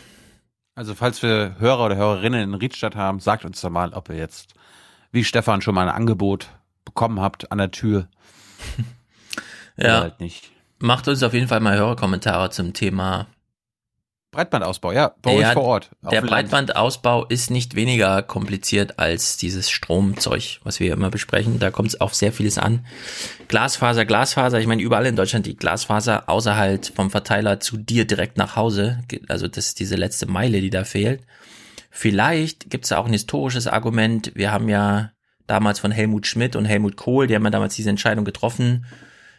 Schnelle Zugverbindung zwischen den Städten, ja, eigenes Netz dafür, nein. Also muss man sich das, die Schiene teilen mit Güterverkehr und Nahverkehr und so weiter und so fort. Das bremst natürlich alle ICEs irgendwie aus. Diese Entscheidung war irgendwie falsch und damals hat man auch entschieden, wir brauchen kein Glasfaser. Also man hat damals vor 30 Jahren schon überlegt, ob man das Glasfaser mal ordentlich verlegt für alle Fälle. Man kann ja alles Mögliche mit Glasfaser machen, es ist ja nicht nur Internet. Und da hat man sich dagegen entschieden. Und das holt uns jetzt wieder ein. Ob es jetzt hilft, diese letzte Meile immer selber zu bauen, gerade wenn man so in diesen nicht super bedichteten, wo der Nachbar gleich drei Meter weiter wohnt und so, das weiß ich halt auch nicht, ob sich das dann lohnt. Aber irgendwie muss das Internet zu allen Leuten kommen. Wenn 100 Nachbarn oder 1000 Nachbarn zusammenlegen. Warum? Also ich kenne Dörfer, da hat, also da ist einfach von Haustür zu Haustür sind da 150 Meter.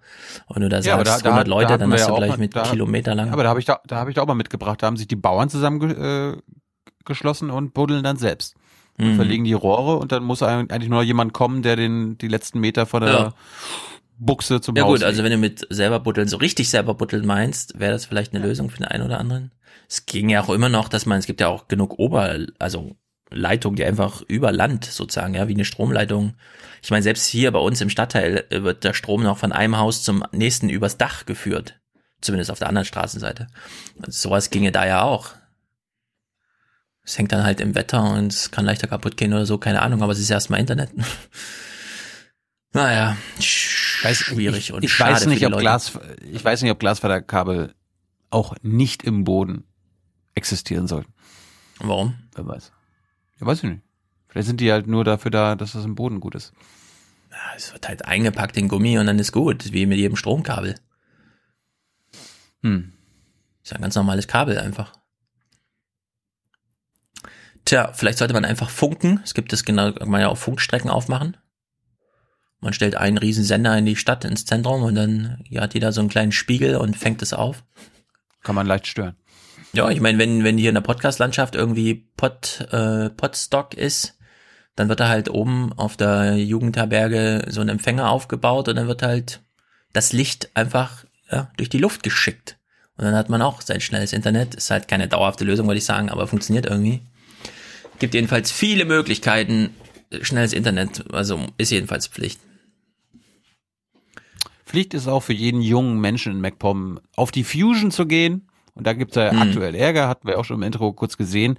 Äh, es war jetzt ein paar Tage lang die Frage, steht dieses traditionelle Festival, Jugendfestival, vor dem aus?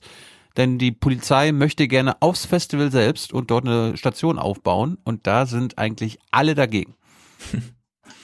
Partytime auf dem ehemaligen sowjetischen Militärflugplatz, jedes Jahr im Juni mit einer Unterbrechung seit 22 Jahren ohne Polizei. Über 70.000 Menschen feiern dort friedlich, jetzt gibt es Turbulenzen, die Behörden verlangen mehr Sicherheit. Ein Streit ist entbrannt, die Fusion-Veranstalter drohen damit, das Festival ausfallen zu lassen. Eins muss Seit 22 Jahren friedlich, aber jetzt muss man Sicherheit werden. Ne? Merkt euch Ich will ganz klar sagen, die Fusion ist Bestandteil der Kultur unseres Landkreises. Die gibt es über viele Jahre und es gehen da ja rund 70, 80 oder auch 90.000 Menschen jedes Jahr hin. Und es liegt nicht im Interesse des Landkreises oder irgendeines sonst Beteiligten dafür zu sorgen, dass es die Fusion nicht mehr geben soll. Darum geht es nicht, sondern es geht letzten Endes wirklich darum, dass äh, ein Sicherheitskonzept den gesetzlichen Anforderungen standhalten muss. Und dennoch, die Polizei will auf das Gelände. Ob es eine Polizeistation sein muss, ist abschließend noch nicht geklärt. Die Behörden zeigen sich kompromissbereit. Ah. Wir wollen doch nicht in jedes Zelt gucken. Wir wollen doch nicht die Taschen kontrollieren und wir wollen auch nicht mit massiver Polizeipräsenz das Kulturerlebnis stören. Das ist doch nicht unser Ansinnen. Wir wollen schnell bei jedem Ereignis handlungsfähig sein. Der Verein lehnt bisher vor allem eine Polizeistation auf dem Festivalgelände ab. Die Philosophie des Festivals baue auf Freiheit der Kunst und freie Entfaltung der Gäste, was mit Polizeikontrollen nicht gehe. Bei 70.000 verkauften Karten kann doch niemand sagen, das ist hier nicht öffentlich.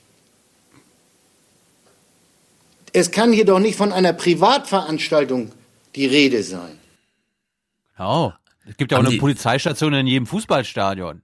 Ja, genau. Also haben die sich irgendwie verrannt oder was ist denn da los? Diese, diese energische ist merkwürdig. Was habt ihr, ja, die Polizei argumentiert dazu, was habt ihr denn zu verbergen? Ja, äh, wir wollen doch nur für den Fall der Fälle da sein.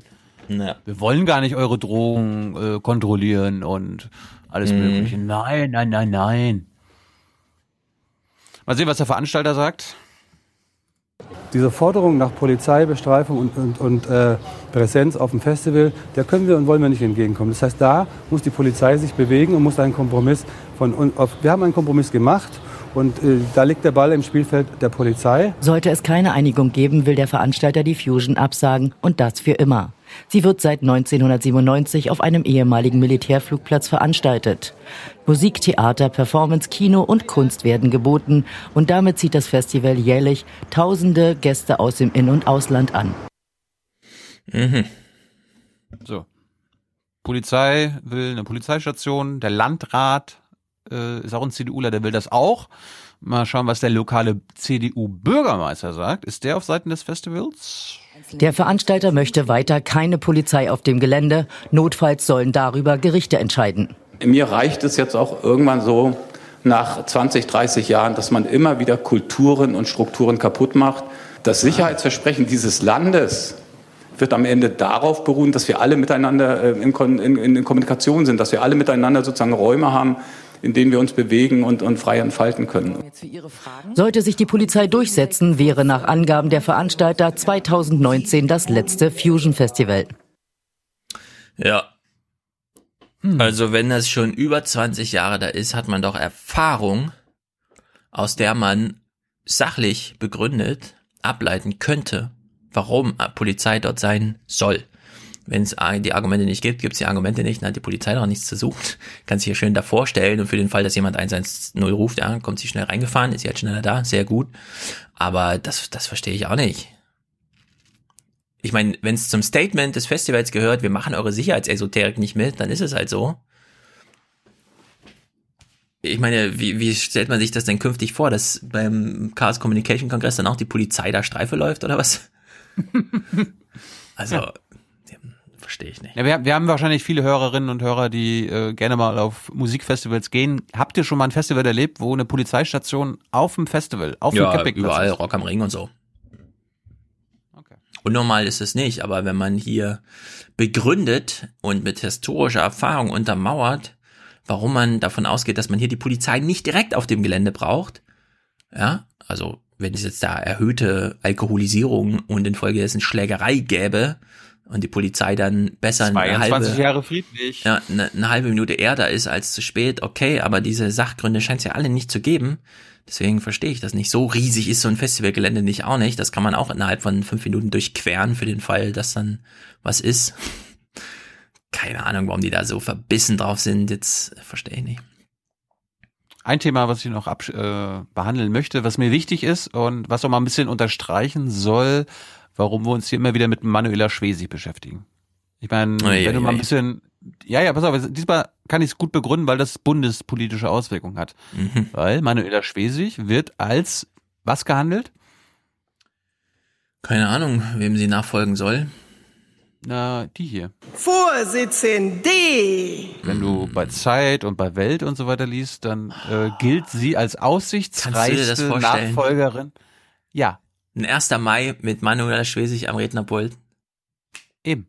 Und darum, darum, darum beschäftigen wir uns mit ihr. Weil das ist die Warnung an hier äh, Alexander Jorde, die Neu-SPD und so weiter. Das droht euch, wenn ihr Nahles loswerdet. Also, nee, oder beziehungsweise wenn ihr dieses ganze Präsidium nicht loswerdet und nur wieder den nächsten Vorsitzenden oder die nächste Vorsitzende austauscht, dann bekommt ihr Manuela Schwesig. Und wie Manuela Schwesig regiert, damit beschäftigen wir uns jetzt. Jetzt wird es nämlich interessant. Es gibt nämlich auch gute SPDler. Also richtig schlaue und clevere und gute Talente. Und einer war von ihnen Matthias Brotbo äh, Brotkorb. Der war bis vor kurzem Finanzminister. Der wurde noch Finanzminister in MacPom, als Erwin Sellering regiert hat, also bevor Manuela Schwesig von ihm übernommen hat, sodass sie den Finanzminister auch übernommen hat, den Brot Brotkorb. Und der ist jetzt vor paar Tagen zurückgetreten.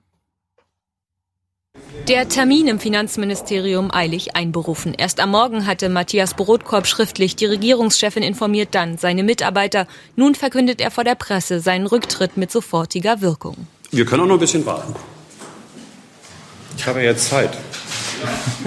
Für seinen Rückzug von der Spitze des Ministeriums gebe es mehrere Gründe. Unter anderem Also Es ist in den letzten zwei Jahren aus meiner Sicht, und ich glaube, da ist Frau Schwesig gleicher Meinung, nicht gelungen, zwischen uns eine vertrauensvolle Zusammenarbeit aufzubauen. Ich betone auch ausdrücklich, das ist in solchen Prozessen immer beiderseits bedingt. Ähm, Das muss man einfach auch eingestehen. auch in finanzpolitischen Fragen sei man unterschiedlicher Meinung gewesen. Und bei der Besetzung von Posten im Ministerium. Nachfragen dazu beantwortet Brotkorb nicht. Hm. Hintergründe liefert das Nordmagazin leider auch nicht, weil das Interessante ist, ihm wurde vor ein paar Monaten, äh, also vorher, äh, ein Staatssekretär äh, vor die vor den vor die Fresse gepackt, mit dem er nicht einverstanden war. Also er konnte sich Mhm. quasi seinen eigenen Staatssekretär nicht aussuchen, weil den hat Manuela Schwesig sich ausgesucht. Das ist nämlich Heiko Goye und Heiko Goye ist ein alter Vertrauter von ihr aus dem Familienministerium in Berlin. Den hat sie da einfach mal installiert was so ein bisschen eine Provokation war im Sinne von, du bist hier zwar Finanzminister, aber ich entscheide, wer hier für wen arbeitet, ne? Und das wollte er Hm. sich nicht mehr länger bieten lassen. Bevor wir jetzt in die weitere Entwicklung einsteigen, erfährst du mal ganz kurz, dass das eigentlich ein, ein guter Sozi war. Äh, wer ist das, der Matthias? Eine eigene politische Meinung, die hat Matthias Brotkorb schon immer gerne vertreten. Erst in der PDS, dort engagierte er sich in der kommunistischen Plattform, dann entwickelte sich seine Meinung weiter. Er ging zur SPD und wurde dort Juso-Landesvorsitzender und erklärte dort den Alten und der SPD-Spitze, wie die Dinge zu laufen hätten. Erstens ist nochmal klargestellt, dass wir uns als Partei der sozialen Gerechtigkeit verstehen und dass wir da durchaus das Gefühl haben, dass die Bundesebene da mit einem konsequenten Kurs in diese Richtung auch nochmal nachbessern muss. Wir sind eine Partei, die diskussionsfreudig ist und Guck mal, da links. ich bin davon ausgegangen, dass es ohnehin in den Gremien diskutiert worden wäre. Nur ist die Art etwas ungewöhnlicher gewesen. 2002 wurde er in den Landtag gewählt. Brotkorb, der lange als Sellering-Vertrauter galt und auch als dessen Nachfolger gehandelt wurde, hatte schon immer den Wunsch, mehr als andere zu schaffen. Ich strebe zunächst mal eine konstruktive Mitarbeit an. Es macht natürlich auch keinen Sinn, den wilden Rambo zu spielen, aber das möchte man einem jungen Menschen zugestehen. Ein bisschen mehr erreichen als der eine oder andere möchte ich vielleicht schon. Den Kampf gegen den Rechtsextremismus trieb er im Land voran. Bekannt wurde er mit dem Informationsportal Endstation Rechts und der Satirefigur Storch Heiner, die rechtsextreme Verhalten aufs Korn nimmt. Fast fünf Jahre Bildungsminister, ein Monat Fraktionsvorsitzender und fast zweieinhalb Jahre Finanzminister. Mhm. Er war ein Konkurrent von Manuel Schwesig. Er ist ein Mecklenburger, äh, Eigengewächs und hatte politische Ambitionen. Und das konnte Manuel Schwesig natürlich nicht akzeptieren. Und Klingt dann, so, ja. Ja, wir werden es ja gleich noch aufschlüsseln. Er wurde weg, weggemobbt. So, Manuel Schwesig, wie reagiert sie, wenn ein Finanzminister von ihr äh, zurücktritt? Mit irgendwie, mh, hm, schade und ah, ein guter und schade, schade, schade. Nein, die geht vier Stunden später vor die Presse und sagt, hier sind die neuen schon. Das sind meine neuen Leute. Aber wofür, wofür lieben wir Manuela Schwesig, Stefan? Für ihre Dreisatz-Kanonschüsse. Magst du jetzt mal bitte mitzählen? Jetzt der Rückzug nach zweieinhalb Jahren im Amt.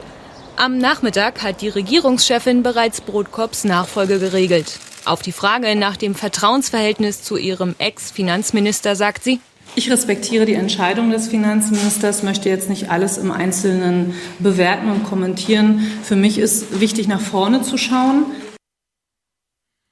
Hm, es ist so traurig, so insgesamt, wirklich.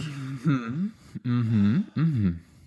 Also ich hatte gesagt, Heiko Goye kam aus dem Bundesfamilienministerium, wurde da, äh, wurde ja zum Staatssekretär im Finanzministerium in Schwerin gemacht. Wer wird denn jetzt der neue Finanzminister? Brotkorps Posten übernimmt nun der bisherige Chef der Staatskanzlei. Reinhard Meyer ist der Beste für dieses Amt. Wir kennen uns seit vielen Jahren aus guter, vertrauensvoller Zusammenarbeit. Meyer war erst im vergangenen Jahr in seine politische Heimat Mecklenburg-Vorpommern zurückgekehrt. Schon unter Harald Ringsdorf hatte er hier den Posten als Chef der Staatskanzlei, blieb bis 2012. Vorher arbeitete er im Wirtschafts- und auch im Finanzministerium unter Sigrid Kehler. Später dann wurde Meyer Minister, allerdings in Schleswig-Holstein, zuständig für Wirtschaft, Arbeit und Verkehr. Nun übernimmt er in Mecklenburg-Vorpommern das Finanzressort. Das neue Gesicht an der Spitze der Staatskanzlei heißt Heiko Goye, ein Vertrauter Schwesigs. Ihn kennt sie schon Aha. aus ihrer Zeit in Berlin im Bundesfamilienministerium. Eine Neubesetzung im Eiltempo. Gerade mal vier Stunden nach dem Rücktritt war sie schon verkündet. So, jetzt zwei Sachen.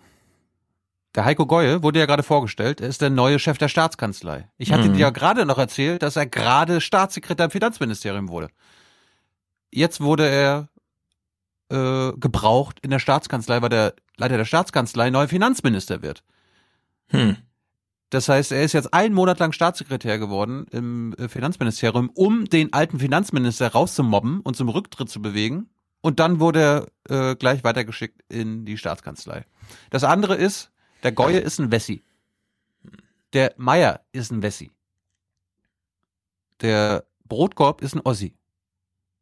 Das ist ja immer wieder relevant. Äh, wer hat eigentlich, wer, ne, woher kommen die, die ja. das Land führen eigentlich? Und das sind jetzt wieder zwei. Zwei Westler, die da ersetzt wurden. Wir kommen gleich nochmal, wir zählen gleich nochmal weiter, weil es müssen ja noch andere ersetzt werden. Ne? Das ist ja eine Personalrochade. Vielleicht mhm. kommen ja da ein paar Ostleute an die Macht, die Manuela Schwesig da äh, vertraut. Aber vorher mal interessante Reaktion von CDU und Linke zum Rücktritt. Ich war äh, sowohl ob des Zeitpunktes äh, als auch äh, jetzt mit der Heftigkeit, darüber war ich schon sehr überrascht. Ähm, auch mit welcher Massivität, ohne Vorankündigung, äh, finde ich schon sehr merkwürdig. Ähm, aber ich glaube, da hat jemand eine persönliche Entscheidung getroffen, die hat er heute gesagt und die ist erstmal zu akzeptieren. Ich habe immer sehr, sehr gut und sehr vertrauensvoll mit ihm zusammengearbeitet. Und äh, so ein bisschen fehlt mir auch die Fantasie, wie man das jetzt äh, fortsetzen kann. Aber die Frage wird jetzt sicherlich die SPD erstmal beantworten müssen. Sie hat Herrn Brotkorb gedemütigt, noch und nöcher, wenn ich auch oft mit seiner politischen Entscheidung nicht einverstanden war. Er ist wirklich äh, der intelligenteste, den die SPD zu bieten hat und den von Bord zu jagen, das war der größte Fehler, den Frau Schwesig machen konnte. Die Linken, die Linken beschweren sich, dass sie den intelligentesten verloren haben. Gleichzeitig sagt sie so, hä? Äh, die Schwesig hat ihn gedemütigt. Wie kommt sie denn darauf? Das ist doch jetzt so typische Oppositionssache, dass die lügt doch, das kann doch nicht sein, oder? Wir fragen mal den NDR-Chefreporter Klaus Göbel, der ja öfter mal in Schwerin dabei ist. Also ich glaube, dass das ist ganz einfach, hat das was äh, mit der Persönlichkeitsebene zu tun. Auf der sind beide angekommen, Frau Schwesig und Herr Brotkorb. Also da war wirklich kein Vertrauen mehr. Man konnte offensichtlich nicht mehr gut miteinander reden. Wenn man auf Pressekonferenzen der letzten Zeit war, wo beide aufgetreten sind, hat man das eindeutig gemerkt. Mhm. Herr Brotkorb musste auf einer Pressekonferenz in der zweiten Reihe stehen, musste ganz bis zum Schluss warten. Erst dann war er dran. Auf einer weiteren folgenden Pressekonferenz war er gar nicht mehr dabei, hat im Anschluss äh, äh, daran seine eigene Pressekonferenz gemacht. Also das ist nicht üblich unter Politikern, die sich gut verstehen. Hm. Ist ja Game of Thrones dort. Ja, in Schwerin. ja, aber gut, guter Punkt. Game of Thrones bedeutet ja, ne, wer, wer besetzt die Throne? Weil das ist die Frage, okay, äh, wenn der den nachfolgt und der dem nachfolgt, wer folgt dann der und der nach? Weil Parallel ist leider auch noch die langjährige Landtagspräsidentin Silvia Brettschneider gestorben. Auch eine SPDlerin. Im Amt oder was? Muss, Im Amt. Mhm. Was glaubst du, wie lange die SPD, also Schwesig und die SPD gebraucht haben, äh, über die Nachfolge zu diskutieren, dieser Landtagspräsidentin? Na, aus Gründen der Pietät doch bestimmt eine Woche, oder? Ja, absolut, absolut. Könnte es sein, dass es jetzt auch Veränderungen im Kabinett geben wird? Das wird ja immer wieder gerne gemunkelt dann. Uh, jetzt kommt die große Kabinettsumbildung, es wird auch CDU-Minister treffen. Nein, äh, das kann man erstmal vor den Kommunalwahlen auf jeden Fall ausschließen. Die CDU wird das nicht treffen. Die lehnen sich erstmal zurück, gucken sich das an, was äh, die SPD macht. Klar ist, und das ist jetzt in der Tat pietätlos, der Posten der Landtagspräsidentin. Äh, sie ist gestern gestorben. Und heute wird schon wieder darüber gesprochen, wer wird denn die neue Landtagspräsidentin. Und da wird ein Name ganz klar gehandelt. Das ist Birgit Hesse, die Bildungsministerin Ministerin. Sie soll es wohl werden. Geil. Das ist wirklich, was ist denn da los, ey? Also da kriegt man richtig ein schlechtes Gefühl, wenn man das so sieht. Ja.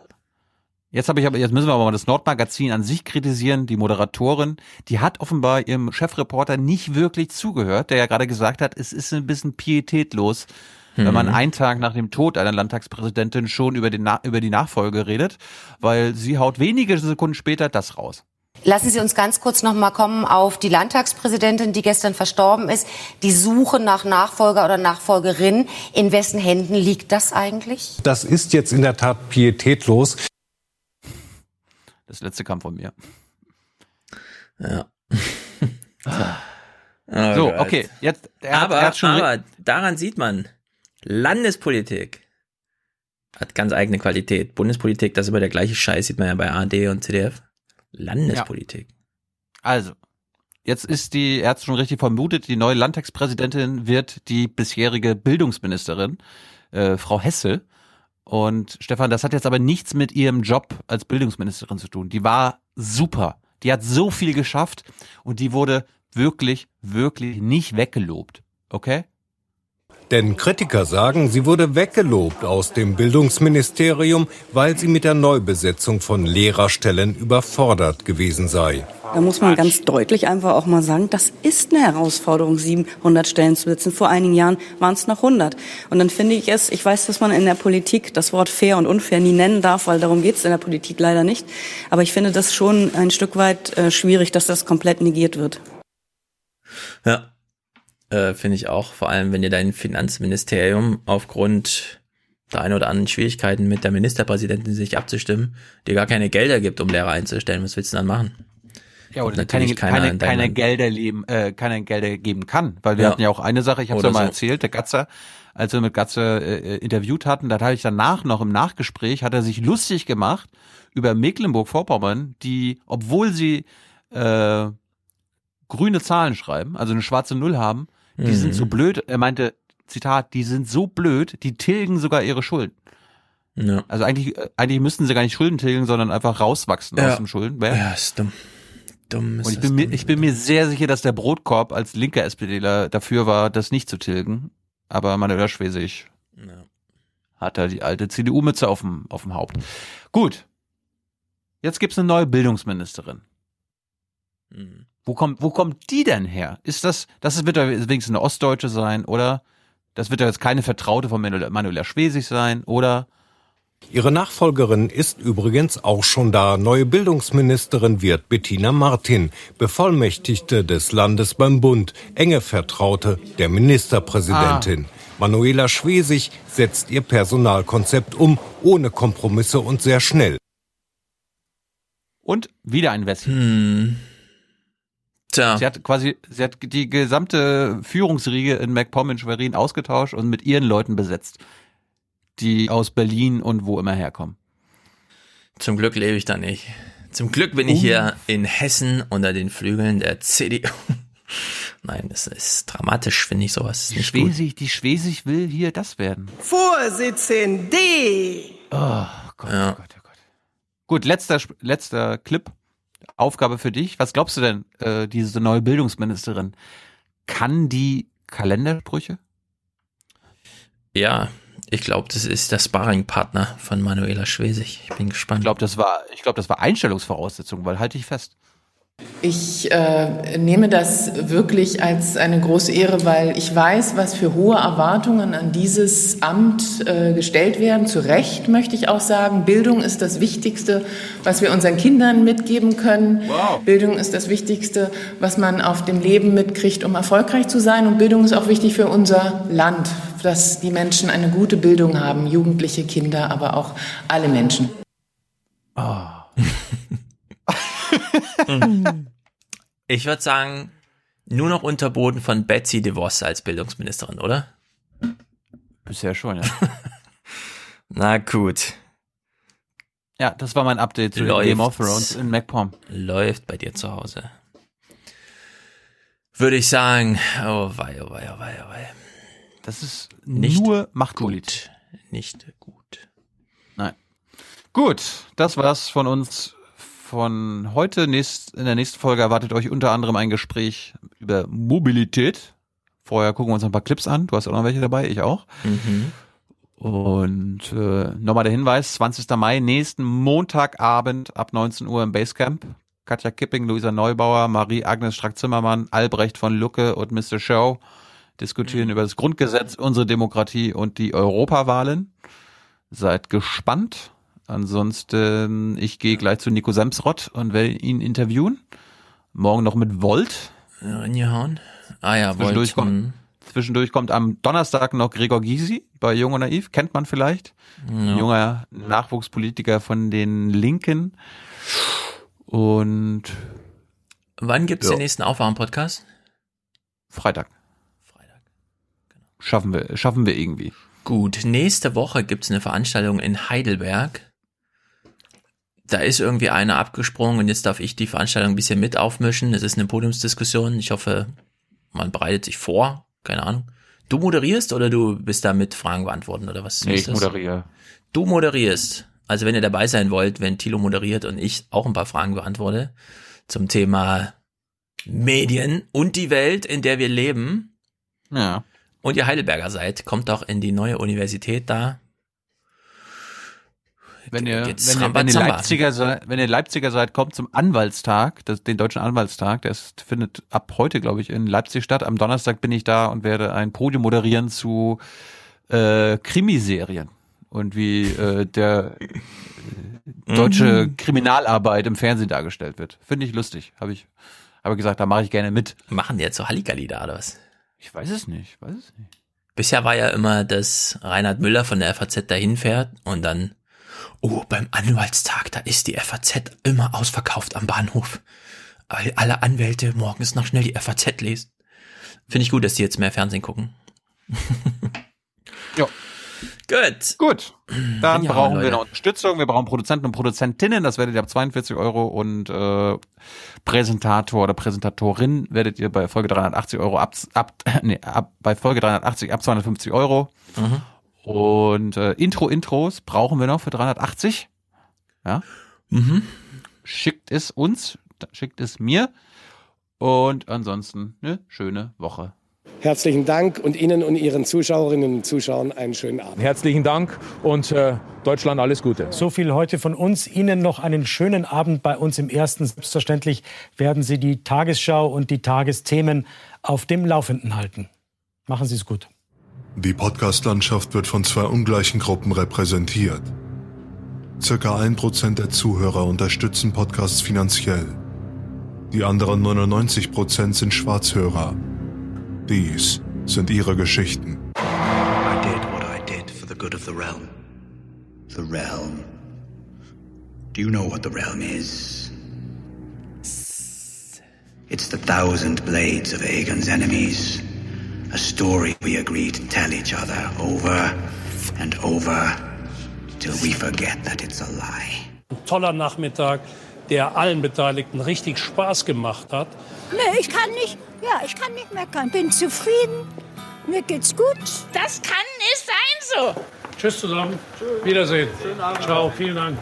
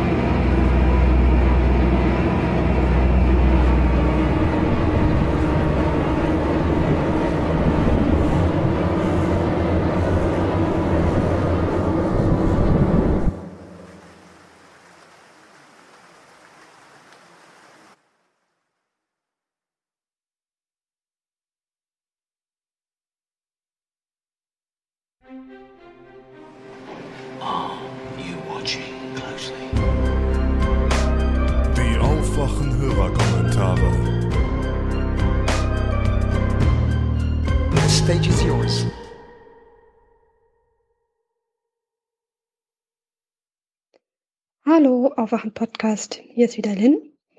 Ich habe die aktuelle Folge, also vom Freitag, noch nicht gehört. Und da ich das nicht mehr schaffen werde, bis ihr anfangt, die nächste aufzunehmen, habe ich mir gedacht, ich äh, erzähle das hier schon mal. Denn, Stefan, ich muss dich korrigieren. Ich habe mit keinem Wort gesagt, dass ich meine Masterarbeit fertig habe. Was ich jeglich zum Ausdruck bringen wollte, war, dass ich jetzt mit meiner Masterarbeit angefangen habe und deswegen sehr viel zu tun habe. Meine Freizeit sich äh, ziemlich dezimiert hat und ich deswegen nicht mehr so viel Zeit habe zum Podcasten. Allerdings habe ich mir heute die Zeit genommen und einen Podcast aufgenommen und ich hoffe, dass ich ihn auch in den nächsten Tagen hochladen werde. Aber vielleicht solltest du nicht alles mit zweifacher Geschwindigkeit hören, wenn du dann die Hälfte der Informationen dabei überhörst. Es wird übrigens über Korallen gehen und äh, über verschiedene Korallenbleichen. So, jetzt habe ich das gesagt, jetzt muss ich es auch machen. Jetzt drücke ich mich wieder eine Woche lang. Aber was ich eigentlich sagen wollte, ich habe gestern fern gesehen. Also gestern war der 11.05., also der Samstag. Und irgendwie ging es in Arte sehr viel um China. War vielleicht ein Zufall, vielleicht Absicht. Und erst habe ich etwas in, ich glaube, Arte-Reportage war das, über die Uiguren gesehen. Und zwar über deren Lebensumstände momentan. Also ihr hattet das ja auch schon, dass das da eigentlich ein äh, Freiluftgefängnis ist ähm, und die Internierungslager, wo die Leute alle umge umerzogen werden. Und es kamen verschiedene Leute zur, ähm, zu Wort, die in diesen Lagern waren oder die Familienmitglieder haben oder dort hatten. Alles eine ziemlich bescheidene Situation. Und später gab es dann eine Doku über die Langhaarfrauen beziehungsweise die Dörfer der Langhaarfrauen. Das ist weiter im Süden. Ich habe mir den Namen der Region nicht merken können. Man kann es aber bestimmt herausfinden. Dort gibt es eine Bergregion, wo es mehrere Dörfer gibt, wo noch sehr, ja, also sind das indigene? Ja, ich glaube, indigene Volksgruppen ist ein korrekter Begriff, leben, die in den letzten Jahrzehnten, Jahrhunderten sehr viel mit Armutprobleme hatten. Also Hunger war ein beständiges Problem, keine Schulbildung, schlechte Infrastruktur. Die leben da von Landwirtschaft. Und seit ein paar Jahren jetzt ähm, hat die äh, Regierung der, in China beschlossen, da Tourismus voranzutreiben. Das heißt, äh, zum einen werden Straßen gebaut, um die Touristen dorthin zu karren. Zum anderen äh, wird die Bevölkerung dann unterstützt, ihre Trachten zu tragen. Und äh, ein professioneller Choreograf studiert mit denen Tänze ein und kleine Theaterstücke, in denen sie ihre Kultur und Tradition vorstellen. Ob das jetzt sinnvoll ist oder nicht, darüber lässt sich bestimmt diskutieren, ist ja aber jetzt nicht mein Punkt. Auf jeden Fall werden die gefördert. Und ähm, manche von diesen Gruppen müssen selbst erstmal ihre alten Traditionen wiederentdecken weil die halt unter den vorigen Regierungssystemen unterdrückt wurden und vieles vergessen wurde. Und für die ist das, so kam es zumindest rüber, ähm, eine ganz gute Möglichkeit, um Geld zu verdienen als Schausteller und um traditionelle Handwerkskunst zu verkaufen. Und damit hat sich deren Lebensqualität deutlich gesteigert. Es gibt da jetzt auch Schulen, so, also die jetzige Generation an Kindern gehen alle zur Schule und erleben keinen Hunger mehr. Und sie hoffen auch durch, dadurch, dass sie jetzt unterstützt werden, ihre Tradition der nächsten Generation weiterzugeben. Und das heißt halt Langhaarfrauen, weil da es halt äh, viel Tradition um Haare geht, unter anderem, dass die Frauen halt unglaublich lange Haare haben und äh, alle Haare irgendwie ausfallen, gesammelt werden, ein Zopf, den sie dann in ihr Haar mit einflechten. Also die Frauen haben ganz tolle lange Haare. So, und das ist halt irgendwie so ein traditionelles Ding und daran, also die Besonderheit. Und ich fand jetzt dieses, diese Ambivalenz so interessant, dass zum einen die eine Volksgruppe so unterjocht wird und man ihnen das Leben schwer macht und auf der anderen Seite wiederum andere Gruppen sehr unterstützt werden in ihrer Lebensweise und man das fördert und sogar, also das industriell versucht, irgendwie, oder nicht industriell, aber kommerziell irgendwie sinnvoll zu machen. Und ich habe mich halt gefragt, warum. Und ich vermute mal, ein Punkt ist, dass halt diese ganzen, diese Volksgruppen, also es sind die Gao, die Miao, die Dong und die letzten Bewaffneten heißen die. Die kommen ursprünglich irgendwie alle so aus der Ecke Vietnam und sind vor einigen hundert Jahren dorthin äh, ausgewandert und haben sich dort angesiedelt. Und die haben halt eine Naturreligion und die sind jetzt, also wirkt nicht so, als ob sie eine Bedrohung sind für den chinesischen Staat, sondern es eher, dass der chinesische Staat vermutlich ein Anliegen hat, in dieser Region die Armut zu bekämpfen. Das wurde auch in der Doku deutlich, dass das so ein, so ein Leitspruch ist, Armut bekämpfen. Und dass da das Hauptinteresse liegt, aber dass sie von denen jetzt nicht irgendwelche politischen ja, Revolten oder Widersprüche erwarten. Während bei den Uiguren es so ist, und das wusste ich auch nicht, dass deren, deren Provinz äh, sogar mal für kurze Jahre oder zweimal für kurze Jahre unabhängig war, also ein eigener Staat mit eigener Flagge und die sogar eine eigene Regierung gebildet hatten. Die waren also unabhängig. Und dass es wohl jetzt so ist, dadurch, dass die diese ganzen Repressionen erfahren, dass sich die Stimmen mehren, dass die wieder unabhängig werden wollen. Also das ist dann so ähnlich wie mit Tibet, dass die ihren eigenen Staat fordern, unabhängig von China. Je nachdem, wie realistisch das ist, äh, dass das tatsächlich passieren könnte.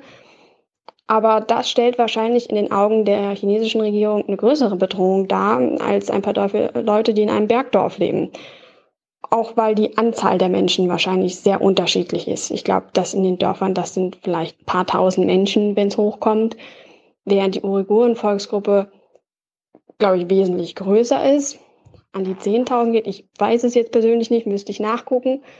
Und ja auch viele von denen außer, außerhalb in zum Beispiel Kasachstan leben. Oh, und ich fand diese Ambivalenz sehr interessant und wahrscheinlich kann man eine Menge über die chinesische Regierung und ihr Vorgehen lernen, wenn man mal näher guckt, warum und wieso sie sich so verhalten. Wer das sehen will, wie gesagt, das lief beides am Samstag, den 11. Mai. Und äh, in der Regel ist es ja bei Arte in der Mediathek noch eine Woche erhalt, erhältlich, wer es also nachgucken will. Aber ich glaube, ich habe alles Wesentliche gesagt. So viel dazu. Mal diesmal keine Naturwissenschaften. Liebe Grüße. Tschüss. Hier ist Klaus in Taiwan. Ein paar Worte zum Thema Elektromobilität. Stefan hatte neulich ziemlich begeistert einen Tweet geteilt über den Hersteller Gogoro. Gogoro baut Elektromotorroller mit auswechselbaren Akkus und einem flächendeckend verteilten System von Ladestationen dazu. Gogoro stammt aus Taiwan, wurde gegründet von Mitgliedern der Führungsetage von HTC, dem Handyhersteller, der so um 2011 rum ganz groß war und inzwischen völlig den Bach runtergegangen ist. Da haben sie aber jetzt auf ein ja, besseres Pferd gesetzt. Gogoro bietet seit 2015 die Roller hier in Taiwan zum Verkauf an. Taiwan ist bisher das einzige Land, wo sie zu kaufen sind. Das liegt daran, dass auch, dass es nicht nur reicht, die Roller zu verkaufen, sondern man eben auch dieses Flächen flächendeckende Netz von Ladestationen dazu anbieten muss. Zu Beginn hat es ziemlich gedauert, bis die Dinger sich durchgesetzt haben. Die PR war nicht ganz so gut am Anfang, der Startpreis war zu hoch, der wurde dann gesenkt. Mittlerweile hat sich das Bild wirklich geändert. Ich sehe die Dinger jetzt auffallend häufiger hier auf der Straße. Mittlerweile ist ungefähr jeder siebte neu verkaufte Motorroller in Taiwan ein Gogoro. Und wenn wir uns nur die elektrischen anschauen, dann haben sie da ungefähr 97 Prozent Marktanteil bei den Neuverkauften. Taiwan ist der optimale Markt, um sowas zu starten, denn Taiwan ist ein absolutes Motorrollerland. Es gibt hier mehr Motorroller als Autos, 23 Millionen Taiwaner und ich glaube, es sind 14 Millionen Motorroller zugelassen hier. Das liegt einfach daran, dass es in der Stadt das praktikabelste Verkehrsmittel ist. Auf jeden Fall äh, praktischer als äh, Auto alleine. Alleine um eine Parklücke für den Motorroller zu finden. Muss man manchmal ein paar Mal um den Block fahren und dann noch ein paar andere Maschinen so zur Seite heben, dass man da eine Lücke findet. Egal, also Gogoro hat unter den Sitzen zwei ungefähr 5, 6 Kilo schwere Akkus. Man fährt zu der Ladestation, zu einer der Hunderten von Ladestationen. Also das Ziel ist, dass man in Taiwans Städten nie länger als einen Kilometer bis zur nächsten Station fahren muss. Lässt sich natürlich alles über App auffinden. Man fährt dahin, macht den äh, Sitz vom Roller, klappt den hoch, darunter sind die beiden Akkus, man nimmt sie raus, steckt sie in die freien Slots der Ladestation und es wird sofort erkannt, um wen es sich handelt. Du bist also über deine Akkus identifizierbar. Es wird dir gesagt, wie viele Kilometer du mit der letzten Ladung gefahren bist und ein paar andere Infos. Und dann macht es Pling und an der Station werden zwei andere frisch aufgeladene Akkus entriegelt, springen heraus. Du kannst sie herausziehen, in die freien Schächte unter deinem Sitz stecken, den Sitz wieder zuklappen und sofort weiterfahren. Ist also ziemlich praktisch. Das Ganze läuft über ein Abo-Modell, was sich eigentlich am ehesten vergleichen lässt mit dem Datenvolumen für Handyverträge. Das heißt, du schließt ein Abo ab, in dem sind dann meinetwegen 300 Freikilometer pro Monat drin für einen Preis von ungerechnet ja, unter 20 Euro. Strom ist relativ billig in Taiwan. Und wenn du über diese Grenze hinaus fährst, wird das halt extra berechnet. Der Gedanke dahinter ist, wenn du einen Benzinroller hast, bezahlst du ja auch, wenn du tankst. Und natürlich der Strom, Kilowattstunden, die du dir da reinziehst, die kosten natürlich auch was. Der Hintergedanke dabei ist eigentlich, dass Gogoro sich selber nicht als Motorrollerhersteller sieht, sondern als Anbieter dieses Energiesystems. Und sie hoffen, dass sie dieses System auch auf andere Bereiche, auf andere Produkte ausweiten können. Also ob das dann irgendwann zum Beispiel Autos sind oder ganz andere ähm, Anwendungsbereiche, alles, wo man halt Energie benötigt und vielleicht noch mobil unterwegs ist. Und damit Sie also eine Basis haben und überhaupt diesen Gedanken erstmal an den Markt bringen, haben Sie dann diesen Motorroller dazu entwickelt, den Sie verkaufen. Aber das eigentliche Geschäftsmodell ist das Netz der Ladestationen, ist die Energie. Wenn man ein Gogoro fährt, dann ist man natürlich in gewisser Weise auch ständig vernetzt und wer Bedenken hat, sich eine Alexa oder ein Nest äh, Thermostaten oder Rauchmelder in die Wohnung zu stellen, der sollte auch mal überlegen, ob so ein Gogoro jetzt das Richtige ist. Man ist nicht anonym damit unterwegs. Ich habe mit Gogoro mal gesprochen für einen Bericht. Sie haben gesagt, was sie nicht tun, ist permanent deine Position orten über GPS. Das würde nicht passieren.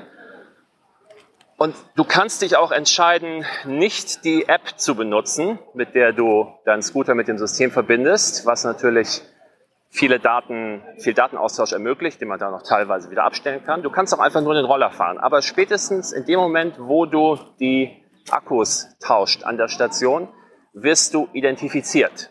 Also die Akkus bleiben immer das Eigentum von Gogoro, von der Firma. Du hast nur das Recht, sie zu nutzen. Dem Moment, wo du die alten Akkus reinsteckst, wird erkannt, Nutzer sowieso, hat so und so viel gefahren, hat heute an dieser Station seine Akkus gewechselt. Damit hinterlässt man natürlich auch eine Datenspur.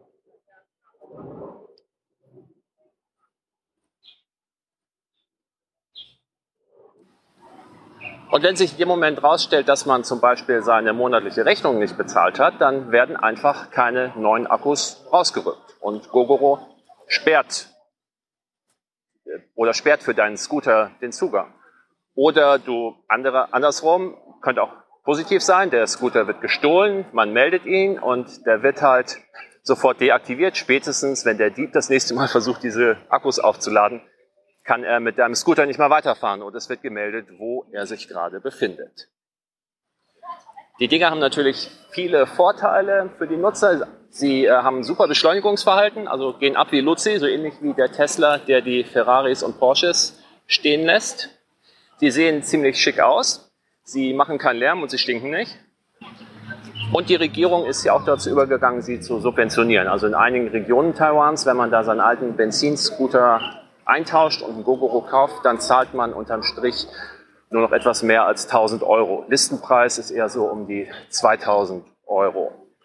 Dazu gibt es dann noch Modelle wie im ersten Jahr besonders günstig, im ersten Jahr Freikilometer oder die Versicherung wird dir ein Jahr lang bezahlt für Neukunden oder das Ganze wird mit einem Mobilfunkvertrag gebündelt. Man kann die Gogoros auch in einigen europäischen Städten sehen, zum Beispiel in Berlin und in Paris. Da gibt es das sogenannte COOP-System, C-O-U-P. Tochterfirma von Bosch, die hat sich einige hundert und inzwischen sind es, glaube ich, über 1000 Gogoros gekauft und bringt die da als Leihmodelle auf die Straße. Die sind dann per GPS nachverfolgbar, weil Coop wissen möchte, wo diese Scooter abgestellt werden, natürlich. Und dort gibt es auch nicht diese Erfahrung der Ladestation. Das heißt, die Firma selber schickt dort Wagen durch Berlin, die sehen, wann in welchem Scooter der Akku zur Neige geht und werden die dann selber auswechseln. Aber zumindest dieses Fahrgefühl kann man auch in Berlin schon mal für sich selber testen. Es ist nicht klar, wann Gogoro in andere Länder kommt. Wie gesagt, es kommt darauf an, dass es ohne dieses flächendeckende System von Ladestationen nicht so viel Sinn macht. Vielleicht schauen Sie zuerst in Länder wie Vietnam, bevor man dann irgendwann mal nach Europa schaut. Hallo Aufwachenrudel, hier ist der Martin aus dem Honigpott. Ich habe gerade den Blog zur Insektenpflege gehört und muss da mal ein paar Zusatzinformationen geben. Die Bestäubung in China äh, wird durchaus mit Honigbienen durchgeführt. Es gibt sehr, sehr viele Honigbienenvölker in China. Aber dort wird auch zu Forschungszwecken gezielt bestäubt und zusätzlich auch zur Hybridisierung, also zur speziellen Züchtung der Pflanzen, wird dort von Hand bestäubt. Die Bilder, die hier in Europa mal so durchs Fernsehen gelaufen sind, von wegen, ja, es gibt keine Bienen mehr in China, die müssen jetzt von Hand bestäuben, ähm, das war so ein Connecting the Dots Ding. Ähm, das wurde nicht so ganz explizit gesagt, sondern es wurde nur so schön dargelegt, dass äh, man das annehmen musste. Zum anderen zu den bestäubenden Insekten. Ähm, zum einen Nisthilfen bauen ist toll, aber Wildblumen und blühende Blumenpflanzen ist noch viel toller, weil die Bestäuber inzwischen eigentlich kein ja, Nistplatzproblem mehr haben, beziehungsweise sind mehr als die Hälfte der bestäubenden Insekten auch sogenannte Bodennister und nehmen also diese Holznisthilfen überhaupt nicht an. Deswegen, ja, Nisthilfen ist die eine Sache, aber im Moment pflanzt mehr blühende Blumen. Ähm, dann noch eine Sache zu den Insekten, die man so kaufen kann, diese gehörnte Mauerbiene und so weiter. Ähm, einerseits ist das ein ganz normales Geschäft, also es gibt Züchter für diese Wildbienen, weil eben die Wildbienen schon bei geringeren Temperaturen loslegen und Pflanzen bestäuben können. Ähm, andererseits ist es aber auch ein Problem, dass solche Sachen verkauft werden, weil damit sich auch Krankheiten sehr viel schneller ausbreiten. Auch Hummelvölker werden im Ertragsanbau in der Landwirtschaft ganz normal äh, gezüchtet und verkauft. Es gibt mehrere große Hersteller, die Millionen von Hummelvölkern verkaufen. Ähm, das war's. Vielen Dank. Macht weiter so. Bis demnächst. Eine kleine Ergänzung noch zur Effizienz von Wildbienen im Gegensatz zur Effizienz von Honigbienen. Wenn man die einzelne Biene betrachtet, ist eine Wildbiene deutlich effizienter als eine Honigbiene, weil die Wildbiene schon bei viel geringeren Temperaturen losfliegt und bestäuben kann. Die Honigbienen haben aber den Vorteil, dass in einem Bienenvolk im Moment so 30.000 Bienen drin sind. Dadurch sind die deutlich effizienter und Honigbienen sind äh, sogenannt, also haben eine Eigenschaft, die sogenannte Blütenstetigkeit. Wenn so eine Honigbiene sich entscheidet, auch hier Rapsfeld, ja, dann bestäubt die so lange, bis alle Rapsblüten bestäubt sind. Das machen die Wildbienen nicht, die sind da eher breit aufgestellt und äh, gehen an alle möglichen Blüten dran. Beides hat Vor- und Nachteile. Ähm, das wird in der aktuellen Diskussion mir aber so ein bisschen zu sehr ausgeblendet. Und dass die Honigbienen die Wildbienen verdrängen, stimmt so aus meiner Perspektive auch nicht, nach meinem Kenntnisstand. Die Wildbienen gehen teilweise an Blüten dran, wo die Honigbienen dran, gar nicht dran können, weil viele Wildbienen sich spezialisiert haben auf ganz bestimmte Blüten, dadurch auch bestimmte Körpermerkmale haben, wie zum Beispiel eine besonders lange Zunge oder sowas. Und ähm, da gibt es also Pflanzen, wo die Honigbienen gar nicht rangehen können, wo aber nur die Wildbienen drangehen können. Deswegen ist es nochmal ganz wichtig, möglichst viele verschiedene Blumen, die Futterquellen für diese Wildbienen sind, anzupflanzen. Ähm, am besten sind da so Blühmischungen ähm, für äh, ja, Wildbienen. Die sehen meistens nicht besonders toll aus, aber die bringen den Insekten ganz viel. Also packt euch sowas in den Garten, ähm, das wäre toll. Hallo Aufwachenrudel, Adrian aus Konstanz hier. Ich dachte, ich versuche einfach mal ein bisschen einzuordnen, was über Konstanz zu sagen und was ich mir aus meiner Perspektive auch vorstellen könnte, was dieser Klimanotstand für uns bedeutet. Aber erstmal vorweg ist es eigentlich gar nicht so besonders, dass unser CDU-Oberbürgermeister Uli Burkhardt so verhältnismäßig grüne Töne anklingen lässt, wenn man es zum Beispiel mit Kretschmer oder so vergleicht. Wir haben hier unten schon immer eine sehr, sehr starke grüne Wählerbasis. Der letzte Oberbürgermeister war ein Grüner und in seinem Wahlkampf hat der jetzige CDU-Oberbürgermeister auch eigentlich eher einen grünen Wahlkampf geführt. Er hat, also seine, seine Hauptaussagen waren zum Beispiel, er kommt aus der Forstwirtschaft, er weiß, was Nachhaltigkeit ist und so. Also es ist hier unten ein sehr wichtiges äh, Wahlthema. Wir sind hier komplett umzingelt von Natur- und Vogelschutzgebieten und sind vor allem auch total abhängig von unserem wunderschönen See und unserer Natur, weil wir sehr tourismuslastig unterwegs sind.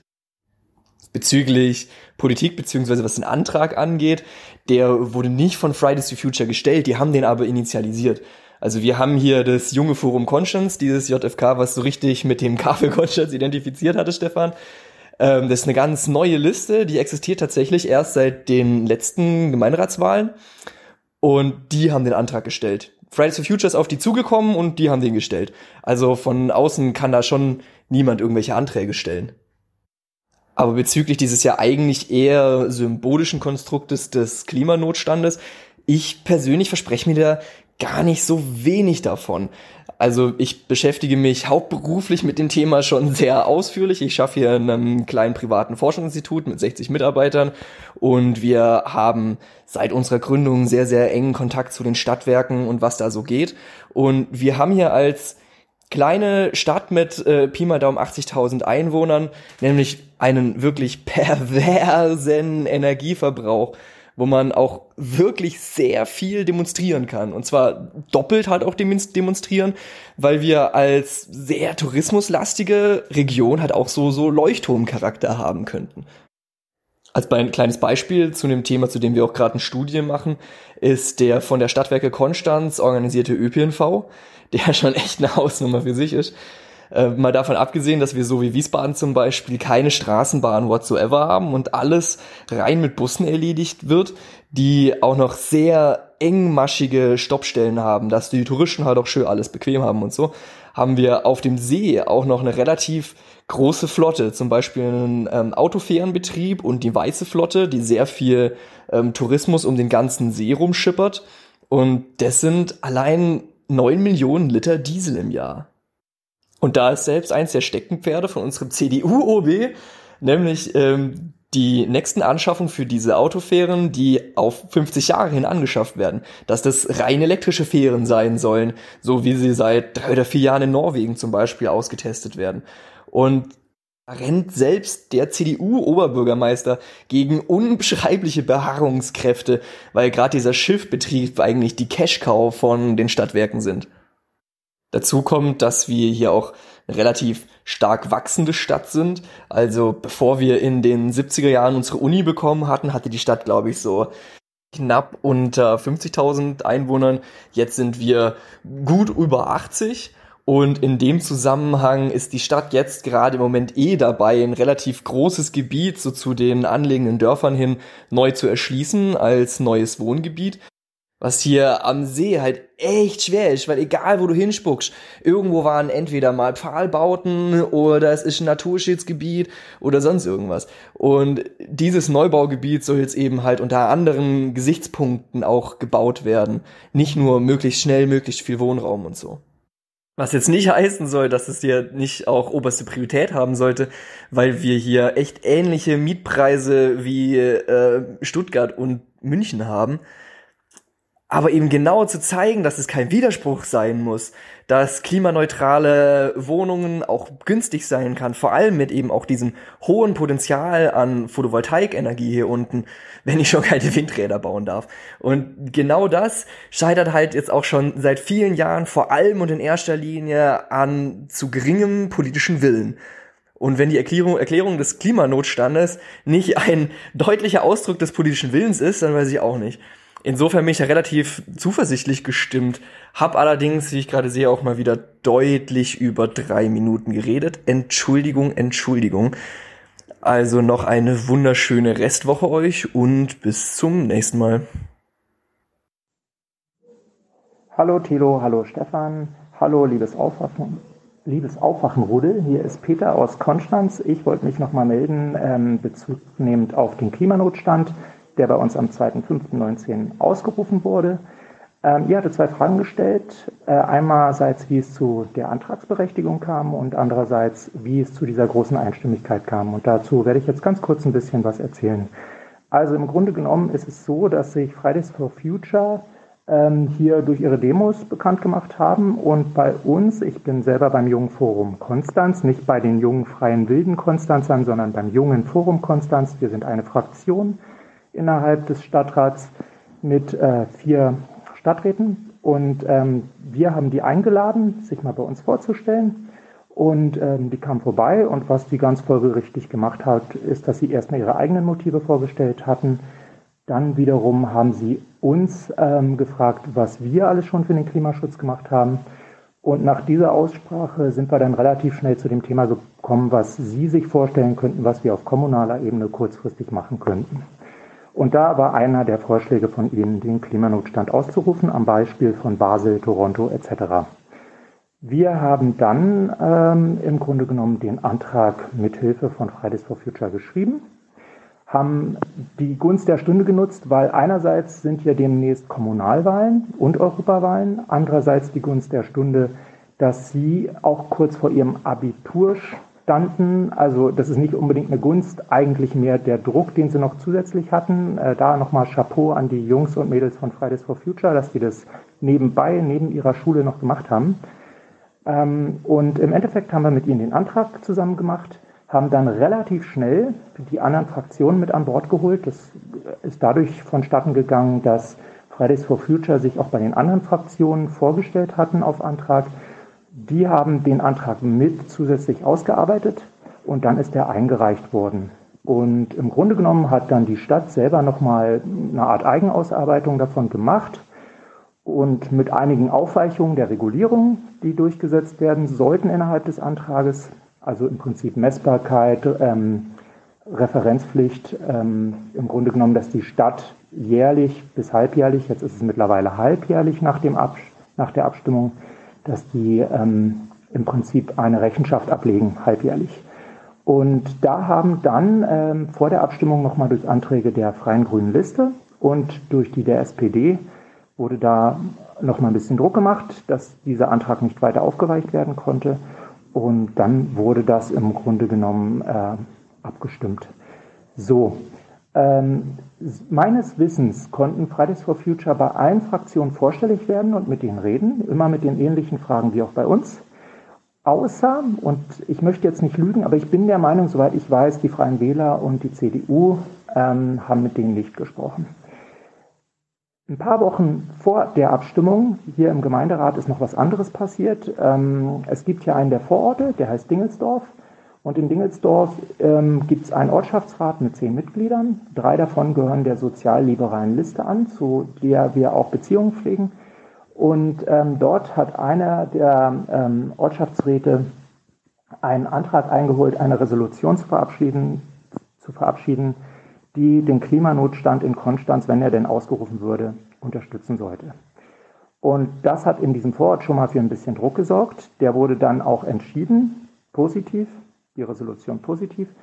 Und das wurde dann nochmal zusätzlich äh, mit reingetragen. Das heißt, die CDU hat da eigentlich schon gemerkt, die CDU ist in diesem Ortschaftsrat vorwiegend vertreten, dass es einen gewissen gesellschaftlichen Druck gibt.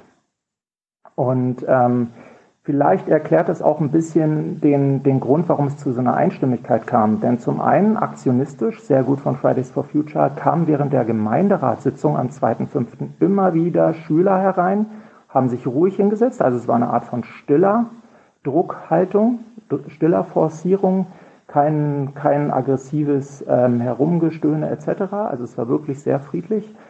Und ähm, ich denke, das hat bei den Freien Wählern und bei der CDU den nötigen Druck gebracht, dass sie, dass diese beiden Fraktionen sich komplett angeschlossen haben. Ähm, ja, damit ist das eigentlich einstimmig beschieden worden. Jetzt wird es halt spannend, wie sich das weiterentwickelt, weil jetzt müssen natürlich die ganzen Planungen, ganzen äh, ja, Strategien entwickelt werden, wie man zu diesen Klimazielen kommt. Und äh, ja, ich denke, das wird ein ganzes Stück harte Arbeit werden. Wir sind jetzt an dem Punkt, dass wir eigentlich äh, sagen müssen, okay, es ist schön, dass wir diesen Antrag haben, dass wir diesen, diesen Klimanotstand haben, aber jetzt kommt wirklich das Schwierige an der ganzen Sache. Und ich denke, da wird es auch eine Menge Widerstand geben, der jetzt noch nicht so richtig hochkocht, weil jetzt gibt es ja noch keine wirklichen hundertprozentigen Resultate. Das wird später kommen. So, ich hoffe, ich habe jetzt nichts vergessen. Ähm, schön, dass ich mal ähm, mich hier einbringen konnte. Ich finde euren Podcast super. Hat mir immer sehr viel gegeben und gibt mir auch weiterhin sehr viel.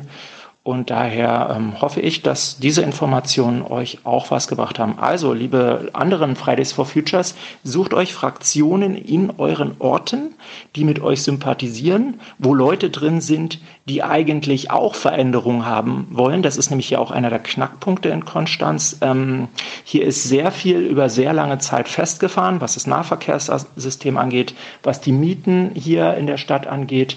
Ähm, hier herrscht eine relative Reformunwilligkeit in der Stadt. Das stimmt nicht ganz. Es gibt schon kleine Reformen, aber so ist im Grunde genommen die Wahrnehmung innerhalb der Stadt von vielen Leuten, die hier leben. So. Also, ich hoffe, das hilft ein bisschen den anderen Fridays for Futures Gruppierungen und anderen Bürgerbewegungen, die versuchen, Ziele umzusetzen. Sucht euch verbündete Fraktionen, redet mit denen, fragt alle Fraktionen im äh, Stadtrat an und ähm, schaut, dass ihr da Mehrheiten bündelt, damit ihr einen äh, Antrag schreiben könnt, der, den eine der Fraktionen dann einreichen muss. Ich wünsche einen schönen Tag.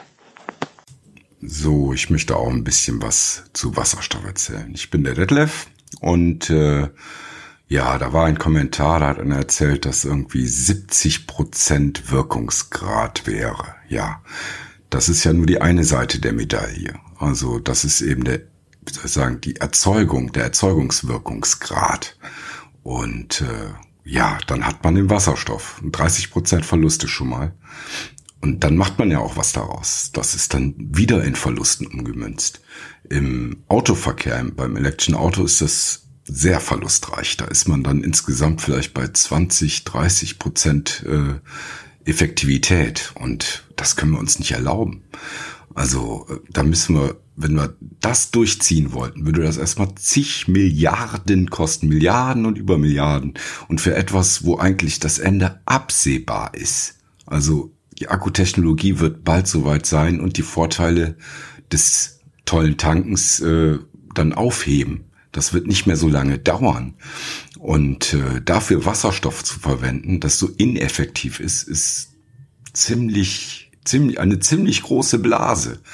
Da müsste man äh, zwei bis dreimal mehr an Fläche für Regenerative in, einfach schon partout mehr haben, als wir ohnehin schon brauchen. Wir brauchen schon zwei bis dreimal mehr Windräder und Photovoltaik. Und das müsste dann nochmal mindestens doppelt so viel nur für Wasserstoff müsste zur Verfügung gestellt werden. Das ist doch absurd. Also das schaffen wir doch never ever. Und dann dieser ganze Popanz drumherum, dann Transport und was weiß ich alles, wie viel Verluste dann noch hinzukommen, mag ich mir gar nicht ausdenken. Ist doch so einfach, den Strom direkt zu verwenden. So immer so weit wie es geht direkt verwenden.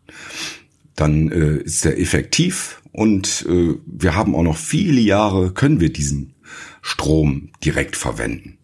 Äh, Speicher sind im Moment noch total out. Pumpspeicherkraftwerke sind kaum in Betrieb. Sie sind einfach zu teuer für den Unterhalt. Es ist immer möglich, fast immer möglich, den Strom direkt zu verwenden. Und das wird auch noch eine ganze Weile so bleiben. Und in diesem Bereich ist dann Wasserstoff eigentlich völlig überflüssig. Klar, ein paar kleine Windrädchen im Norden kann man versorgen. Also kann man damit belegen. Aber ähm, das ist dann vielleicht lokal hin und wieder eine Lösung, aber das, darauf kann man doch nicht die komplette Infrastruktur Deutschlands aufbauen. Also das ist absurd, viel zu teuer. Wir haben die Lösung in der Schublade, wie es funktionieren kann. Gaskraftwerke werden noch eine Weile eine Rolle spielen, ganz klar. Aber sie sollen nur Lücken füllen. Nur Lücken für die Regenerativen. Und diese Lücken werden hoffentlich immer kleiner. Und irgendwann kann man die Gaskraftwerke dann von mir aus auch mal für Wasserstoff, äh, Methanisierung von Wasserstoff benutzen. Aber erst dann, wenn wir absurd viel Überschüsse haben, dass sich das überhaupt rechnet, dass es sich lohnt. So wie es heute ist, haben wir nur Pipi-Überschüsse. Damit kann man keine Wasserstoffwirtschaft aufbauen. Und das wird sich gerade, wenn die Leitungen aufgebaut sind, noch einmal äh, kolossal ändern. Dann bekommen wir noch Nordlink, die Verbindung zwischen Norwegen und äh, Deutschland. Auch die wird nochmal Entlastung bringen. Da ist Wasserstoff völlig überflüssig, brauchen wir nicht. Eventuell mal irgendwann in Flugzeugen, aber da auch da oder in Schiffen, aber auch da wird erstmal Meinung nach die Hybridisierung in Gang kommen, äh, dass eben erstmal günstig zweigleisig gefahren wird und irgendwann vielleicht dann mal Ökogas. Wer weiß das schon. Naja, das war's. Dankeschön. Tschüss. So, hallo. Das wird eine kleine Anmerkung zur österreichischen Parteienlandschaft im Hinblick auf die Europawahl.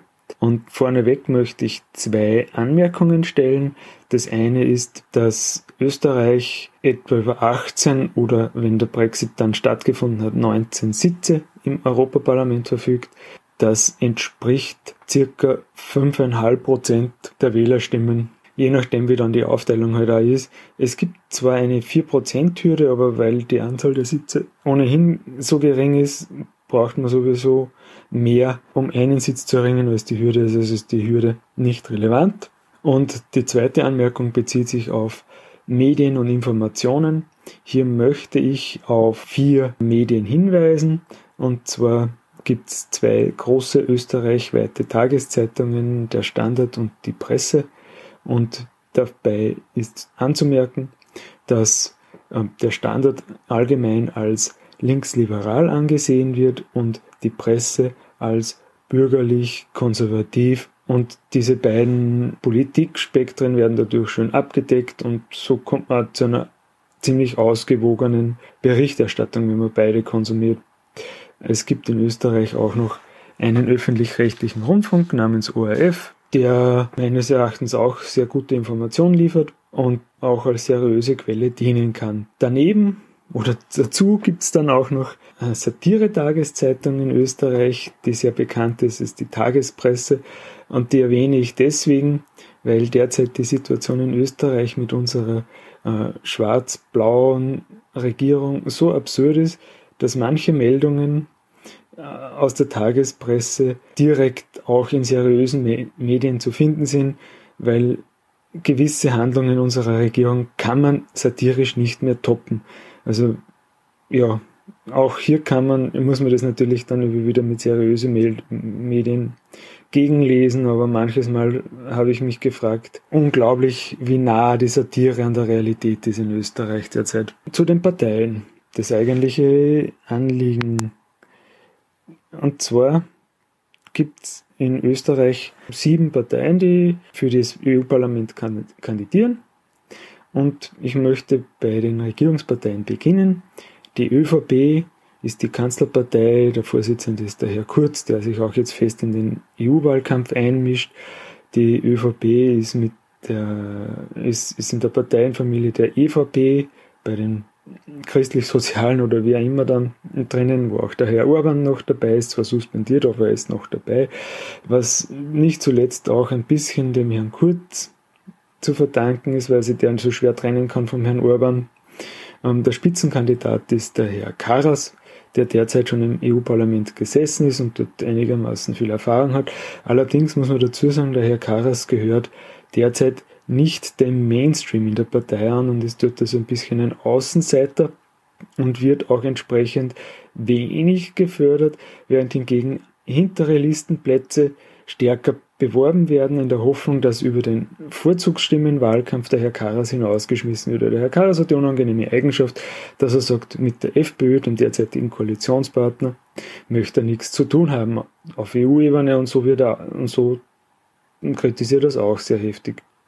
Äh, Im Grunde genommen ist das derzeitige Wahlprogramm eher so in EU zurückdrängen und möglichst schauen, wieder Dinge zu renationalisieren und so weiter. Hier wird diese Partei sehr stark vom Koalitionspartner FPÖ vor sich hergetrieben, behauptet aber immer noch Europa und freundlich und proeuropäisch zu sein. Genauso wie die zweite Partei, die ich kurz erwähnen möchte, ist die FPÖ, ist derzeit in der Koalition mit der ÖVP, bildet unsere Regierung. Der Spitzenkandidat ist der Herr Wilimski, der in Europa dadurch aufgefallen ist, dass er auf Parlamentskosten mit seinen Freundinnen und Freunden Champagner trinkt Oh, sonst weiß ich nicht, wie er aufgefallen ist. In Österreich ist er zuletzt dadurch aufgefallen, dass er den Herrn Armin Wolf, einem ORF-Journalisten, gedroht hat mit Konsequenzen, weil dieser unangenehme Fragen stellte, ist auch in Deutschland bekannt geworden.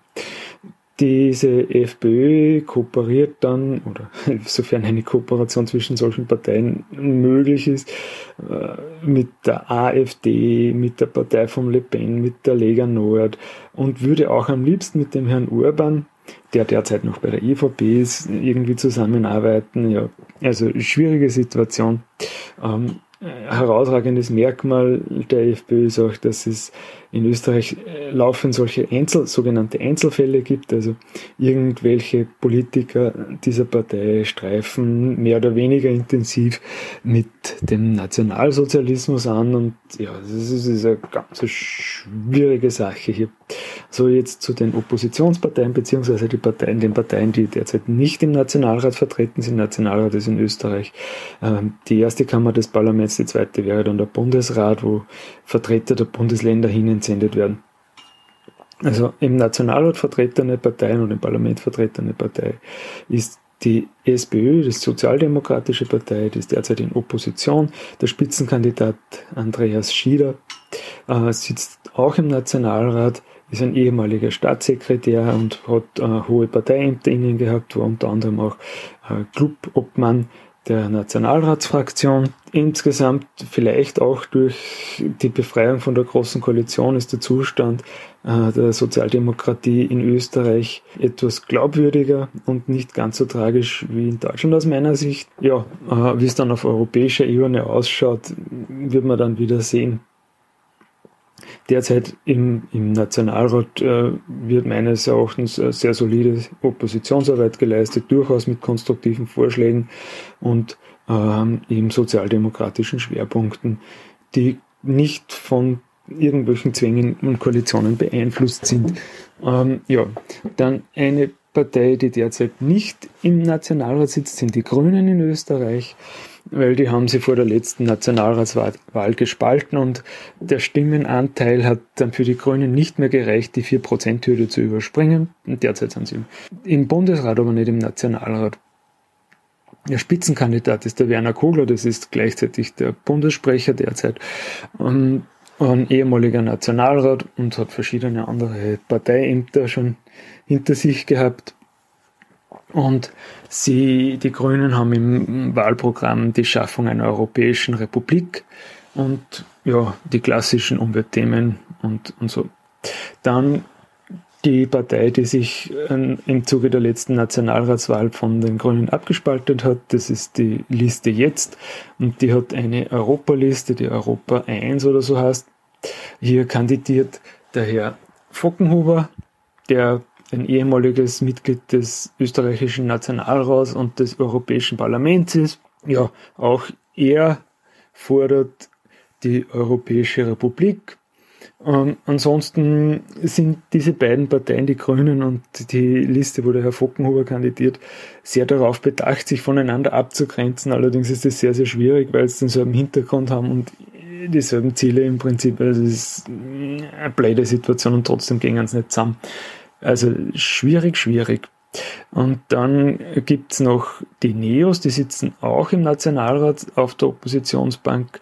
Da ist die Frau Gammon, Spitzenkandidatin, die ebenfalls im Nationalrat sitzt. Die Neos als solches äh, sind eher wirtschaftsliberal ausgerichtet, eine sehr junge Partei, die auch im Nationalrat äh, durch sehr kompetente Menschen auffällt, äh, gute Redner und so weiter. Freut man sich immer, wenn man eine Nationalratsdebatte verfolgt, wann wer von den Neos ans Pult geht, weil das durchaus sehr gute Beiträge sind. Übrigens auch wie die Beiträge der Liste jetzt, also die, dieser grünen Abspaltung, wo auch sehr kompetente Menschen meines Erachtens im Parlament sitzen. Und ähm, die Neos jetzt wieder äh, fordern Vereinigte Staaten von Europa und praktisch äh, die komplette Aufgabe der Nationalstaaten und der, ja, mit einer gemeinsamen Armee und so weiter. Also durchaus sehr umfassendes Projekt. Dann den letzten Listenplatz äh, hat die KPÖ Plus, das ist äh, die kommunistische Partei, die ist in Österreich in keiner Parlamentskammer vertreten, allerdings im Gemeinderat der Stadt Graz äh, sehr stark, weil sie dort ähm, durch sehr kompetente bürgernahe Politik aufgefallen ist und das die Menschen offenbar zu schätzen wissen und dann immerhin 20 Prozent der Stimmen für die kommunistische Partei abgeben. Und die Spitzenkandidatin der KPÖ Plus, weil da, Plus deswegen, weil da noch andere Gruppen auch mit tun, ist die Frau Anastasio, über die ich jetzt nicht recht viel weiß, weil es vorher einfach, was mir vorher noch nie aufgefallen ist. Mag sein, dass sie in Graz eine wichtige Rolle spielt, kann ich aber nicht sagen.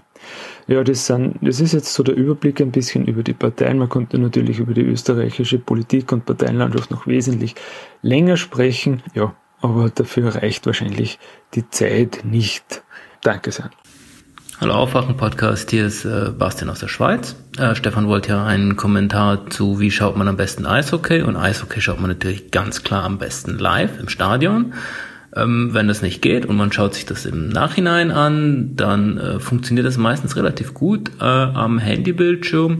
Bildschirme sind ja auch nicht so klein und ähm, wenn man weiß, um was es geht, dann ähm, lässt sich das ganz gut auch im Nachhinein nachvollziehen, auch wenn der Pöck relativ klein ist. Und ähm, es ist gleich wie beim Fußball, die Tore werden aus allen möglichen Perspektiven gezeigt, so dass man das eigentlich gar nicht verpassen kann. Liebe Grüße. Guten Morgen, Thilo und Stefan. Hallo Aufwachenrudel. Ihr habt gefragt, äh, wie man am besten Eishockey schauen kann oder was, wie das im Fernsehen möglich ist. Ich würde sagen, das ist alles eine Gewohnheitssache. Ähm, der Puck hat eine ganz andere Physik auf dem Eis als ein Ball beim Fußball.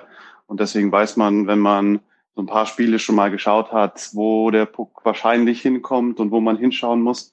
Und äh, dann ist es eigentlich auch gar nicht mehr so schwer, dem Spiel zu folgen.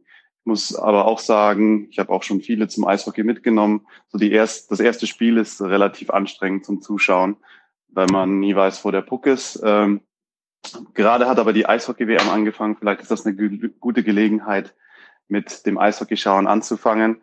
Äh, dadurch, dass in der nordamerikanischen NHL, der besten Liga der Welt, äh, schon äh, die besten Mannschaften oder die größten Favoriten ausgeschieden sind, ist die äh, Eishockey-WM dieses Mal auch wirklich gut besetzt. Auch äh, Deutschland hat mit Leon Dreiseitel einen absoluten Top Topstar, der zweitbester Torschütze und äh, viertbester Scorer in der NHL ge ge geworden ist. Vielleicht ist ja eine gute Gelegenheit zum Eishockey-Schauen anfangen. Ich finde den Sport auf jeden Fall super interessant, der ist schnell, äh, es geht zur Sache, es fallen viele Tore. Und äh, wer sich in Sachen Podcast noch weiterbilden möchte, dem empfehle ich die äh, Shorthanded News und die Hockey Buddies. Das sind so die beiden Eishockey-Podcasts, die ich ganz gerne höre.